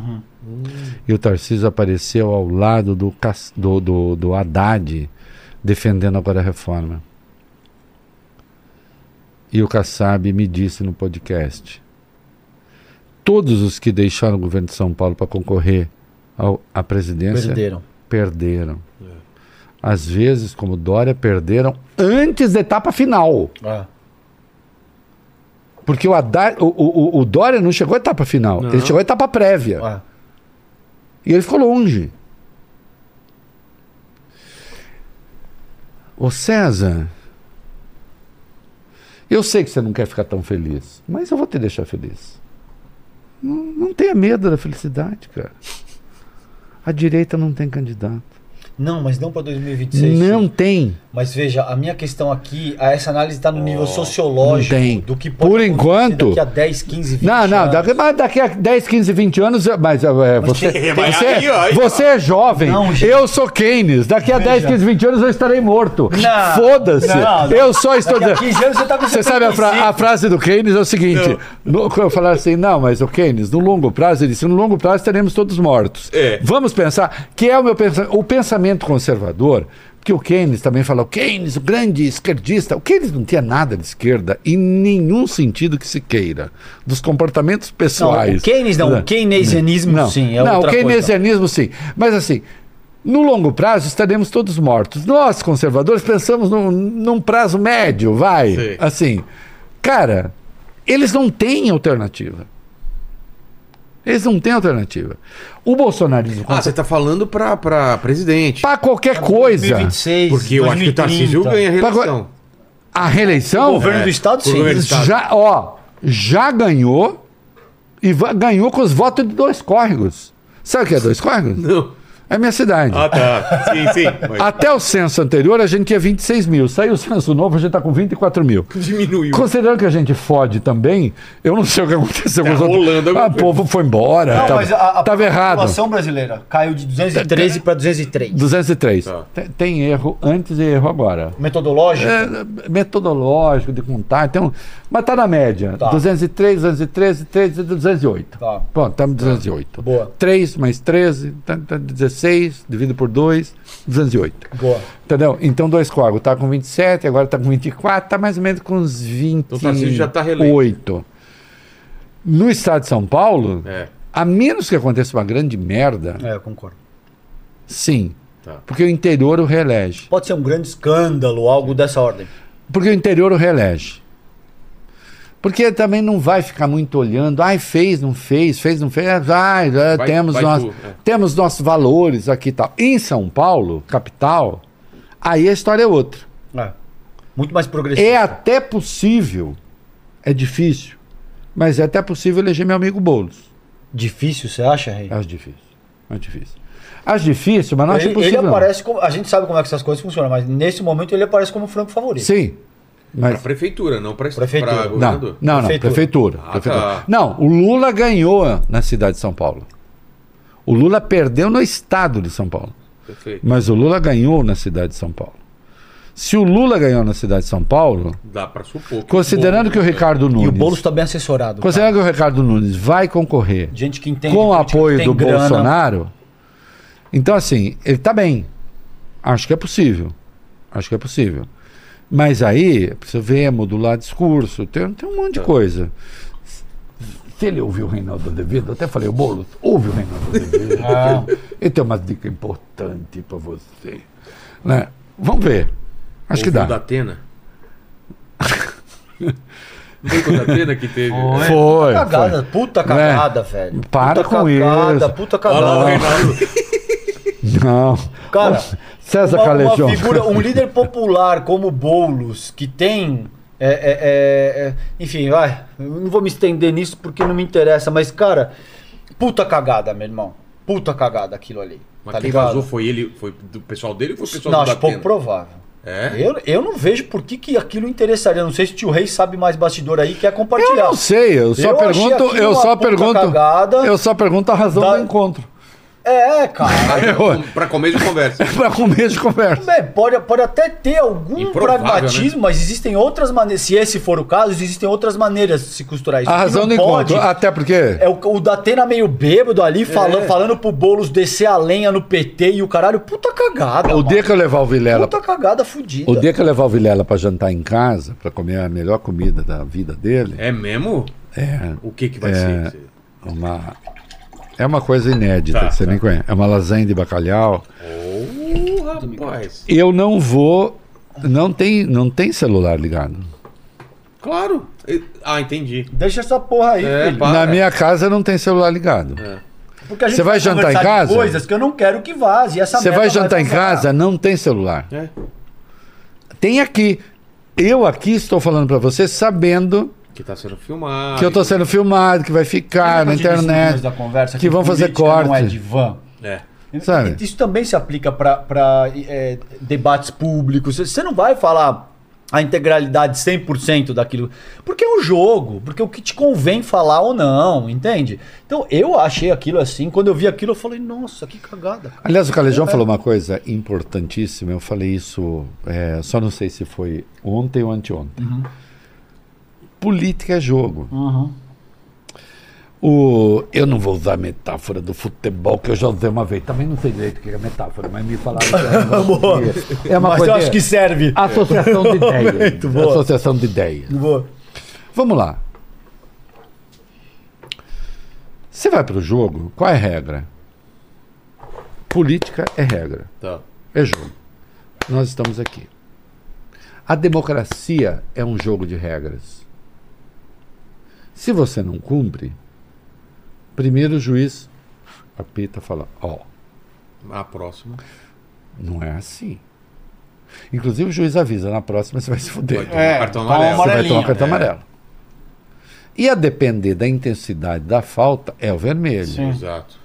E a depender do que aconteça, se a torcida. Suspensão. Suspensão. Fecha, é, o estádio fica vai- vai- interditado, fica é. interditado. e Tal. Democracia é regra. Ou você aceita ou não aceita. Se você não aceita, e, e- e aí, César, a direita ou a esquerda, foda-se. Eu não aceito, eu vou pro pau. Você tem o direito de ir pro pau, mas você tem também de saber que indo pro pau na democracia, a democracia pode não concordar com você. Claro. E você vai pagar o preço. Que é o preço que o Bolsonaro vai pagar. E que se algum esquerdista decidir fazer a mesma coisa, mas só que não teria como, mas caso tivesse, tem de pagar. Porque ou estamos de acordo com as regras do jogo, porque ela nos iguala, ou não estamos.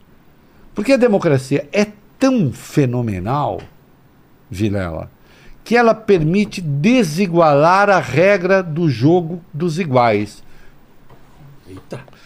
Eita porra! É, o que que é isso? Bebeu demais, É, tio o Rei? que que- Bebi, mas não é, mas não o suficiente para é? causar confusão. Ah, Cotas raciais. ah tá. Eu desigualo a regra dos iguais. Porque a democracia diz: vocês chegaram. E eu já fui contra cotas. Eu já revi meu pensamento. Eu não tenho. Estou cagando. Ai, você era contra. co-" Era, escrevi contra. Alguma vez me viu tirar o texto do ar, tirar o livro do ar. Não tirei nada. Eu estou no jogo. Sim. Eu estou na vida. aprendo, desaprendo, faço, tal. Só que eu fui o primeiro a dizer que o Lula foi condenado sem prova. E provei. É, verdade. Nem a esquerda fez isso. Eu lembro disso. Nem a esquerda fez Eu fiquei isso. surpreso. Eu Também, fiz. todo mundo ficou, né? Eu fiz. É, eu lembro. Eu lembro de eu vendo e falando, que porra é essa? Eu fiz. Fui lá ler a sentença. Além de eu ter. Porque eu fui professor de português. Além de eu ter tido que ler aquela merda mal escrita. que me ofende. Me ofende Escreve mal pra gramatical, Me ofende gramaticalmente. Eu, como professor, fico puto. Eu dava aula no ângulo para 400 pessoas. Imagina eu tendo que falar daquela bosta daquela O sentença. Falar, Olha as, as regras. De português, aí você dá De aula? português, Eu sim, de, sabia, eu dava, mano. sim. Dei aula de literatura, Ok. língua e redação. Uhum. É, então, assim, a democracia é esse jogo, cara, que é fundamental. Você aceitar as regras dele. Se você não aceita, aí arque com as consequências, É. bicho. Ah, eu não quero. Ah, não quer? Ok. É. Não, você pode não querer. Você está preparado para as consequências de não querer? Total. Se tá, ótimo. Eu farei no limite daquilo que eu possa fazer para que o, o possível para que as regras sejam cumpridas. Essa é minha praia. Perfeito. Quando pergunta assim, ah, mas qual é a sua? Não sei. A minha são as regras do jogo democrático. Me pegue defendendo alguma coisa que não seja democrática em É o algum que os momento juristas chamam de legalista. e joga na minha cara. E joga na minha cara. É, vai conseguir? Acho que não. Mas, de qualquer modo, eu vou me defender. Bem. Bem. Né? E se eu não souber, pergunto para os meus especialistas. eu estou cercado deles. Fala, Mas, Paquito. mas eu sou bom dele.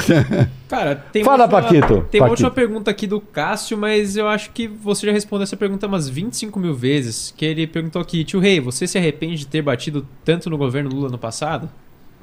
Pergunte para o Lula. Não. Lula, você se arrepende de ter batido tanto no Alckmin?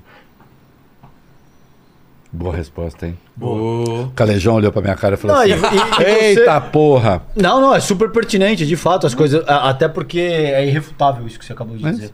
Ah, Lula, você E se o arrepende? Alckmin também bateu no Lula. Pra caralho. Também? Porra, claro. Como é? Quer voltar à cena do crime? Não, a gente não tá falando. É, Até tô falando. agora, essa questão de que a democracia é isso, e, e a- além do aspecto legalista, tem essas, essas complexidades, que você vai ter que lidar com isso. É. Se você for O- muito pueril, você não alcança. O Ortega y Gasset, pensador espanhol, genial, conservador, reaça quase, ali no limite do racionalismo. Mas, e justamente por isso, os, os pensadores que estão no limite são sempre os mais interess- interessantes. Você não precisa ver- usar como guia. Né?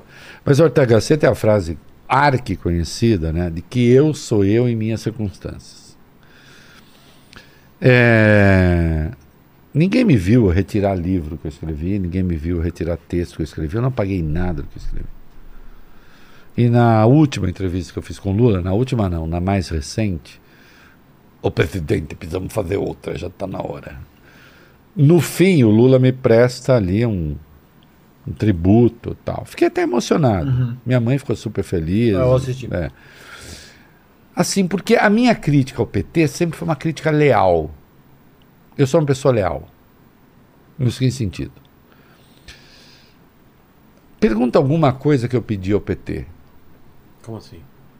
Qualquer favor. Ah, de troca. favor. Entendi. Quando eu batia no PT. Inclusive quando petistas ajudaram a foder a revista que eu tinha. Não teve. Quando o PT estava fudido, pergunte se em algum momento eu perguntei antes ao PT ao Lula se eu devia defender ou não. O que eu sei que eu fiz quando teve o mandato de condução coercitiva do Lula, eu disse: é um abuso. Porque, segundo as concepções do direito, do meu liberalismo, isso não se faz. O Lula nem tinha recusado a comparecer, como é que você faz um mandado de condução coercitiva? Uhum. Na democracia não funciona assim. E essa tua denúncia foi fundamental para o E ali- curso das coisas. E ali, como eu era digamos assim, o reaça de plantão das redes, Começou a desmontar aquilo. Começaram a falar assim: opa, peraí, o Reinaldo? É, que porra é essa? O Reinaldo, o Reinaldo tá dizendo que é- foi legal? Quando sai a sentença, Não, foi fortíssimo isso. Claro, quando lembro, sai, lembro. quando sai a sentença, você acha, cara, considerando o público que eu tinha, É. que assim, tem gente que é refém do seu público. Eu não sou refém do meu público. O mais correto, se fosse pensar no seu público, era manter, né? Sabe de quem eu sou refém? Eu sou refém das minhas opiniões. E às vezes ela me- elas me machucam. Quando eu, eu li a sentença e eu não encontrei a prova, Babou. eu fui lá, botei um uísque, E aí? botei um single pra mim. Falei, agora eu vou me fuder. Sério mesmo? Fodeu muito. Juro por Deus. É mesmo, fodeu muito. Babou. Babou esse rolê. Pega o meu texto. O meu texto. Perguntou isso pro Moro, inclusive, várias vezes. Não, em Sim. Qual, qual página? E ele não qual tem página? resposta. E ele fica o até meu, diversando, o meu Ele- ele texto, fica, o meu "Não, texto, o meu quê." texto no UOL é um sujeito escorregando e caindo assim. Sei. Sem ter assim, onde se agarrar. Moro, sem tanto se agarrar. Falei, Moro condenou Lula sem prova. Sabendo que eu era uma das referências da direita, Total. que a minha era democrática. Não era deles. Falei assim, agora eu arrumo pau com os que me amam. É. E os que me odeiam continuam a mediar. Exato, vão te aceitar. Não, não sei. Não, começou uma Não, mudança. o jogo não, de não. soma zero, É. assim. Não, mas Começou. na- Aí, aí, ele começa, Não. aí ele começa a Aí começa o assim. respeito do campo progressista. Começa assim, começa assim. E aí, mas naquele dia, assim, é, eu vou dizer o seguinte: eu posso não ter mérito nenhum e não reivindico nada, porra nenhuma, né? E sim, é, o Lula tem um tratamento comigo absolutamente respeitoso. Uhum. Absolutamente respeitoso. Ele é um grande cara nesse sentido. Que eu bati nele pra caralho. Eu lembro. Eu bati nele pra caralho. Só que quando ele tava na cadeia, eu bato em gente viva. É. Chutar cachorro morto. Eu bato em gente que tá podendo se defender. Você tá na minha cara, vou bater em você, porque você pode bater em mim também. Claro. Trocação. Tamo junto. É. Agora, você prende um cara, eu leio a sentença, não acho a prova, e poderia navegar naquela porra feliz. Surfar, né? É, eu não falei que esses petistas eram todos escrotos, não sei o quê. Ó, o, o Paquito tá fazendo sinal pra vir um pouquinho mais pra esquerda. Eu não falei que esses petistas eram todos. É. Esses Não, é, petistas. tá bom? Tá bom. Ah, você não, o microfone, você. A cadeira. Vai pra cá. Cadeira. Aí, pronto. Porra, Paquito, para de encher a porra do meu saco. Já estão falando dele mais pra esquerda. Porra! Você quer que ele vá Você mais- quer me famar? É. É. Eu já fui pra esquerda pra caralho. Exato, você quer mais ainda, cara. Tá mais pra esquerda. Que no não, vamos fazer, vamos fazer um, um corte disso. Exato, né? Quando eu pego a sentença, ô César, eu li a sentença e falei, cadê a prova? Sem contar as agressões à gramática, que já me ofenderam, eu não gosto de coisa mal escrita, eu, eu me sinto mal, eu fico, me, dá aquele, me dá aquele instinto de professor Sim. de dois, Caneta vermelha. Sim, sim. professor de dois corgos, sabe a caneta vermelha, vamos começar no português. Isso, é. isso está Tá, errado. sim, isso está errado. Não, não faz essa concordância, porra. A maioria pensaram, a maioria pensaram o caralho, a maioria pensou, Sérgio Moro, né? Ele escreve mal pra caralho. Sim, ele escreve muito mal. Assim, fora isso, aí, cara, eu juro, eu fiquei lá no meu escritório, botei um uísque pra mim, acendi um cigarro, não fume, faz mal, você terá câncer se fumar, talvez, não sei, mas a chance é grande. É, acendi o cigarro e falei assim, agora eu vou romper com tudo. É. Eu vou, durante um tempo, toda a esquerda vai dizer assim: a culpa é sua, É. porque você, foi você que começou com isso, porque tem alguns idiotas que ainda acham isso. E a direita vai falar: você nos traiu. E eu vou ficar só. E foi o que aconteceu. E foi o que aconteceu. E eu fui demitido. Exato. Mas foi acolhido pelo campo progressista também. Mas não logo de cara. Não. Depois de algum Isso é um tempo. processo, é. Depois de algum tempo. Mas acabei sendo. Não, e não. e, ó, deixa eu dizer. Depois de algum tempo, cara. Foi muito querido tudo. Foi muito querido. Eu sou muito, eu sou muito grato ao campo progressista. Porque eu sou muito briguento. As pessoas sabem disso. Percebe isso até no ar. Dá problema no programa no ar, eu falo no ar. Eu não, eu não tenho muito de, eu não- tenho, eu não tenho muito delay entre aquilo que eu penso e aquilo que eu falo. Eu estava falando com o Macir hoje, né, Macir? Não é isso? no caminho. não, falamos disso no caminho. Você deu bosta no programa, eu falo no ar. Outro dia alguém falou, você precisa falar no ar? Eu digo, preciso, porque eu preciso ser verdadeiro com as pessoas que estão me vendo. E eu acabei de ficar chateado. E eu acabei de deixar claro que eu estou chateado. E eu acabei de deixar claro que tinha que entrar do vídeo, o vídeo não entrou. Então, assim, a hora que eu vi que eu ia entrar em rota de colisão com tudo e que eu ia ficar só, quase. Só que eu digo é do ponto de vista. Você entende? Claro. Das redes, Claro, político e tal. Ideológico. Eu ia apanhar é. dos dois lados é. continuar a apanhar de um lado, continuar apanhar do outro. E depois um lado me acolheu. E até esse lado hoje, que é o lado progressista, o lado da esquerda, é muito generoso comigo. Um beijo, queridos, eu ando por aí e as pessoas dizem Sente assim, afeto, e eu fico, e eu fico até emocionado, porque diz assim: "Nós sabemos que você não é um de nós". Ah, é? Tem, juro por Deus. Cara, a gente sabe que você não é de esquerda. Eu não sou. Já fui, não sou. Mas você escolheu a defesa da democracia. E jamais hesitou nessa defesa. Ah. E jamais hesitou nessa defesa, inclusive em relação ao Lula. Hum, hum. Eu perdi dois empregos por isso, que me pagavam muito bem. Sim. Bom, Vilela, eu vou dizer o seguinte: primeiro, eu ganho muito bem, multiplamente. Eu tô cagando se dois que não me pagam muito bem deixam de me pagar muito bem, foda-se. Como eu Trabalho. disse à época, eu trabalho, eu posso fazer. Eu não sou, cara, eu não sou escravo da opinião que os outros têm a meu respeito. Refém. Eu não sou refém de nada. Eu não sou refém nem do que acha a meu respeito. Ah, é um heroísmo? Não, é só é um jeito de ser. Eu tenho 61 Escolha, anos né? já. O menino aqui é moço, hein? Que idade você tem? 44. Ai, que inveja. Então, Dia 11 agora. Achei que era menos. assim. 44. É. Eu tenho eu tenho 17 a mais. Entende? Eu não vou ser refém de nada. Não vou ser refém de nada.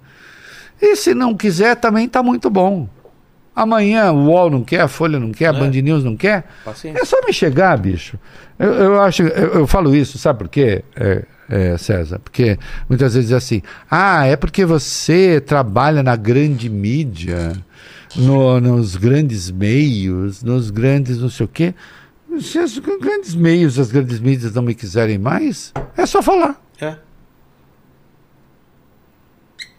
É só falar que eu ganho mais sozinho.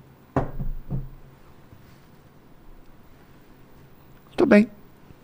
Tá tudo tranquilo. Eu vou falar mal de alguém? Nunca falo mal de ex-patrão. Pode tentar procurar. Reinaldo atacou. Não ataquei ninguém. Não ataco. Não ataco. Eu não sou escravo nem das minhas restrições. Eu não sou servo nem das minhas restrições. Acabou. Perfeito. Fim da conta, cara. Vou tocar minha vida. Sejam Olhando felizes. trás, né? pá? Acabou. Vou olhar pra frente. né? Ih, ficou muito ruim. Fala alguma coisa. É, ficou, Ai, um, ficou, ficou um climão. É, agora. Ficou climão. ô, ô, Sérgio, Fala agora alguma vai, merda. vamos lá. Fala alguma merda. Me dá um pouco. uma música, me dá um pouco da porra do seu uísque. Cadê? Cadê? Cadê? Ah, ah, você- pode ser? Pode ser? Pode ser, Tá, pode ser. então- Pode então, ser. Fala aí, fala aí. Fala aí, fala aí. Não, não achei que Não, ficou ficou uma coisa não, meio cara. solene. Ficou, Ah, meio- não, não, ficou muito ficou- solene. Não, Ficou muito solene. Não, Ficou cara, bem humano, ficou bom. Cara, não, ficou muito solene. Manda aí. Ah, tá com você aí. Ah, tá aí. sempre, sempre ele. Acho que ia ficar chupando o dedo aqui, né? Sempre ele, sempre ele, né? Sempre ele também. Manda aí, manda aí, César. Fala aí, César, vamos Você concorda com encerrar. essa análise? Eu concordo com o que ele falou. Vamos sim, encerrar, cara. essa- vamos encerrar essa. É. Concordo. Ahn, a gente, bom, todo mundo, o Brasil inteiro conhece o trabalho do tio Rei. Ahn, É bonitinho quando um cara de 44 anos chama um sujeito É. de 61 de tio rei. Ah. Eu fico muito. Não, é verdade. É mesmo? não, é, o muito apelido, bom. é o teu apelido É um apelido carinhoso, cara. É um apelido carinhoso. Ah, Total. cara, Muito bom. Muita gente me disse quando, quando viram aquela. hum, Nós dois juntos ali é. no debate. É, mas é... Parece rasgação de seda, mas muita gente me falou: Porra, mano, você tá nesse naipe de fazer debate com o Reinaldo Azevedo? Eu falei: Não é debate. Nós vamos lá trocar ideia. Porra, mas é mesmo? Você tá, tá assim e tal. Não. ahn, que bom, que bom que ele tem essa capacidade de, de olhar pra pra coisas que. Não, eu fiz assim, agora quero fazer assado, Uhum. foda-se. Entendeu? Muita gente de fato não tem isso. É. O cara morre admiro, abraçado é. com uma porra de uma postura que ele teve que, entendeu?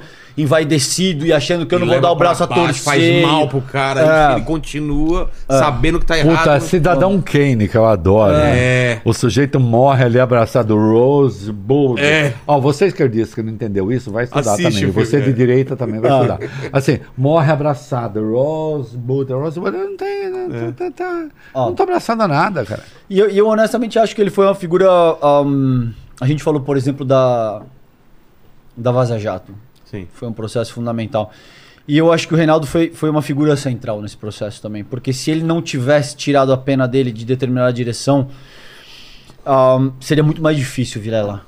Se, ah, se ele continua colocando O peso, aquela né? é, a ênfase e, e defendendo aquilo, a despeito de já ter percebido que era um processo fraudulento e sustentável e tal, ele poderia simplesmente ter, ah, tá bom, eu vou suavizar um pouco, mas eu não vou comprar essa briga porque eu não quero arcar com o ônus dessa porra. E, e ele, ele, de muitas maneiras, foi corajoso na, naquela ocasião, entendeu? E eu acho que isso foi fundamental. É, é, assim como outras pessoas, porque uma vez que ele age dessa maneira, outros comunicadores também se sentem aptos a. Porra, esse cara tá fazendo isso, então acho que eu também tenho mais espaço para repensar, e isso abre É.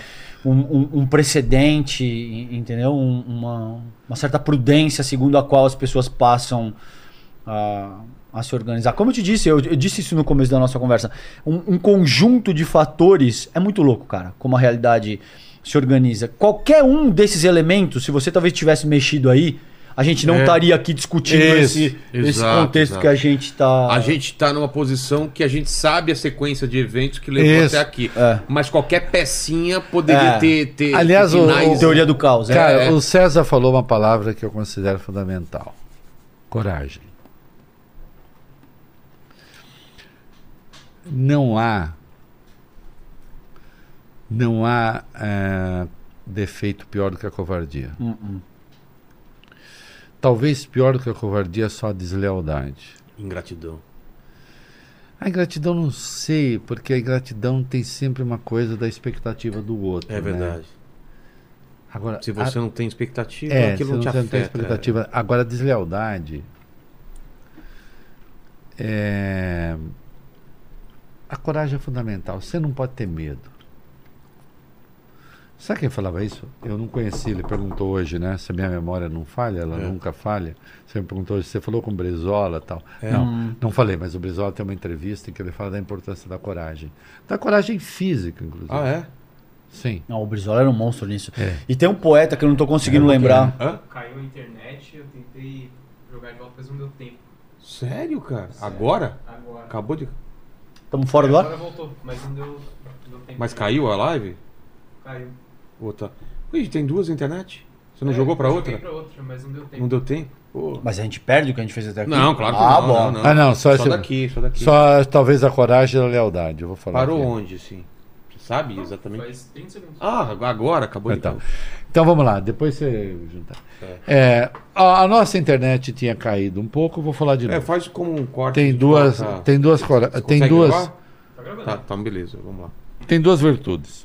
Começa do começo, porque aí fica completo. Cara, o tem. Tem duas virtudes, coragem e lealdade. O, o Brizola falou disso uma vez. Né? Ah, é preciso ter coragem. E a coragem, ela é, infelizmente, ela não é só moral, ela também é física. Você tem que ter uma hora em que você fala Da cara. assim é que estamos. É, vamos encarar essa porra. Eu sempre conto essa história. Minha filha, minha mulher estava grávida da minha primeira filha. Uhum. Nós estávamos no shopping Guatemi com o nosso Fiat Palio, tentando estacionar. Chegou um cara com uma perua gigantesca. O pneu era maior do que eu, quase.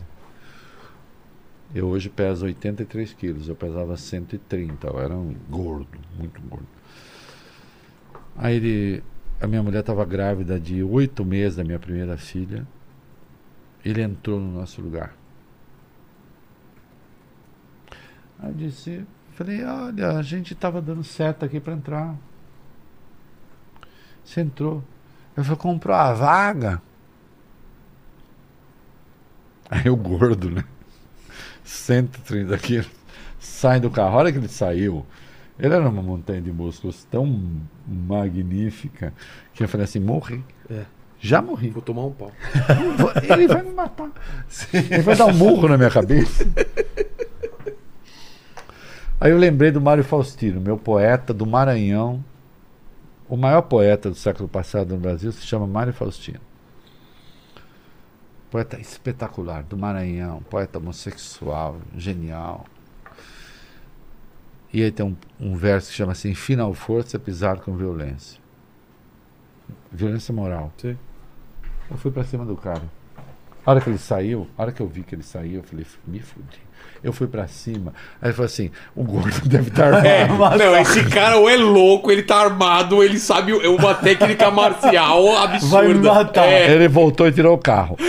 Eu não tô dando isso como lição de moral. nem Presta nem atenção. conselho, nem. Presta atenção, não faça Aqui, ó. isso. Peraí, peraí. Aqui. Não faça isso. Não faça isso. Assim como eu fumo, você também não fume. É. Mas eu fiz. E ele tirou o carro. A minha mulher quase larga de mim antes do nascimento da primeira filha. Você tá louco? Falei você é louco, quer me deixar viúva e tal. Que doideira. Então, coragem. E a Tem- coragem. tem limite E a coragem, também, às né? vezes, supõe é, a coragem física também. A do Brizola, por exemplo, supunha. Por isso eu tinha citado o Brizola. E tem uma coisa que é lealdade. Não há figura mais desprezível. Não importa a causa. A figura mais desprezível que tem é a do dedo duro. Uhum. Eu combinei com você, não me traia. Uhum. Nós combinamos. Não faça daquilo com que eu concordei uma arma e com que você concordou uma arma contra mim. Uhum. Perfeito. Então, assim, coragem e lealdade. As pessoas precisam disso. É, quando veio esse negócio do Lula, de não sei o que e tal, eu pensei, eu tenho de ter coragem para fazer o que tem de ser feito. Fazer o certo. Qual a consequência? Cara, não sei. Eu perdi empregos pra caralho. Eu, eu te dou números. É. Eu comecei o dia ganhando 158 mil e terminei o dia ganhando 20 mil. Cara, Não pagava nem meu plano de saúde. putz. E o meu, da minha família e da minha mãe. Foi assim que começou o dia. Meu Deus. Eu falei, foda-se. Se é assim. Se é assim, final força, Mário Faustino, poeta maranhense, o melhor da, da piauiense. Eu falei maranhense não, do Piauí.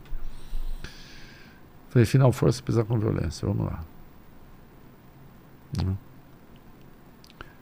É a coragem de acreditar naquilo que você acredita. Né? E eu acho que eu ganhei. Parece que sim. Eu acho que eu ganhei. Eu acho que eu ganhei no seguinte sentido, César.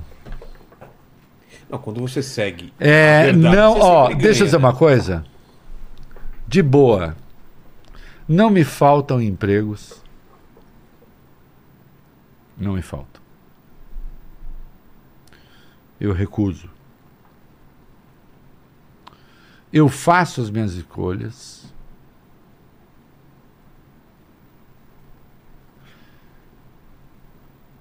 E aqueles que tentaram me fuder perderam. E vão se fuder mais ainda. E vão se fuder mais ainda. Perderam. Só que quando eu fiz aquelas escolhas, não eram as escolhas triunfantes. Claro que não. Quando eu disse que o Lula foi condenado sem prova, o Lula era um proscrito. Não, naquela ocasião era uma aposta extremamente arriscada. O Lula era um fudido. É, Todo o mundo achou PT que o Lula estava acabado. era um fudido. Decretaram a morte do Lula. É. Política. Você quer, assim, não vou fazer isso por piedade, porque eu também sou uma pessoa boa. Não muito, às vezes eu não sou tão bom assim, mas às- no mais das vezes sou bom. Mas eu poderia pegar aqui e elencar 500 colunistas que decretaram a morte do Lula. Sim. Decretaram a morte do Lula. E eu acho inacreditável, cara. É aí que eu falo a coisa da covardia, César. Você decretar a morte de alguém que está na É, cadeia, cara. condenado sem prova. Um fudido. Você vai lá decretar que ele está morto, enfiar a faca e É, ficar mexendo É. em nome de uma direita escrota, vagabunda, com o Sérgio Moro, com Deltan Dallagnol, com essa gente que vai terminar. Tomara que o tio Rei não erre na previsão. Vai terminar na cadeia. Eu acho também. Vai terminar na cadeia. Eu falei disso tudo com você na última vez que eu vim aqui. Lembro.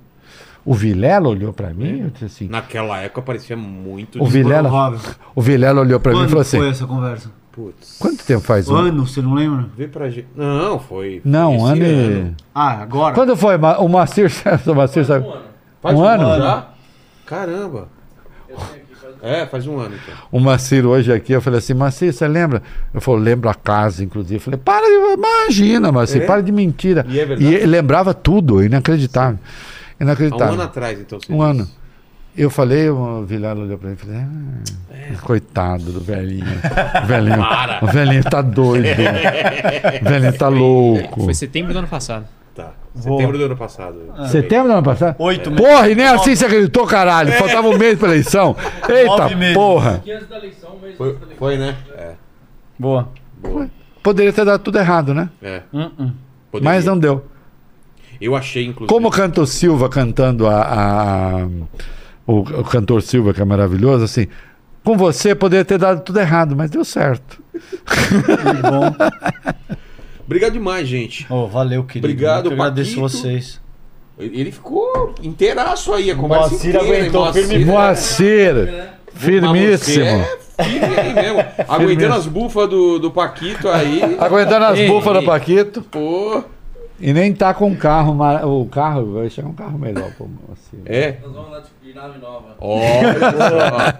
Ô, e o Paquito, Paquito, tudo bem? Tudo bem? Quando é que sai o ensaio erótico do Paquito? Tá pra sair aí. Vamos, Cara, vamos fazer. pior que tem Tá. gente que pede, velho. Claro que tem, cara. Eu vejo. Você acha que eu não É, leio as paradas?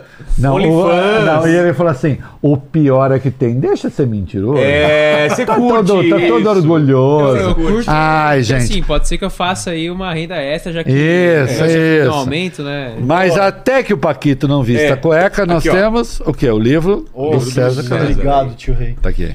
É, e, e lançamento dia 11, então, Martins De que- Fontes. de que horas até que horas? Das 18 às 21. Se você puder chegar lá. Eu vou tentar, né? Porque você Tá bom. faz da Horário 18 do às 21, programa. claro, começa meu programa. Mas vou tentar Não, o teu depois. termina às 7h30, que eu sei porque Você quando, tem mesmo, depois tem os cortes, quando né, filho? termina às 7h30, a Depois. nossa audiência no ICL sobe. É mesmo? É. Você percebe. Eles vão É. pra lá. É, cara. A galera sai É. de lá e vai pra lá. Vai pra lá. Não dá pra competir com Aê. Dá, dá os três aí. Pô, que, le- que Valeu, papo legal. Pô, Foi muito bom, muito bom. Obrigado demais, adorei então. Obrigado Valeu. Vocês aí. Beijo no cotovelo. Tchau. Fiquem com Deus. Ou Tchau, com tchau, Cristo gente. aí. Valeu.